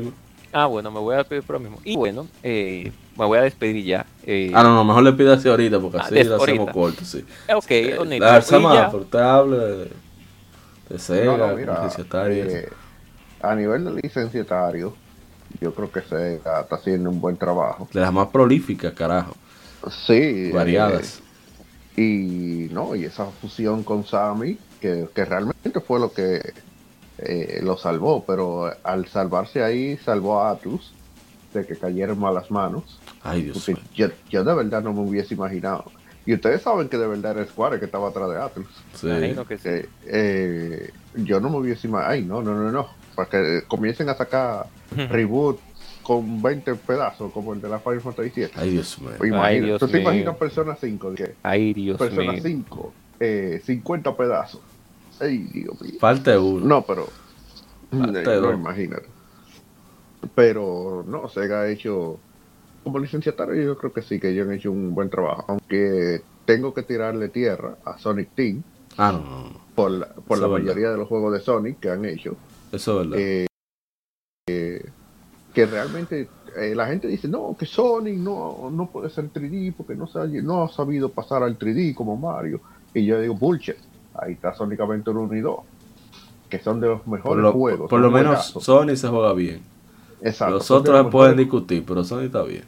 eh, Sí. Son de los mejores juegos, de los juegazos que han hecho de Sonic. Siguen siendo Sonic Adventure 1 y 2. Eh, han salido juegos de Sonic que no son excelentes, pero son buenos. Eh, por ejemplo, Generations, pero Generations es una combinación entre el 3D y el 2D, Ujú. Sí. eh, lo cual está bien. No, ese Eh, es bonito y, muy- y es, muy- es uno de los mejores juegos de Sony a- antes de, de porque Sonic Mania es prácticamente de esta generación, lógicamente el mejor, porque Sonic Force eh, lo siento, pero Sonic Sí, Mania sí, pero Sonic Mania yo no lo cuento tanto porque es 2D. sí, es Yo, 2D realmente. Hablando de, sí. de juegos Ah, 3D. ah, de 3D, ah, la Sí, Generation, exacto. sí, claro. eh, la de la Generation definitivamente. Eh, hubo juegos muy interesantes que ellos tiraron para Wii que casi nadie conoce. Sí, la Eh, Sony, la, la Sony La-. The Secret Rings. No, yo iba No, a mencionar no, no, a Secret la- los- Ring los- y iba los a mencionar a, a eh, la Sonic Knights. Que Esa es la, sí, la, esa es mejor, Sí. la, la, la, la, Knights es mucho mejor que Secret las- Ring porque sí, 10 el control del Secret Ring es como que ellos estaban probando a ver cómo era que, que Sí, iban pero, a, a- a usar el Wiimote. Pero la, la Knight es excelente. sí, y es muy buena la obviamente Nike. la, la mejor Sonic, eh, que muchos consideran que es la mejor Sonic 3D, que la Crystal, la, Sí, la Colors.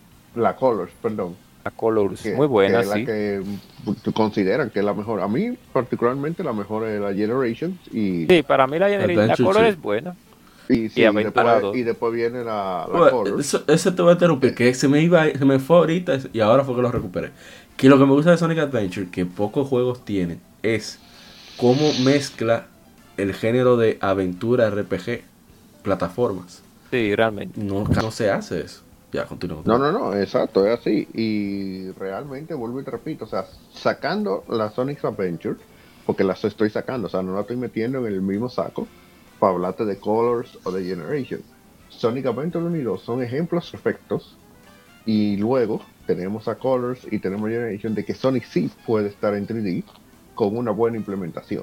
Claro. Pero hay, hay juegos que, mira, por ejemplo, Sony Unleashed, que me acuerdo yo que una de las razones por las que me maté para tener un PlayStation 3 fue para Sony Unleashed. Y Sony Unleashed es excelente mientras de día. Mientras el juego de día, oye, el juego es divertidísimo, es lo máximo. Ahora, la- el otro pedazo del juego, que es cuando es de noche, o la parte del werewolf, eh, o de Hedge, Hedgewolf, sí. eh, no, o sea, no, loco, eh, si tú vas a hacer algo así, Metanucleus. Mucha Metanucleus, gente dijo eso realmente. O sea, no me ponga Sonic, eh, sí, en parte, eh, sí, porque qué sé yo, que se transforme, pero pon lo que haga otra cosa, que tenga que ver con velocidad. Si tú vas a hacer algo así de, de, de fuerza, y qué sé yo qué, ahí está Knuckles, usa Knuckles. Eh, otro juego de Sonic, Sonic 2006. Eh, no, por favor. Eh, no, de No, eso no, no. oye, de eso ni siquiera se Así puede no, hablar. así no. No, O sea, no, no. dice, full no se puede hablar de, de eso. O sea, y el último juego que ellos lanzaron para eh, Wii U, la consola inexistente, que fue eh, la Sonic, ¿cómo era que se llamaba esa? ¿Cuál? Sonic World. Ah, Sonic World. Eh, ay, Dios mío. Fue, eh, ese es peor la de Wii U, esa sí es mala. Esa Esa es sí es peor mala. todavía porque esa está imitando a Super Mario Galaxy. Sí, exacto. Esa sí es o mala. sea, y no es mala porque está imitando a Super Mario Galaxy porque Super Mario Galaxy sea mala. Super Mario Galaxy no es mala. Que a Exacto. mí me duerma son otros 500. Pero Super Mario Galaxy no es mala. Sí, no es malo.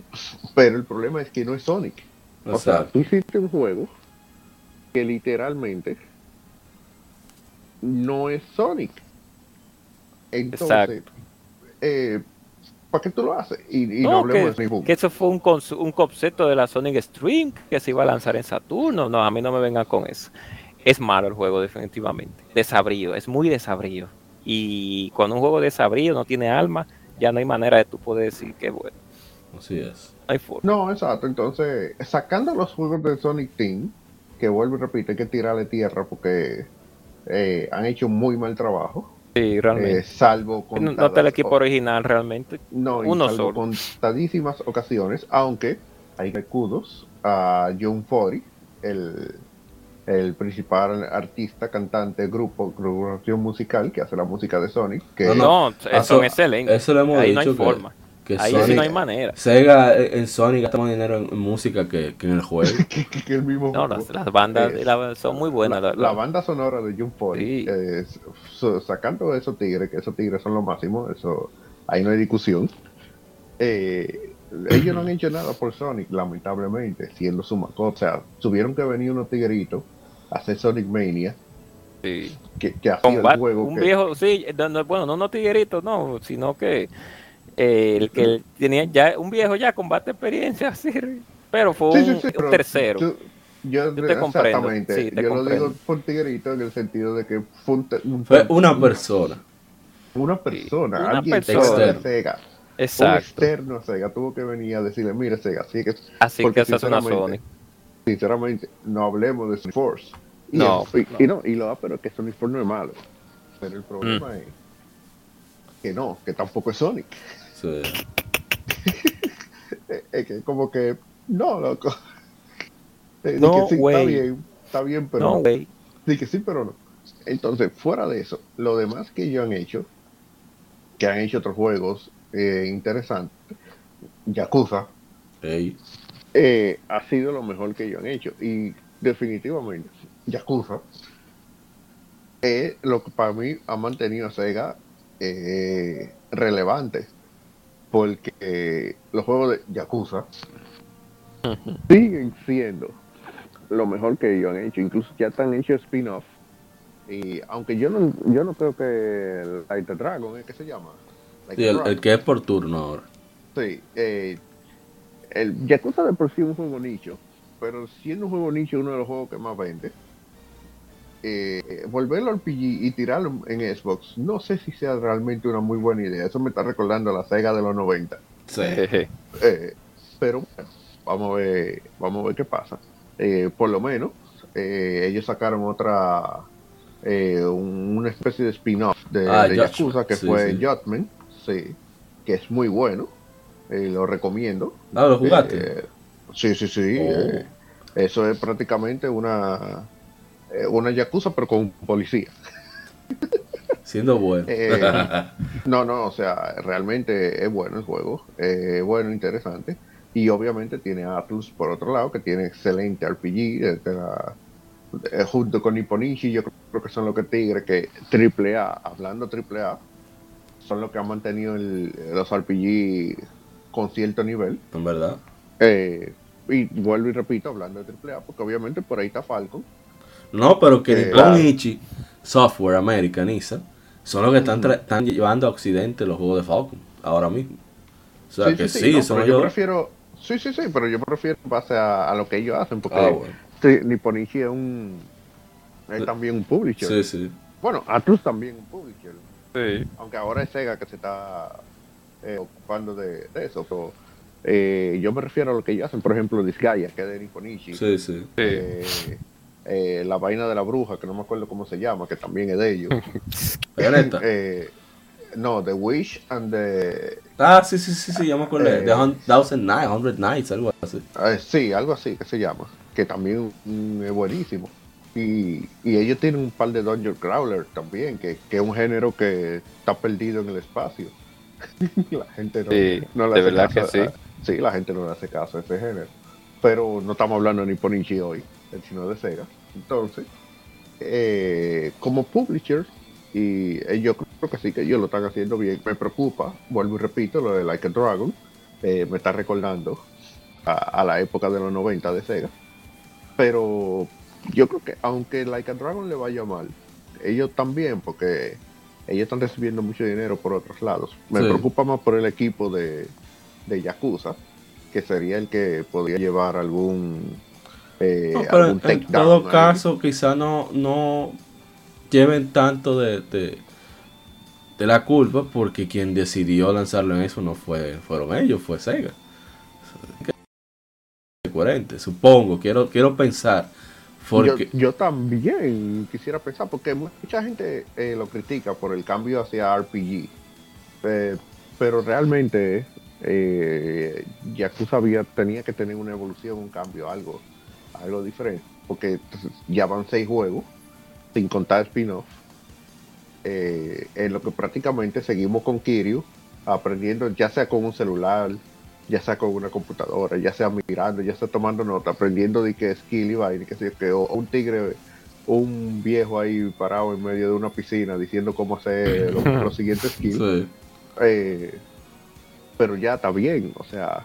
La eh, fórmula estaba ya. Se está, Exacto, o sea, como que loco, son seis. Está bien, es verdad, no lo sacan anual, por lo que no te va a saltar como te saltaría un Call of Duty sí. eh, o un FIFA, porque no es anual, pero sí, ya son seis entregas. Por mucho que a ti te guste, tú te saltas de- del mismo gameplay. eso no es verdad, mira Pokémon. Oh, Oh, oh, ay, Dios mío. No, no, pero ya, yo creo que ya podemos ir No, no, no. cerrando, ya está bueno. sí, sí, pero. Eso hay que discutirlo después. digo. Sí, Pokémon déjalo para después. No, pero digo también lo de Yakuza. Ah, no, lo de Yakuza sí, eso da para un podcast completo, porque realmente es una serie muy completa. Y lo pero de Yakuza es que dentro del propio juego hay más juegos de Sega. O sea, pero en, en Yakuza 6 tú tienes Virtua Fighter 5 Sí, y se juega online. ya tú Diablo. sabes.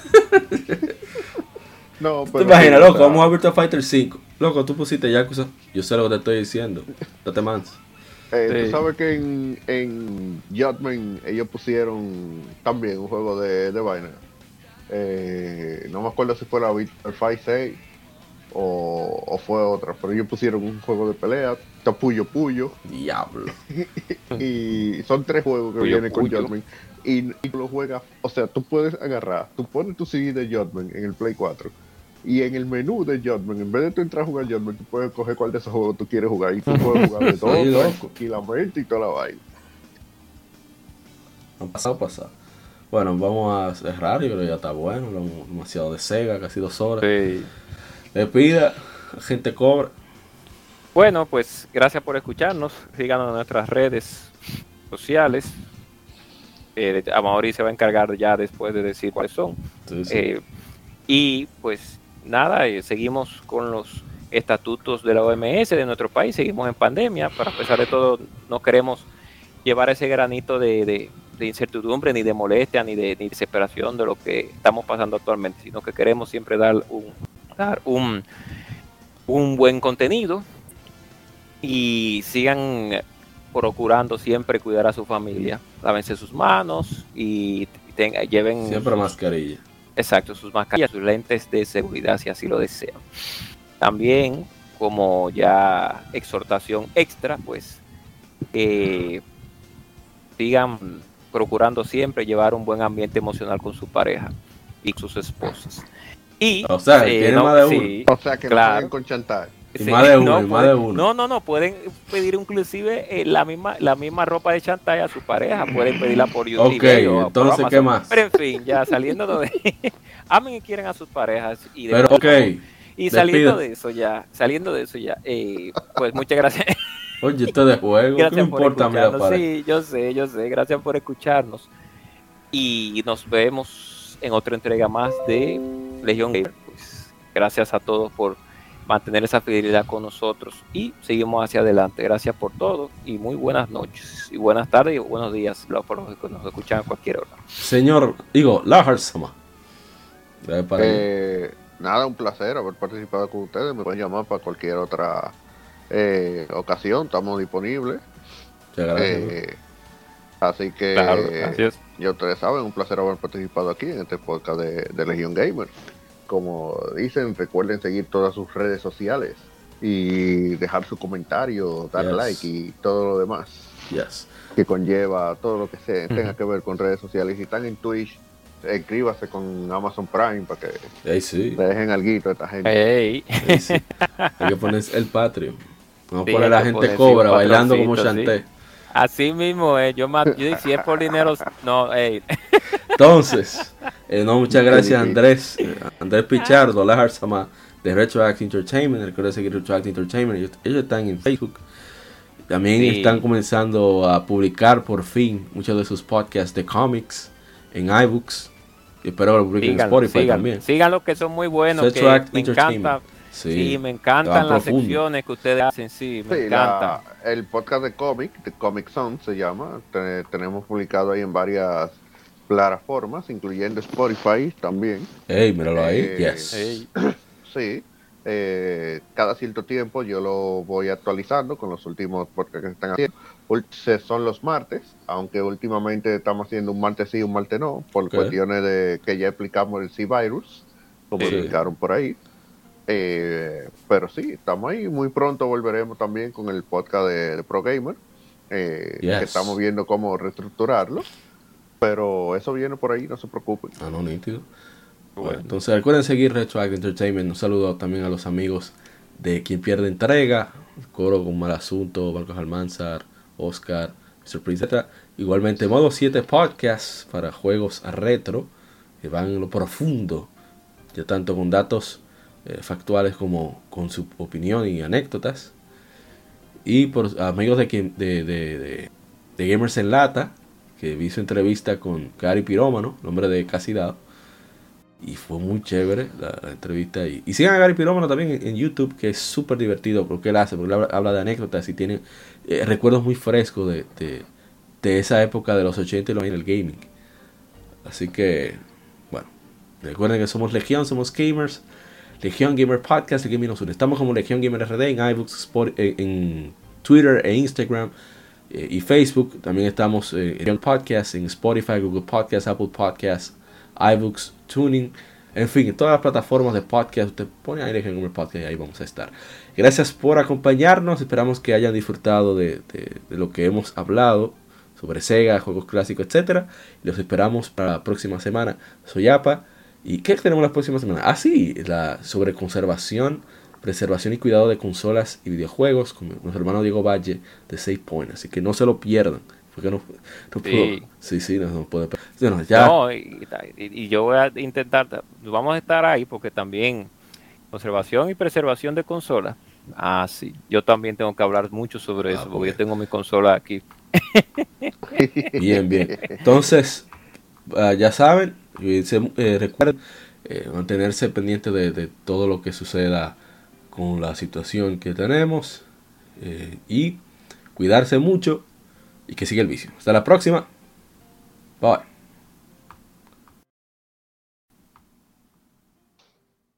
Somos Legión, somos gamer. Legión Gamer Podcast, el gaming nos une. Un podcast diferente para gamers únicos, noticias interesantes, historia del gaming y mucho más para mantenerte al tanto del actual como del pasado. Porque todos jugamos, el gaming nos une. Estamos disponibles en iTunes, TuneIn, Spotify, iTunes y demás plataformas de audio. Perfecto para escucharnos mientras subes niveles, buscas un objeto específico o practicas para dominar esa jugada devastadora. Recuerda seguirnos en Facebook, Twitter e Instagram como Legión Gamer RD para que compartas con nosotros y seas parte de la legión de gamers únicos. Gracias por escucharnos y te esperamos para el próximo episodio.